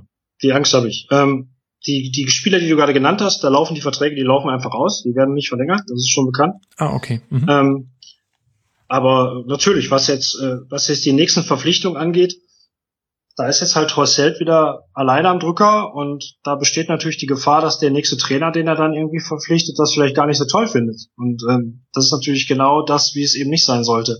Andererseits kann man sich halt auch fragen, wann, wann wechselt man Trainer, wenn nicht irgendwie nach der Saison. Ja, also ich meine, äh, man hätte jetzt natürlich auch äh, versuchen können, mit dem Trainer durchzuziehen und dann irgendwie ihn nach fünf Spieltagen wieder entlassen. Das ist alles, äh, alles Kappes, ja. Also wichtig wäre, einen Trainer zu finden, mit dem man dann auch mal irgendwie drei Jahre oder vier Jahre zusammenarbeiten kann, ja. Und dann, dass man mit dem dann eben die, die, die Kaderplanung eben auch äh, annimmt, ja, oder vor, vornimmt. Es gibt, es gibt keinen guten Zeitpunkt für einen Trainerwechsel, denke ich. Und ähm, im Moment ist das so, wie du sagst, und ja, aber damit müssen wir jetzt leben. Also ist mir im Prinzip ist es mir wurscht, muss ich sagen. Also ich möchte gerne, dass da jetzt drüber nachgedacht wird, wer der richtige Trainer ist und dann muss das muss eben irgendwie passen und ähm, ja, dann ist das eben Pech, dass es irgendwie äh, drei Wochen länger dauert. Dann haben wir eben in dieser Saison, äh, weiß ich nicht, Pech gehabt oder schwierige schwierige Verhältnisse bei den Verhandlungen und ähm, schauen dann mal, wie es ohne ohne, Transfer, ohne, ohne irgendwelche Schlüsseltransfers oder wie man das immer nennen möchte, halt funktioniert, ja.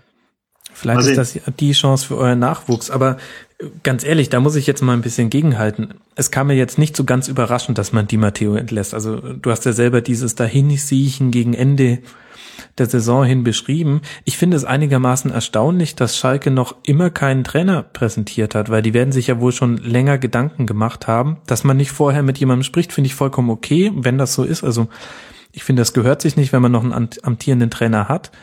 Aber stimmst du mir da nicht zu, dass das jetzt schon, also da müsste doch jetzt mal ein Trainer her. Das kann nicht so schwer sein.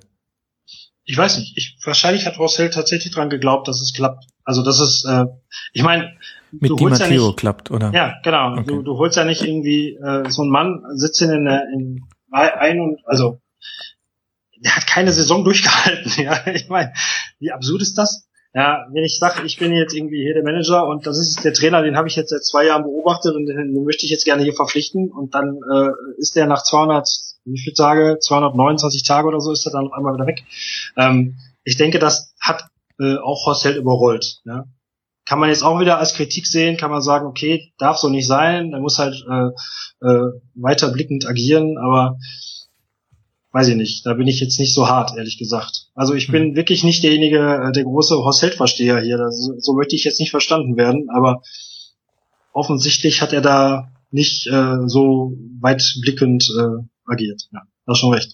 Er brilliert gerade nicht, ja. Ja, und er ist halt auch wirklich völlig äh, angeschlagen, wie du es schon sagst. Das sieht man ja auch. Also das hat man auch auf der Pressekonferenz so erlebt. Ja, das ist das ist wirklich so. Und ähm, da weiß ich auch nicht, ob das alles so, ob das alles so gut ist. Also ob da nicht auch hätte ein Wechsel stattfinden sollen, ob man sich das leisten kann als Schalke 04. Ja, da ähm, so derart jetzt zu agieren und und und eben auch nicht frisch anzufangen. Ja, ich meine, Horst Held, wenn Horst Held jetzt irgendwie zu einem Trainer geht und sagt hier, ich will jetzt keinen Namen nennen oder so, aber egal zu wem, ja, und ich sagte, ah ja, du bist jetzt mein Mann, mit dir möchte ich jetzt die nächsten fünf Jahre irgendwie hier äh, Schalke 04 aufbauen. Ähm, bis jetzt hat es zwar leider nie funktioniert, aber mit dir klappt es auf jeden Fall. Also total unglaubwürdig. Ja, irgendwie, das hat ja alles irgendwie, äh, das hat einfach keine Überzeugungskraft mehr. Und insofern hätte ich eigentlich schon gehofft, ehrlich gesagt, also ich will Horst nicht jetzt hier für alles Schlechte der Welt auf Schalke irgendwie verantwortlich machen, aber ich hatte eigentlich schon gehofft, dass es da eben auch einen Neuanfang gibt. Mhm. Aber vielleicht kann ich da ganz kurz einhaken, Max und Thorsten. Ist das nicht ein Moment, wo du den Trainer entlässt und wenn du dann noch den Sportdirektor ähm, freistellst, ähm, wer nimmt denn dann das Ruder in die Hand und sorgt dafür, dass dann zwei neue Leute mit einer klaren, mit einem klaren Konzept und einer Vision äh, an Bord kommen? Ja, doch wohl eher nicht Turniers. Und darum verstehe ich auch, ähm, warum ein Horst Held jetzt bleibt. Ich glaube, es gibt gar keine andere Wahl. Das kann gut so sein, dass es so ist. Das kann gut so sein, dass äh, Clemens Dönnis äh, keine Idee hat, wer den Job sonst hätte übernehmen können. Das ist wohl so. Aber tatsächlich ist ja so, dass der Aufsichtsrat den Vorstand bestellt. Und ähm, ja, ja. das wäre schon, das wäre schon an der an der Arbeit des Aufsichtsrats gewesen, sich da dann anderen Kandidaten halt als für den für den äh, Sportvorstand sozusagen auszusuchen und das halt zu verhandeln und da jemand anders hinzusetzen. Das wäre schon die Aufgabe vom vom Aufsichtsrat als Ganzes gewesen und da wissen wir ja, wer der, der starke Mann ist. Und mhm. ähm, da das nun mal nicht passiert ist äh, und bis jetzt man da hingehend auch nichts anderes gehört hat, ähm, deswegen gehe ich halt eben auch davon aus, dass da jetzt nichts mehr passieren wird. Ja. Das bringt uns so ein bisschen zu, eine zu einer Frage, die uns unser Hörer Sternburg, der hiermit lieb gegrüßt sei, gestellt hat. Wie bewertest du denn den Einfluss von Tönnies? Und er ergänzt im Vergleich zum Beispiel zu Kühne vom HSV. Ja, bei Kühne bin ich nicht ganz so drin. Also Kühne höre ich halt immer, wenn er in Medien über irgendwelche Sachen fordert oder so. Ähm, aber bei Schalke 04 ist eben Clemens Tönnies, äh, leider Gottes, äh, hat er sich äh, so viel Macht angeeignet, dass ohne ihn einfach nichts mehr geht. Und das ist einfach äh, eigentlich nicht sein Job. Ja, und das eben das, das, das große äh, Dilemma. Ja, also bei uns ist es eben so, dass irgendwie Clemens Tönnies der Aufsichtsratsvorsitzend ist. Damit ist er quasi Sprecher des Aufsichtsrates, ja. Aber eben mehr auch nicht. Er ist da einer von allen. Und der Aufsichtsrat, der, äh, der bestellt den Vorstand, ja, und kontrolliert den Vorstand. So. Aber da steht nichts davon in der Satzung, dass der Aufsichtsrat in der Bildzeitung die Interviews gibt oder in Dopa irgendwelche äh, Wasserstandsmeldungen abgibt. Und da steht auch nichts davon, dass der Aufsichtsrat dem, dem Sportvorstand äh, per SMS äh, erklärt, was derjenige zu tun hat oder äh, was er ihm empfiehlt, äh, wen er zu entlassen hat oder zu suspendieren hat. Und ähm, mhm. das ist eben eine absolute Fehlentwicklung bei uns im Verein, dass irgendwie äh, der Unternehmensboss äh, eines Fleischkonzerns irgendwie äh, der operierende Mann bei einem Fußballclub ist. Und ähm, was soll Horst Held machen? Ich meine, ihr könnt halt sagen, okay, da habe ich keinen Bock drauf, dann schmeiße ich hier die Brocken hin. Aber ich glaube tatsächlich, dass es eigentlich völlig äh, egal, äh, mehr oder weniger egal ist, äh, wer da Trainer wird, weil diese strukturellen Probleme eben bestehen bleiben. Und das ist eben nicht damit getan, dass Schalke 04 den Trainer austauscht. Ja? Und ähm, das, das wird sich dann halt äh, sicherlich aufs, aufs Sportliche dann niederschlagen, wenn man jetzt einen guten Trainer hat, der dann das Spiel halt irgendwie, äh, der hoffentlich die Mannschaft zu einer Mannschaft macht. Ähm, dann, dann spielen sie erstmal wieder gut, aber so die grundsätzliche Problematik ist natürlich da oben angesiedelt, ganz klar. Und das sehe ich eben auch sehr kritisch, muss ich sagen. Und dazu gehört ja auch eine finanzielle Verstrickung. Also Clemens Tönnies hat doch die Schächte-Anleihen zurückgekauft, aber mit seiner Firma, wenn ich das richtig verstanden habe. Ja, das stand mal irgendwo in der Zeitung. Ich habe gehört, das ist nicht so, ehrlich gesagt. Also okay. das, das kann, hat bislang auch, äh, Peter Peters ist da auch mal darauf angesprochen worden, er hat das auch nicht so bestätigt als Finanzvorstand. Ist halt so, hat halt so in der Zeitung gestanden, seitdem wird man damit konfrontiert, dass äh, Clemens Tönnies da halt eben äh, äh, finanziell oder dass der Club da finanziell völlig abhängig von wäre von, von, von Clemens Tönnies Aber ich habe das so bislang nicht empfunden. Also äh, Clemens Tönnies selbst hat mal äh, äh, gesagt, dass er halt äh, dem Verein Kredit gegeben hatte, ähm, um, um halt auch damals die Schächteranleihen abzulösen. Und der sei aber mittlerweile zurückgezahlt worden. Also er wäre da halt äh, raus sozusagen. Das ist so der Stand, den ich dazu weiß. Und ähm, als es zuletzt halt aufkam, wie gesagt, ähm, haben ähm, aktive Fanvertreter sozusagen Peter Peters auf einer, auf einer Fanveranstaltung angesprochen und der hat das eben dementiert. Okay.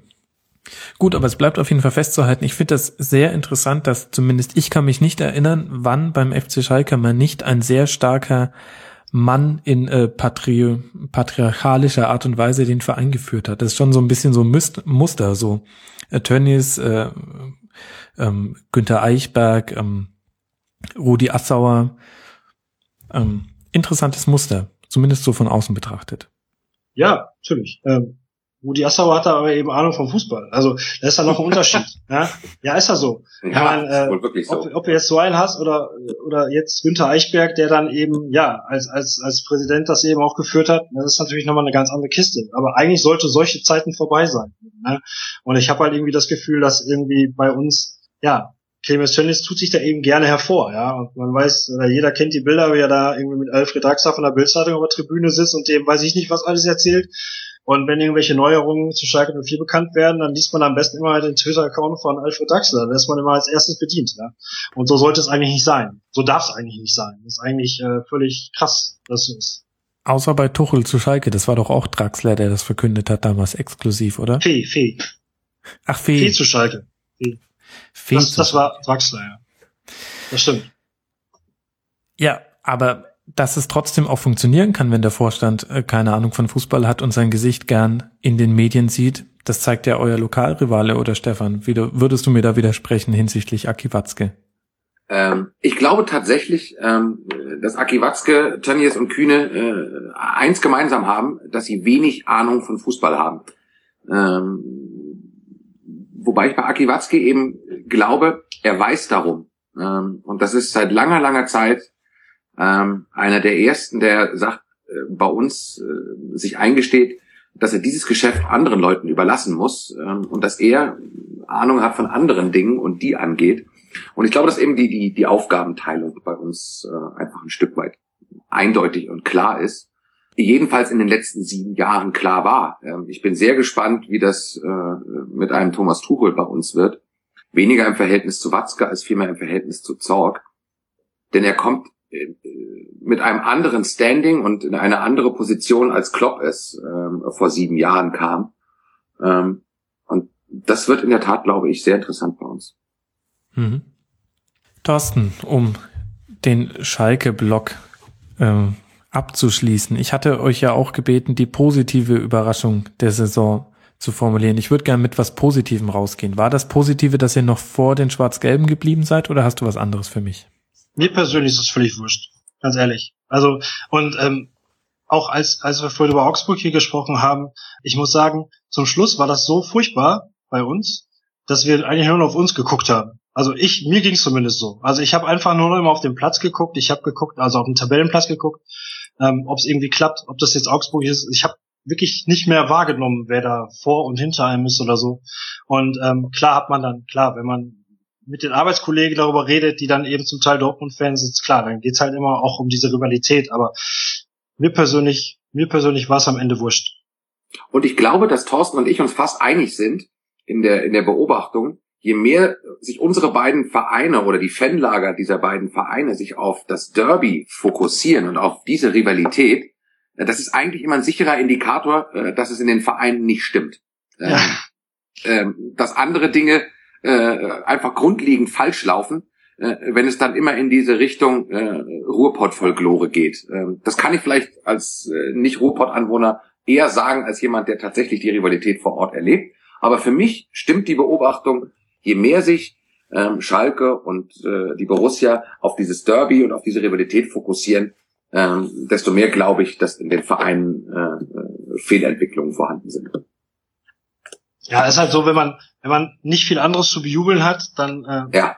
heizt man sich damit eben auf. Ist natürlich auch ein Highlight, ist ja klar. Ist halt immer, ein Spiel gegen Dortmund zu Hause immer, ist immer anders. Ist immer anders als gegen, gegen alle anderen Gegner. Und ähm, es gibt eben, jeder, jeder hier hat seine Arbeitskollegen, die einen sind blau, die anderen sind gelb und man redet über Fußball den ganzen Tag und das ist hier, hier in der Gegend eben so. Selbst hier, ich wohne in Duisburg, aber selbst hier arbeiten ja Schalke und Dortmunder zusammen und das ist halt natürlich immer ein Thema. Aber äh, ansonsten, ja, würde ich da fast zustimmen, ja. Und wie gesagt, wenn man, wenn man aber, äh, wenn man da so viel Probleme damit sich selber hat, dann guckt man am Ende da auch nicht mehr so hin. Also, mir ging's so. Und Thorsten, du bist privilegiert. Ich habe hier nur Rote als Arbeitskollegen. Das ist viel schlimmer, glaub mir. ja. Kann ich zustimmen. Ich. da sind sich dann alle einig. Stefan, hast du denn auch nicht mehr auf Schalke geguckt? Wenn Thorsten sagt, er hat nicht mehr auf euch geguckt? Ähm, doch, natürlich wäre es wäre gelogen, hätte ich gesagt, ähm, ich hätte nicht mehr drauf geguckt. Und ich nehme auch deine Frage nach dem besten Spiel der Saison vorneweg. Ähm, und mhm. das war tatsächlich das Derby. Das widerspricht ein bisschen meiner Aussage von eben, dann aber doch nicht, weil wir in diesem Derby, dem 3 ähm, zu 0 zu Hause tatsächlich als Fans alles das gesehen haben, was wir uns von unserem Verein und von unserem Spiel erhofft haben. Und dann gegen den Erzrivalen. Ähm, darum war das tatsächlich das beste Spiel und für mich auch so ähm, ein Stück weit so der Gedanke, so jetzt geht noch was, äh, jetzt holen wir sie. Und dann ähm, stolperte Schalke hinten raus tatsächlich erbärmlich durch die letzten Spiele. Ähm, und ich dachte, okay, könnten wir noch kriegen. Ähm, hätte aber die Saison für uns, für mich, nicht gerettet. Denn ob ich Sechster oder Siebter werde, ähm, ist tatsächlich für einen Dortmund-Fan, wie ich es bin, in, aus Berlin, jetzt in München, äh, nicht so entscheidend. Da werde ich wahrscheinlich gehängt für von vielen. Ähm, aber das ist nicht das entscheidende Kriterium. Für mich sind Strukturentscheidungen, die jetzt anstehen bei uns, ähm, ähm, der Trainerwechsel, ähm, der Abschied äh, von Gündogan, äh, der Komplettumbau damit verbunden auf der Sechs, auch durch den äh, Abstieg, durch den Abgang von Kehl. Das sind für mich die entscheidenden Fragen und nicht, ob wir Sechster oder Siebter werden nach so einer Saison und vor Schalke oder hinter Schalke. Okay, aber bevor wir dann zu den für dich entscheidenden Fragen kommen, würde ich mit dir ganz gerne trotzdem noch über die zurückliegende Saison reden. Ja, bitte. ich finde, es gibt so zwei Möglichkeiten, unsere, eure Saison zu erzählen. Und zwar entweder von vorne, chronologisch, oder von hinten. Und normalerweise bin ich ein großer Fan der Chronologie, weil von hinten erzählen immer sowas von Besserwisserei hat und ähm, jetzt im Nachhinein weiß man's. Ich finde, dass es aber im Fall vom BVB Sinn macht, denn ich finde, wenn man die Gesamtsaison betrachtet, dann sieht man, dass die Entscheidung von Jürgen Klopp zu sagen, ich gehe nach dieser Saison richtig war. War sie auch. Dieser Moment, ähm, mir war klar, dass er irgendwann kommt. Ähm, und ich glaube auch ähm, heute noch, dass das tatsächlich Ausfluss äh, dieser Entscheidung einer internen Willensbildung bei, bei Klopp, also eines intensiven Nachdenkens über seine Position seine Einflussmöglichkeiten ähm, auf Mannschaft und den Verein und äh, aber eben auch Ergebnis einer Aussprache äh, mit sportlicher Vereinsführung war. Ähm, und dass dieser Moment äh, entscheidend sein wird für, äh, für, für die nächsten Jahre. Ähm, es ist sicherlich mit der Vereinsbrille gefärbt, aber ich fand das einen außergewöhnlich äh, respektvollen und würdigen Abschied eines Trainers, ähm, der bei uns tatsächlich ja fast äh, eine Ära geprägt hat. Ähm, denn ich bin bei dir, Max, chronologisch eine äh, Saison zu erzählen, äh, ist unbedingt sinnvoll. Ähm, ich kann sie aber, diese zurückliegende Saison, tatsächlich für mich nur einordnen, wenn ich auch an die sieben Jahre äh, davor zurückdenke. Und das sind tatsächlich seit 2008, 2009 für mich als dann jetzt älteren Menschen tatsächlich so mit die besten erwachsenen Fanjahre äh, meines Lebens gewesen. Ähm, klar ist, ähm, waren die Meisterschaften 95, 96, ähm, Champions League 97, äh, war ich natürlich, war ich auch schon erwachsen, aber äh, das war nicht so dieses Wachsen seit 2008 mit so einem verdutzten Angucken und der Frage, Alter, was geht denn jetzt hier gerade? Ähm, da ist jemand, der hat eine Idee, äh, von Fußball, die, die neu erscheint, ähm, die anders ist als das, was vorher ist, der äh, äh, Spieler holt, wo man sich so denkt, ja, puh, musste das sein? Ähm, und das nahm dann eine, eine Fahrt auf, bis es dann 2011, 2012 ja fast ähm, rauschartig wurde ähm, und man wahrscheinlich im Rückblick auch über seinen Möglichkeiten gespielt hat und ein Momentum, dieses oft missbrauchte Wort gleichwohl benutzen, vielleicht verbraucht hat. Ähm, und dann zu realisieren, sowohl auf Vereinsseite als auch beim Trainer, dass es Zeit ist für einen Wechsel, für einen Bruch, ähm, das fand ich schon beeindruckend. Ähm, und darum nehme ich diese Saison tatsächlich einfach auch so hin und sage, wenn es das gebraucht hat, um zum richtigen Zeitpunkt die richtige Entscheidung zu treffen, dann ist das vollkommen okay. Und wir sind Europa League Platz. Wir haben fantastische Gegner vor uns in der Provinz ähm, Rumäniens und Ungarns. Ähm, dann kann ich meine Furcht aus dem Winter, äh, wo wir auf Platz 18 standen, äh, inzwischen tatsächlich ein Stück weit belächeln und sagen, hey komm, ist gut gegangen, ähm, ist in Ordnung die Saison. Ähm, und ich glaube auch tatsächlich, dass wir schlechter abgeschnitten haben, als wir hätten abschneiden können, ohne das mit Fakten tatsächlich belegen zu können, glaube ich, dass wir in vielen entscheidenden Spielen tatsächlich auch einfach Pech hatten. Das klingt nach einer billigen Ausrede, ähm, aber ich glaube dass tatsächlich, dass wir besser waren, als die Platzierung es jetzt am Ende hergibt. Dafür kann man weder pro argumentieren noch contra. Das ist, äh, denke ich, sehr subjektiv. Was man aber, denke ich, auf jeden Fall sagen kann, ist, dass dieser Run jetzt in der Rückrunde, der ja irgendwie erwartbar war und irgendwie dann auch wieder nicht, wirklich äh, zu dem bemerkenswertesten gehört, was man so in den letzten Jahren in der Bundesliga erlebt hat, weil man muss sich überlegen, dass er ja noch, noch am 20. Spieltag noch auf Platz 18 mhm. war, beziehungsweise vor dem 20. Spieltag. Also das war schon wirklich sehr beeindruckend, da nochmal zurückzukommen. Aber ich würde gerne, bevor wir über die Rückrunde reden und dann auch über den DFB-Pokal, gern nochmal über die Hinrunde sprechen. Wir haben in diesem Podcast, weißt du ja, sehr oft drüber geredet, was so die Gründe sein können, die so zusammengespielt haben für euren sehr, sehr schlechten Saisonstart. Also ähm, gut zwei, Niederla äh, zwei Siege bis zum dritten Spieltag und halt unglückliches Auftaktspiel gegen Leverkusen, aber dann kam ja eine Serie, da habt ihr, glaube ich, siebenmal verloren und einmal unentschieden gespielt. Da ging es, ging es schrittweise runter. Und das Interessante war, dass ein Thema so ein bisschen sakrosankt war, auch hier im Rasenfunk. Also wir haben noch mehr drüber gesprochen, als ähm, es in den Medien der Fall war, nämlich der Trainer selbst. Mhm. Ähm, dass Jürgen Klopp es zum einen nicht geschafft hat, über die Motivation sportliche Ergebnisse zu erzielen, was früher ein ein Merkmal von ihm war und zum anderen, dass er auch nicht reagieren konnte, wenn man schon sehr früh sehen konnte, das läuft heute schon wieder falsch im Spiel. Würdest du mir zustimmen, wenn ich sage, dass das schon im Nachhinein betrachtet einer der Gründe für eure schlechte Hinrunde war? Sicherlich. Ähm, warum es vielleicht schwer fiel, das zu so einem so frühen Zeitpunkt zu bemerken, waren eben die anderen Unterla äh, die anderen Gründe, die daneben ähm, ausschlaggebend waren. Verletzung, ähm, das ist die Rückkehr von einer WM, die einigen bei uns im Kader äh, nicht so gut getan haben. Ähm, weniger sportlich, ein sportliches Verbrauchtsein äh, als im Kopf einfach äh, nicht gesund.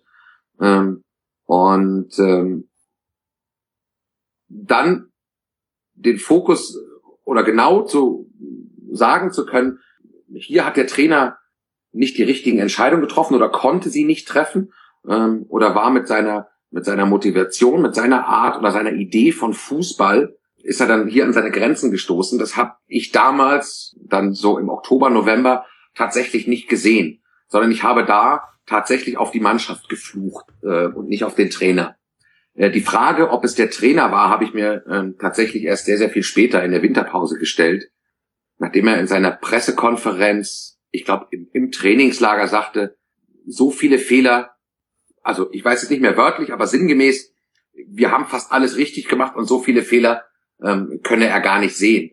Und da war ich dann doch erstaunt, wie man das nach so einer Hinrunde ähm, sagen kann. Und da habe ich mir das erste Mal Gedanken gemacht, Mensch, ähm, ist Klopp vielleicht tatsächlich mit seiner Art nach sieben Jahren ein Stück weit verbraucht und wissen die Gegner inzwischen, äh, was mit Klopp kommt. Ähm, haben sich darauf eingestellt, dass es eben ein nur schwach ausgeprägtes Ingame-Coaching gibt und ähm, ja, und ich fing an, mir darüber äh, später die Gedanken zu machen.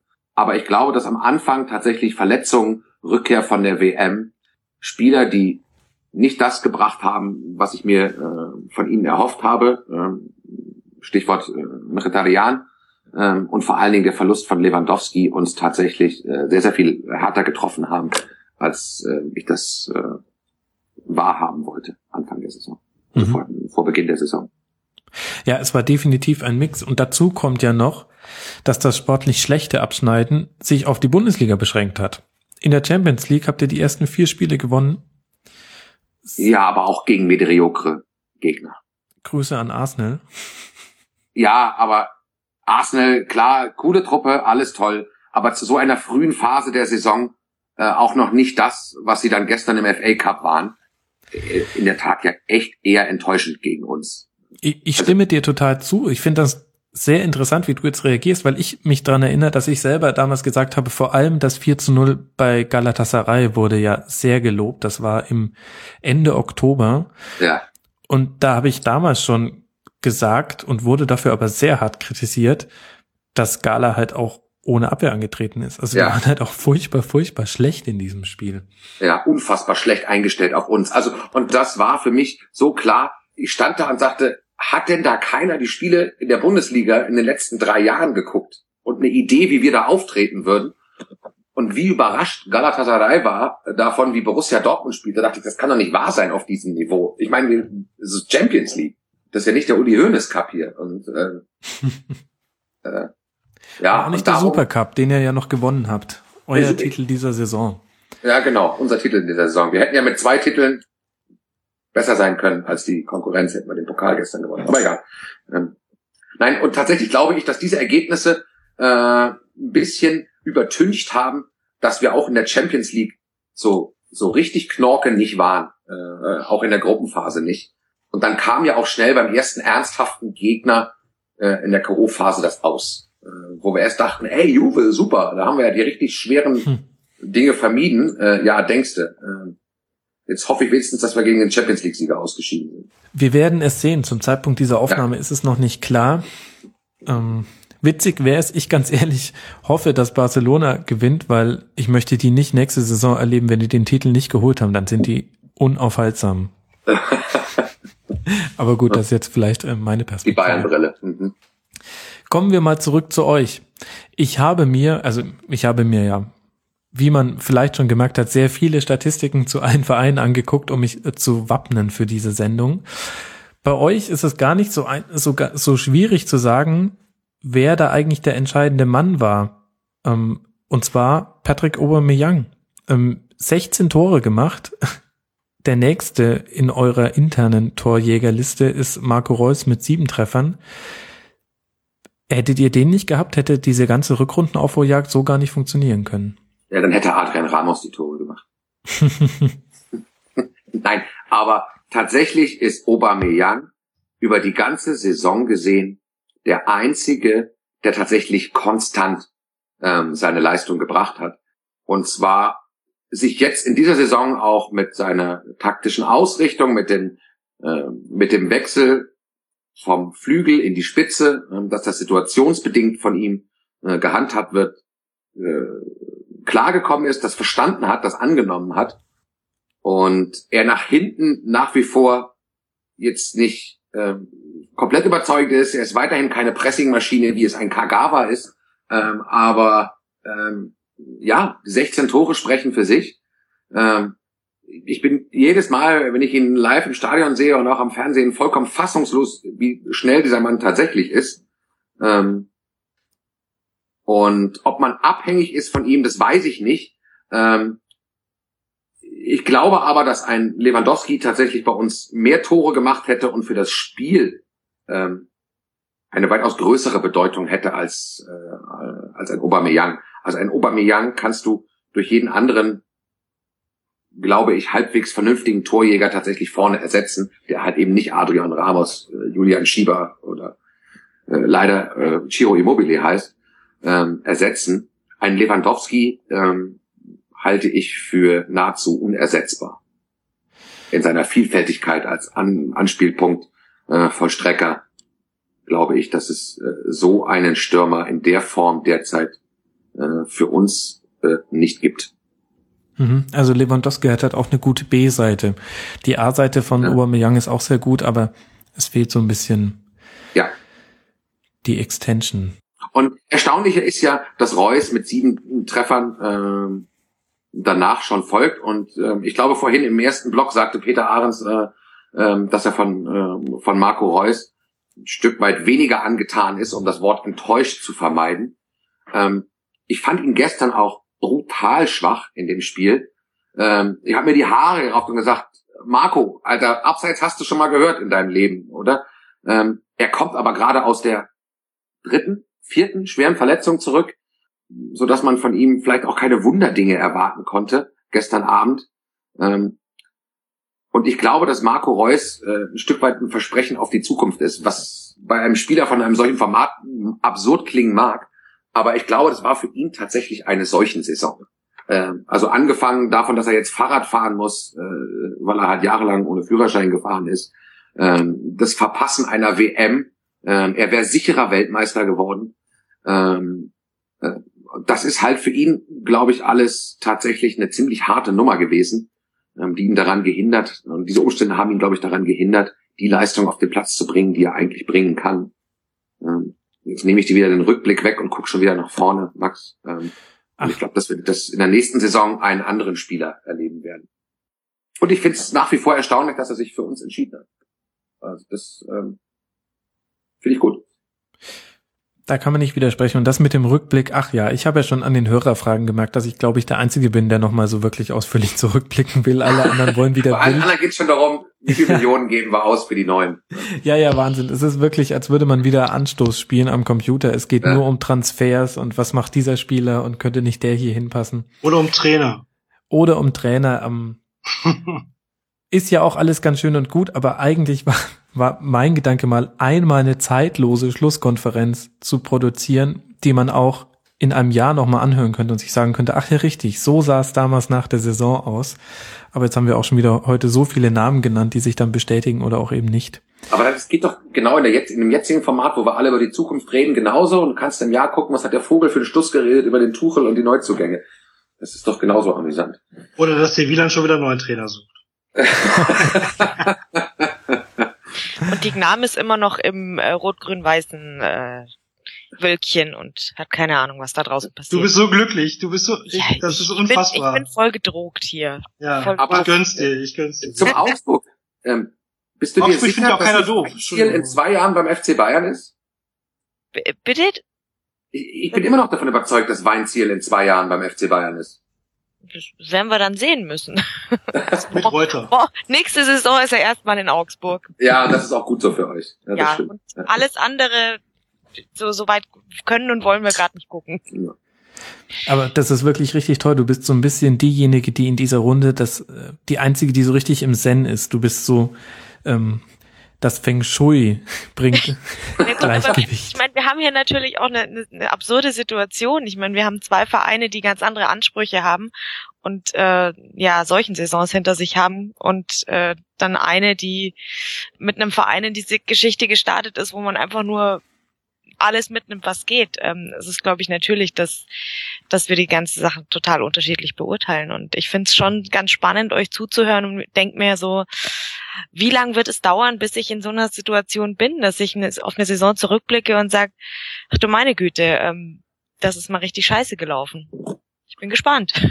Aber was du sagtest, ist ja eben das Schöne, den Anspruch, den wir in unserer Vereine haben. Und ich merkte das jetzt zum Schluss ähm, bei uns, als es auf das Ende der Saison äh, zuging, war ich überrascht, wie wenig noch über eine sportliche Seite, über ein Pokalfinale gesprochen wurde, sondern nur noch, wie machen wir jetzt unserem Supi-Dupi-Trainer Klopp am allertollsten den Abschied und dann fahren wir alle nochmal äh, über den Borsigplatz um den Borsigplatz mit dem Laster und die äh, Jets machen einen Flyover und äh, in schwarz-gelb mit Rauch hinten draus. Und ähm, ich dachte mir, Leute, können wir auch mal wieder wie ein normaler Fußballverein agieren und uns Gedanken machen, äh, wie wir das nächste Spiel gewinnen. Das wird natürlich passiert sein intern. Aber so aus Fansicht ähm, und da knüpfe ich an daran, dass man am ersten Spieltag Augsburg als Absteiger beschimpft, ähm, passt mir das eigentlich nicht so. Ähm, dass man jetzt gelandet ist ähm, bei den Event-Ottos und ihr Bayern-Fans äh, werdet äh, lachend mit dem Finger auf mich zeigen und sagen, ja, siehst du, das kommt halt davon.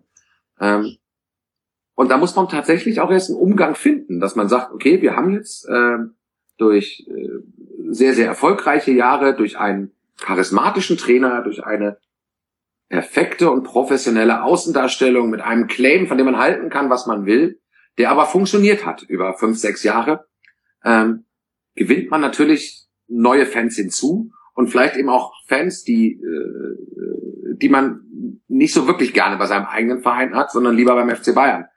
Ähm, und damit muss man tatsächlich klarkommen. Und ich ho hoffe mir, dass durch den, durch den Bruch, den wir jetzt haben bei uns, äh, dadurch, dass ein prägender Trainer den Verein verlässt und dass Tuchel sicherlich andere Ideen hat, äh, eine andere Vorstellung vom Fußball hat, ähm, dass da sich was ändert äh, daran. Denn ansonsten ähm, ähm, ist mir das halt, wie ich es auch schon vertweetet habe, ist mir das einfach echt zu viel Kloppomaske und äh, bescheuerte Pokalaufblashüte. Ähm, das klingt jetzt wie ein äh, grumpy old man, aber das ist echt nicht mehr mein Fußball. Also da ja, aber das ist ja, das, das ist, wie du, wie du gerade schon sagtest, dass diese Jahre halt ein Privileg waren für dich, ähm, in deinem erwachsenen Fan-Dasein.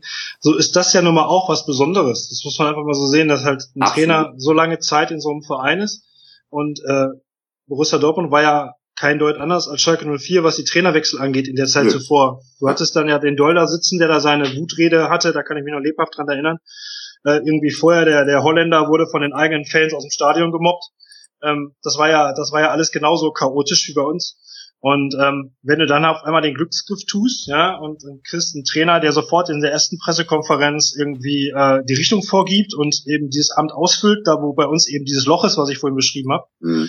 Und ähm, der sitzt da sieben Jahre lang und ist das Gesicht des Vereins, ja. Und so ein äh, Susi Zor kann eigentlich in Ruhe arbeiten und wird quasi nie belästigt, außer mal für ein Interview, was dann vielleicht auch mal Spaß habe, ganz gerne gibt. Aber er hatte nie den Druck, äh, für irgendwelche Konsequenzen gerade stehen zu müssen oder so, sondern da hat, da hat äh, Klopp hat da gesessen und äh, diese diese legendäre Pressekonferenz vor dem Champions League Spiel, das klar war, dass Götze geht, ähm, wo der mit einer Pressekonferenz irgendwie die Stimmung gerettet hat. Ja, ja solche, Wahnsinn. Solche, das waren Sternszenen im deutschen ja. Fußball. Ja. Und ähm, das tut mir zwar leid, dass es beim falschen Club war, aber trotzdem ist es deswegen nicht schlechter. Und dann kann ich das halt durchaus verstehen, dass einem äh, das eben auch wichtig ist und das äh, muss man sich dann einfach auch geben können. Und das ist dann auch richtig. Und im Prinzip äh, wünscht sich auch bei jedem anderen Verein, äh, die, die Fans wünschen sich sowas, dass, dass man quasi ja ähm, unabhängig vom sportlichen Ergebnis Dinge beim eigenen Club gut finden kann. So.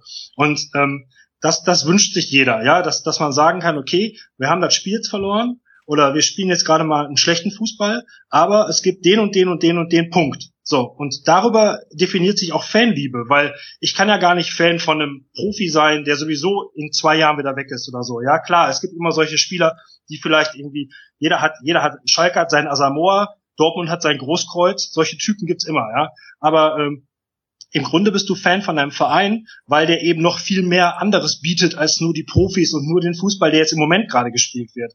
Und wenn du dann eben so eine Figur ist wie Klopp, der eben das alles in sich vereint und der völlig äh, äh, glaubwürdig äh, darstellt, dass er eben auch Fan des Clubs ist, ja, obwohl er halt Chef ist, ähm, dann ist es einfach so eine tolle Sache. Das ist doch klar, dass man sowas feiert und das gönne ich meinen Arbeitskollegen, die halt gelb sind, gönne ich denen das auch und hoffe trotzdem, dass sie äh, mit Tuchel dann halt abkacken, weil der halt der nächste Trainer ist und man halt nicht zweimal in der Regel so einen Glücksgriff hat.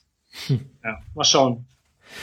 Darf ich noch kurz was Zusammenfassendes für euch beide sagen, aber es wird, glaube ich, nicht ganz schön zu hören. Aber was ihr gerade erlebt, ist das, was die Bayern schon vor ganz langem durchgemacht haben, was der Grund ist, warum die Bayern jetzt als Marke so gut dastehen. Ähm, bei euch wird gerade mit auf Biegen und Brechen in beiden Vereinen eine Markenidentität aufgebaut.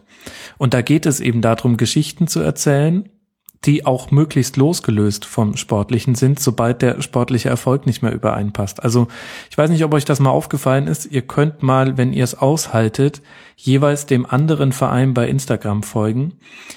Was da gepostet wird, ist fast, deck fast deckungsgleich. Ich, ähm, ich mache da derzeit eine ja, kleine ja, Screenshot-Serie draus. Ja. Und ähm, da wird halt, obwohl es am Wochenende wirklich wieder nicht gut lief, Am äh, Throwback Thursday, also am Donnerstag, äh, blickt Schalke blickt auf äh, den Europapokalsieg zurück äh, und Dortmund auf den Champions League Triumph im selben Jahr. Unabgesprochen. Und ähm, auf Schalke. Wer weiß, wer weiß. ich wollte es gerade sagen, Thorsten, ja. ja. Nee, aber das ist, glaube ich, tatsächlich so ein bisschen die Entwicklung. Ähm, auch, ähm, dass dann der Spielertunnel von Jung von Matt da als Kohlengrube ähm, äh, designt wird und ähm, dass beide Vereine sehr deutlich einen Claim penetrieren und dass es bei beiden betont wird, dass es, dass der Verein immer wichtiger ist als der Einzelspieler. Das ist vollkommen legitim, aber im Prinzip ist das eine Markenkommunikation mehr als die klassische Kommunikation, die man ja, mal hatte. Ja, was willst du machen, wenn du, wenn du hinten dran bist? Also äh, wir haben nun mal nicht die Möglichkeit, uns äh, in dem Spieleraufgang ein Schild hinzuhängen, wo drauf steht, ähm, äh, this is Westfalenstadion. Das geht halt nur in Liverpool. Äh, und genauso fehlt uns eben eine äh, konsequente Geschichte wie bei den Bayern. Ich meine jetzt ganz bewusst Erfolgsgeschichte, äh, von der man zehren kann. Und uns fehlt eben auch ein Uli Hoeneß, der mit äh, noch nicht mal 30 Sportinvalide war und sagte, pass mal auf, Leute, jetzt professionalisiere ich den ganzen Verein. Ähm, zu einem sehr, sehr frühen Zeitpunkt die richtigen Entscheidungen getroffen hat. Und ähm, darum wird das jetzt ein Stück weit belächelt, vielleicht von außen, was Schalke macht, was wir auch machen äh, dass man sich eine Marke gibt, dass man versucht. Äh, ich wollte Marken das gar nicht belächeln. Ach so, okay, also, okay. Ich finde, man kann das auch nicht miteinander vergleichen, weil das eine ähm, war vor ähm, keine Ahnung wie vielen Jahren, das andere ist jetzt. Nur das ist die Entwicklung, die ich feststelle als jemand, der versucht so ein bisschen auf einer Metaebene sich die Entwicklung ähm, anzugucken, wie Vereine kommunizieren und ähm, Dortmund hätte zum Beispiel schon auch eine sportliche Geschichte zu erzählen gehabt, jetzt in den letzten Wochen.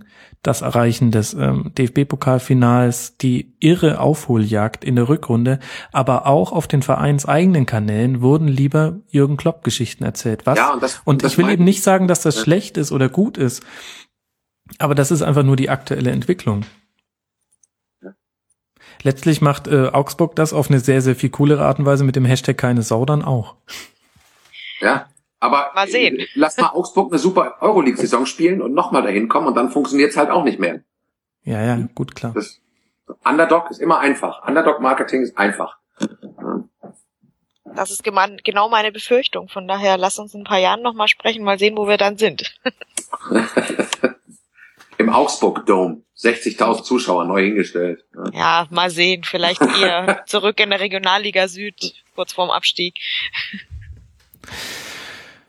Okay, ich muss ähm, jetzt ein bisschen auf die Tube drücken, weil wir ja. haben noch ganz viele Hörerfragen an dich, Stefan, und ähm, die Hörer. Ja, ich beantworte die schnell. Nicht, wenn ich die nicht loswerde.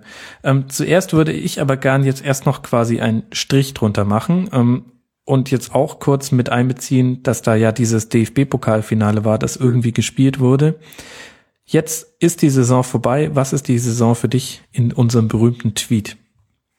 Ähm, ich hatte vergessen, dass ich den machen musste. Der Hund hat ihn gefressen. genau. Und ähm, du kannst doch improvisieren. Wer so viel Twitter wie du, der kann das doch aus der Hüfte. Ähm, nee, und ich hatte mir ihn tatsächlich aufgeschrieben. Moment. Und das ist tatsächlich ähm, The Best and Worst of Borussia. Das ist Emotionen gegen Kontrolle, Gehen gegen Bleiben, Derby gegen HSV und Inszenierung gegen Konzentration. Wow. Das fasst es gut zusammen. Und, ähm, Sollte doch ein Tweet sein. Das ist ja, ja quasi das ist unfair. Unser einer denkt sich hier kurze Sätzchen aus. Ja, wer braucht Substantive also und, und Verben? Äh, Verschlagworten. Ja, genau, Text. Ja.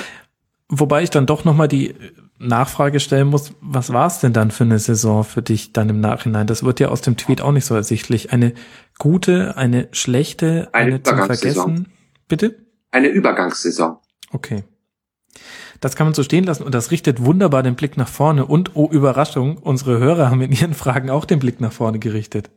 Du hast ja auch gelesen, ähm, was so alles gefragt wurde. Ähm, lass mal mit ein paar Personalien einsteigen. Was sagst du denn zu Gonzalo Castro?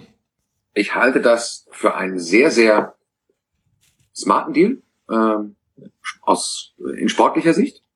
Ähm, ich glaube, dass äh, Castro und Geis auf der 6 ähm, tatsächlich funktionieren können. Ich gehe fest davon aus, dass wir Geis bekommen. Ähm, und bei Castro stelle ich mir halt nur die Frage, warum zahle ich 11 Millionen für einen Mann, ähm, der noch einen Vertrag hat bis 2016? Da muss also die sportliche Führung bei uns tatsächlich der Auffassung sein, der hilft sofort weiter. Ähm, und zwar hilft er sofort weiter, weil ein Kehl und ein Gündogan gehen. Ähm, Kehl hört auf, hat sein letztes Spiel gestern gemacht und Gündogan wird ähm, wechseln. Ähm, ich vermute ja, er, er wird tatsächlich zum FC Bayern gehen und wir kriegen 10 Millionen Heuberg. Aber das bleibt abzuwarten. Ähm, und ich glaube, dass Castro tatsächlich jemand ist, ohne ihn jetzt über Jahre beobachtet zu haben bei Bayer Leverkusen, der sportlich die Dinge mitbringt, die man ähm, im defensiven Mittelfeld braucht, den ich für relativ unprätentiös halte, ähm, der keine Starallüren mitbringt und der sich ja was versprechen muss von einem Wechsel zu Borussia Dortmund, was über das Finanzielle hinausgeht. Denn ich glaube nicht, dass wir ihm ein Gehalt zahlen, was nicht Bayer Leverkusen jedenfalls ansatzweise auch bereit gewesen wäre zu zahlen. Und darum muss er sich tatsächlich von Borussia Dortmund etwas anderes versprechen.